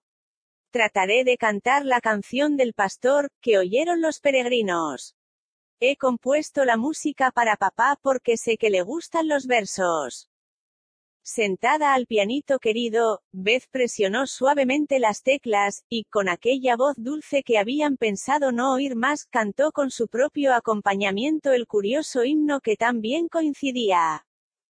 Caer no teme quien en tierra yace, el que no tiene orgullo no se eleva, Jesús en el humilde se complace y como guía, a su mansión le lleva. Con lo que Dios me da vivo contento, en estrechez lo mismo que en holgura, por seguirte, Señor, feliz me siento bajo tu santa protección segura. Es peso la abundancia al peregrino, que le impide marchar con ligereza, será mejor con poco en el camino, luego tendrá la celestial riqueza. CAPITULO 23 La TIA Mart resuelve el problema. Al día siguiente, como bandada de abejas rodeando a su reina, la madre y sus hijas revoloteaban alrededor del señor March, olvidadas de todo para mirar, atender y escuchar al enfermo nuevo, que estaba en peligro de morir a fuerza de atenciones. Sentado en la butaca, al lado del sofá de Beth con las demás muy cerca, y Hannah, asomándose de vez en cuando para echar una mirada al hombre querido, nada parecía faltar para colmar la felicidad de todos. Pero algo faltaba y los mayores lo sentían, aunque nadie lo confesaba. Los padres se miraban preocupados cuando seguían con la vista a Meg. Jo tenía accesos repentinos de seriedad y hasta se la vio amenazar con el puño cerrado al paraguas que el señor Brooks se había dejado en el vestíbulo. Meg estaba distraída, tímida y silenciosa, se sobresaltaba cuando sonaba la campana, y se ruborizaba cuando alguien pronunciaba el nombre de John. Amy decía que todo el mundo parecía esperar algo, lo cual era extraño ahora que papá estaba seguro en casa, y Beth se preguntaba inocentemente por qué los vecinos no venían como siempre. Por la tarde pasó Laurie por delante de la casa, y, viendo a Meg en la ventana, pareció poseído por un repentino acceso melodramático, porque cayó de rodillas en la nieve, se golpeó el pecho, se arrancó los cabellos y juntó las manos de modo tan suplicante, como si pidiera algún bien inefable. Mer le dijo que no se hiciera el tonto y que se fuera, él retorció el pañuelo imaginariamente empapado en lágrimas y volvió la esquina, tambaleándose como si estuviera completamente desesperado. ¿Qué querrá decir ese ganso? Dijo Meg riéndose, y tratando de parecer inocente. Te muestra cómo se portará tu el día menos pensado. Muy conmovedor, ¿verdad? dijo Jo irónica. No digas, millón, no está bien ni es verdad. Haz el favor de no molestarme, Jo ya te he dicho que no me gusta, mucho, y que no hay nada que decir, sino que debemos ser amables y comportarnos como antes. No podemos porque se ha dicho algo, y la travesura de Lauri te ha estropeado para mí. Lo veo y mamá lo verá también. No eres la misma en lo más mínimo, y pareces estar muy lejos. No quiero molestarte, lo sufriré como un hombre, pero quisiera que todo se arreglara de una vez. Detesto esperar, si has de hacerlo, date prisa y hazlo pronto, dijo Jo con petulancia. No puedo hacer ni decir nada hasta que él hable, y no lo hará porque papá le ha dicho que soy muy joven. Si hablara, no sabrías qué decir, llorarías o te ruborizarías o lo dejarías salirse con la suya en vez de contestarle con un no, decidido. No soy tan tonta y débil como piensas. Sé lo que tendría que decir, porque lo he pensado bien y no me tomará de sorpresa. Uno no sabe lo que puede suceder. ¿Tienes algún inconveniente en decirme qué le responderías? Preguntó Jo con más respeto. Absolutamente ninguno. Tienes ya 16 años, y puedes ser mi confidente, y tal vez algún día te sean útiles mis experiencias en tus propios asuntos de esta clase. No pienso tenerlos. Es muy divertido ver a otros haciéndose el amor, pero me sentiría tonta si lo hiciera yo. Creo que no, si hubiera alguien que te gustara mucho y a quien tú gustaras, contestó Meg, quedándose seria. No ibas a decirme el discurso que tienes preparado para ese hombre. Dijo Jock cortando sus meditaciones. Pues diría sencillamente, con mucha calma y decisión, gracias, señor Brooke, es usted muy amable, pero pienso, como mi padre, que soy demasiado joven para entrar en compromisos. Así que le ruego no decir nada más y que continuemos amigos como antes. Bien. Eso es bastante frío y firme. No creo que lo dirás, y estoy segura de que él no se conformará si lo dices. Si persiste en sus ruegos corno los amantes de las novelas, cederás para no ofenderle. No, no lo haré. Le diré que estoy resuelta, y saldré del cuarto con mucha dignidad. Al decir esto, Meg se levantó, e iba a ensayar la salida majestuosa, cuando un paso en el vestíbulo la hizo correr a su silla y empezar a coser, como si se jugara la vida en acabar aquel dobladillo. Jorrió a hurtadillas del cambio repentino, y cuando alguien llamó, abrió la puerta con una expresión que tenía muy poco de hospitalaria. Buenas tardes. Vine a buscar mi paraguas. Es decir, para ver cómo está su padre hoy, dijo el señor Brooke, poniéndose algo nervioso al pasar su mirada de una hermana a la otra. Está muy bien en el paragüero, se lo traeré y le diré que está usted aquí, contestó Jo, y habiendo mezclado a su padre con el paraguas en su respuesta, Se escapó de la sala al cuarto para dar a Meg la oportunidad de decir su discurso y lucir su dignidad. Pero tan pronto como ella desapareció, Meg se acercó a la puerta murmurando, Mamá desearía verte. Enseguida la llamaré. No te vayas. Me tienes miedo, Meg. Y tan ofendido parecía el señor Brooke que Meg pensó que había cometido alguna descortesía. Se ruborizó hasta los pequeños bucles de su frente porque nunca antes la había llamado Meg, y se sorprendió al observar cuán natural y dulce le parecía oírselo decir. Deseando parecer amistosa y serena, le extendió la mano, y dijo agradecida. ¿Cómo puedo tenerte miedo habiendo sido tan bueno con papá? Solo querría darte las gracias por ello. ¿Quieres que te diga cómo podrás dármelas? Repuso el señor Brooke reteniendo la mano entre las suyas. Oh, no. Por favor, preferiría que no dijo, tratando de retirar la mano. No te molestaré, no deseo más que saber si me quieres un poquito, Meg, te quiero tanto, querida mía. Añadió tiernamente el señor Brooke. Era el momento oportuno para el rechazo sereno y correcto, pero Meg no lo pronunció. Lo olvidó por completo, bajó la cabeza y respondió, no sé tan suavemente que John tuvo que bajar la cabeza para oír la respuesta. A él le pareció una respuesta valiosa, porque sonrió para sí como si estuviera satisfecho, estrechó la manecita regordeta y dijo con voz persuasiva. ¿Quieres tratar de descubrirlo? Necesito mucho saberlo, porque no puedo trabajar con ánimo hasta saber si al fin voy a tener mi recompensa. Soy demasiado joven, balbuceó Meg, pensando por qué estaría tan perturbada. Esperaré, y entre tanto podrías aprender a quererme. Sería una lección muy difícil, querida mía. No, no, si quisiera aprenderla, pero... Hazme el favor de querer aprenderla, me. Me gusta enseñar, y esto es más fácil que el alemán, añadió John, apoderándose de la otra mano, de manera que ella no podía esconder la cara cuando él la buscaba para mirarla. Su voz era suplicante, pero, mirándolo furtiva, Meg notó que sus ojos estaban alegres a la vez que tiernos y que sonreía como quien no duda del éxito.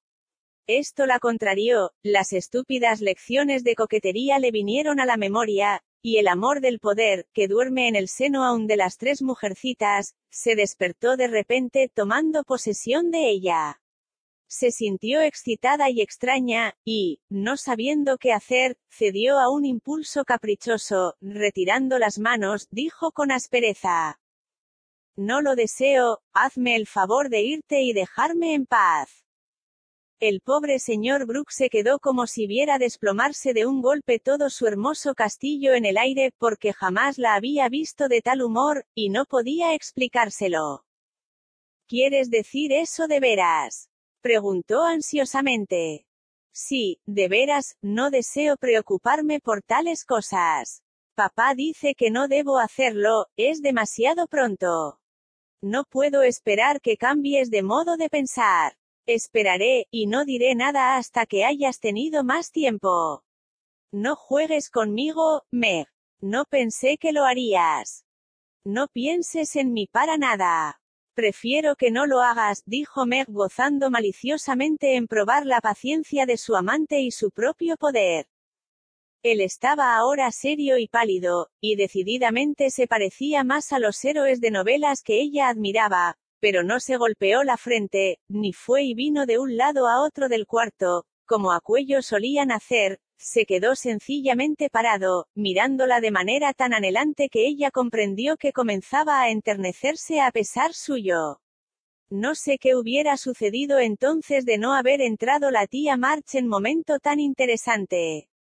La anciana no había podido resistir el deseo de ver a su sobrino porque había encontrado a Laurie mientras daba un paseo en coche, y, al oír que el señor March había llegado, vino directamente a verlo. Todas estaban ocupadas en la parte interior de la casa y ella había entrado sigilosamente, esperando tomarlos de sorpresa. La confusión que causó a dos de ellos fue tal que Meg se sobresaltó como si hubiera visto un fantasma y el señor Brooks se escapó al estudio. Por mi vida. ¿Qué quiere decir esto? gritó la anciana señora, golpeando el suelo con su bastón, según pasaba la vista del joven pálido a la señorita ruborosa. Es amigo de papá. Me ha sorprendido tanto verla a usted. Balbuceó Meg. Ya se ve, ya se ve, respondió la tía March sentándose. Pero, ¿qué está diciendo para que te pongas colorada como una peonía? Aquí hay algo y necesito saber, añadió, dando otro golpe con el bastón. No hacíamos más que hablar. El señor vino a buscar su paraguas, comenzó a decir Meg, deseando que Brooke y el paraguas estuvieran seguros fuera de la casa. Brooke, el tutor de ese chico. Ah, ahora lo comprendo. Lo sé todo dejó escapar algunas palabras en una de las cartas de su padre, y la obligué a que me lo dijera todo. No lo habrás aceptado, niña gritó la tía March, escandalizada. Chis. Puede oír. Quiere que llame a mamá. Todavía no. Tengo algo que decirte, y debo decir lo que pienso sin más espera. Dime, ¿tienes la intención de casarte con ese Brooke? Si lo haces no recibirás ni un penique de mi dinero. Acuérdate de ello y sé una muchacha razonable, dijo gravemente la anciana señora. La tía March poseía a la perfección el arte de despertar el espíritu de oposición en las personas más apacibles y gozaba con hacerlo. Aún las personas mejores tienen algo de perversidad en ellas, sobre todo cuando son jóvenes y están enamoradas. Si la tía March hubiera pedido a Meg que aceptara a John Brooke, probablemente hubiera declarado que no pensaba hacer tal cosa, pero como le ordenaba de forma autoritaria que no lo quisiera, decidió que sí lo haría. su propia inclinación, así como su rebeldía, facilitaron su decisión y una vez excitada, Meg se opuso a la anciana con inusitada impulsividad. Me casaré con quien me plazca, tía March, y puede legar su dinero a quien guste. Dijo. Santo cielo. Así tomas mi consejo, señorita. Ya lo sentirás cuando hayas experimentado el amor en una cabaña y descubras el fracaso. No puede salir peor en cabaña de lo que sale en algunas casas grandes, respondió Meg. La tía Mart se caló los anteojos y miró a la chica, porque no la reconocía de este humor nuevo. La misma Meg apenas se reconocía, ni se explicaba cómo se sentía tan valiente e independiente, tan feliz al defender a John y sostener su derecho de amarlo, si quería. La tía March notó que había dado un paso en falso, y, después de un rato, cambió de táctica diciendo con tanta suavidad como pudo. Vamos, Meg, hija mía, sé razonable, y acepta mi consejo. Lo hago por tu bien, porque no deseo que estropis toda tu vida por un error inicial. Debes casarte bien y ayudar a tu familia. Mis padres no piensan así, les gusta John aunque sea pobre. Hija mía, tu papá y tu mamá no tienen más conocimiento de la vida que dos recién nacidos. Me alegro, gritó Meg valerosamente. La tía March no hizo caso de esta observación y continuó con su sermón. Brooke es pobre y no tiene parientes ricos, ¿verdad? No, pero tiene muchos amigos sinceros. No se puede vivir de los amigos, inténtalo y verás a dónde llega su sinceridad. No tiene algún negocio. Todavía no, el señor Lawrence va a ayudarlo. Eso no durará mucho, James Lawrence es un viejo atravesado con quien no hay que contar, de modo que vas a casarte con un hombre sin dinero, sin posición o negocio, y vas a continuar trabajando más duramente que ahora, cuando podrías vivir holgadamente haciéndome caso y obrando con más prudencia. Creí que tenías más sentido común, Meg. No podría casarme mejor aunque esperara la mitad de mi vida. John es bueno y prudente, tiene mucho talento, quiere trabajar y es seguro que prosperará. Todos lo quieren y respetan, estoy orgullosa de pensar que me quiere, aunque soy tan pobre, joven y tonta, dijo Meg, embellecida por el ardor con que hablaba. Sabe que tienes parientes ricos, niña. Sospecho que ese es el secreto de su amor. Tía March, ¿cómo se atreve a decir tales cosas? John es incapaz de tal conducta, y no la escucharé un minuto más si habla así, gritó Meg con indignación, olvidándolo todo ante la injusticia de las sospechas de su tía. Mi John no se casaría por dinero, como yo tampoco. Estamos dispuestos a trabajar y pensamos esperar. No tengo miedo de ser pobre porque hasta aquí he sido feliz y sé que lo seré con él porque me ama y yo. Al llegar aquí Meg se detuvo acordándose de repente que no se había decidido, que había dicho a Suyon, que se fuese, y que él podría estar oyendo sus inconsecuentes observaciones. La tía March estaba enojadísima porque había acariciado la ambición de que su hermosa sobrina se casara bien, y algo en la cara alegre y joven de la chica la entristeció. Bueno, me lavo las manos de todo el asunto. Eres una niña terca y has perdido más de lo que imagina. Por esta locura. No, no me detengo, me he llevado un chasco contigo y no estoy con ánimo de ver a tu padre.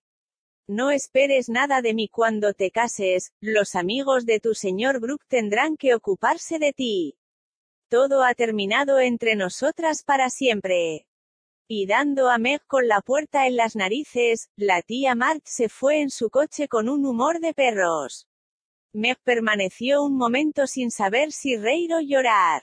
Antes de que pudiera decidirlo, el señor Brooks se apoderó de ella, diciéndole de un tirón.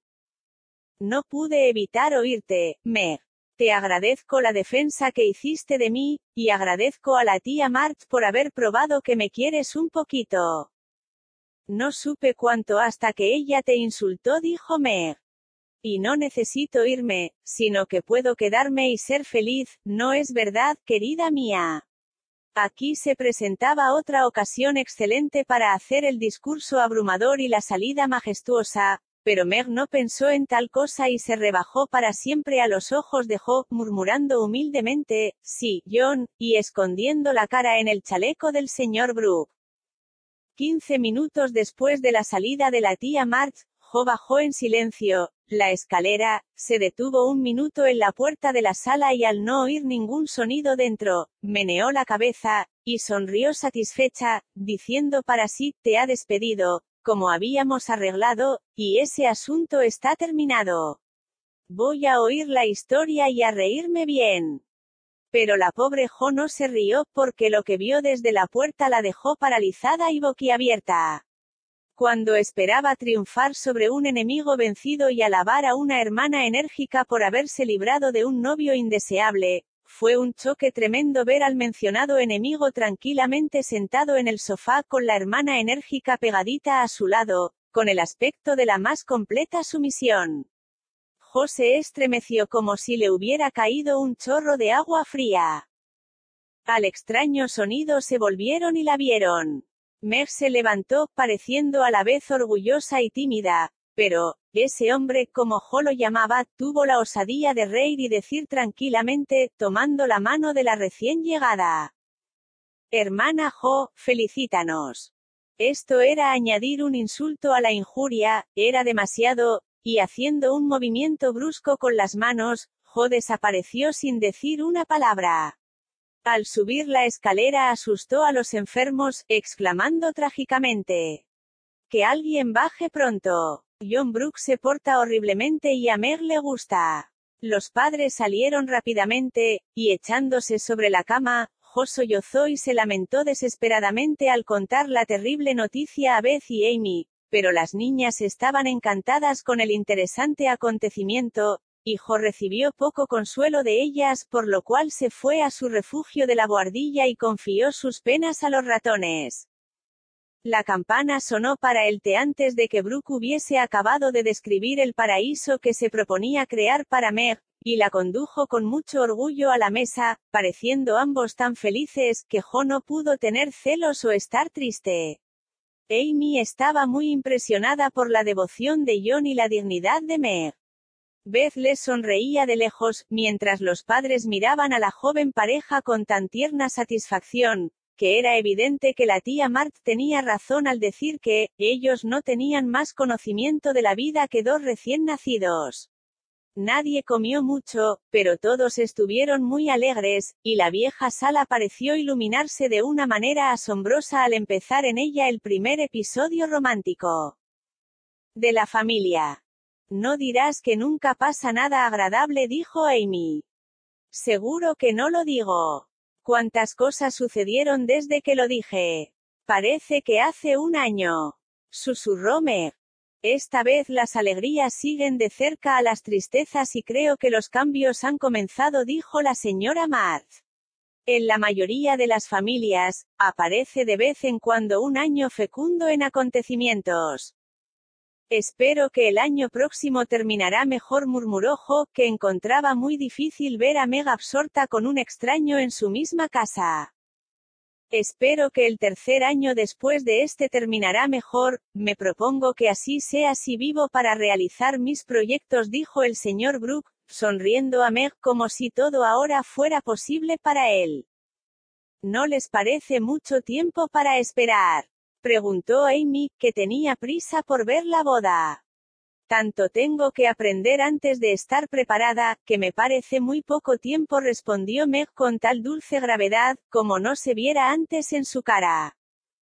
Tú no tienes más que hacer que esperar. Yo soy quien ha de trabajar, dijo John, comenzando por recoger la servilleta de Meg con una expresión que hizo a Jo sacudir la cabeza y decirse a sí misma, con aire aliviado, al oír sonar la puerta principal.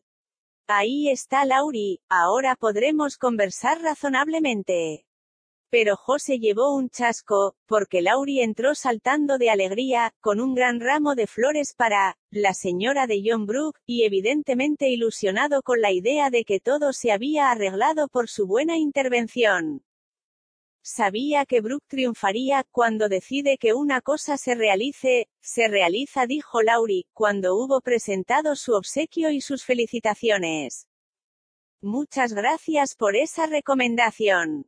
Lo tomo como buen presagio del futuro, y desde este mismo momento te invito a mi boda, respondió el señor Brooke, que se sentía en paz con todos, aun con su travieso discípulo.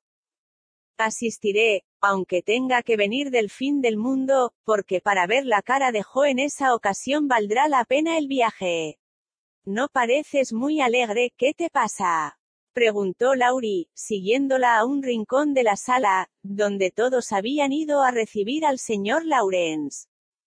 No apruebo la boda, pero he decidido soportarla y no diré nada en contra, dijo Jo.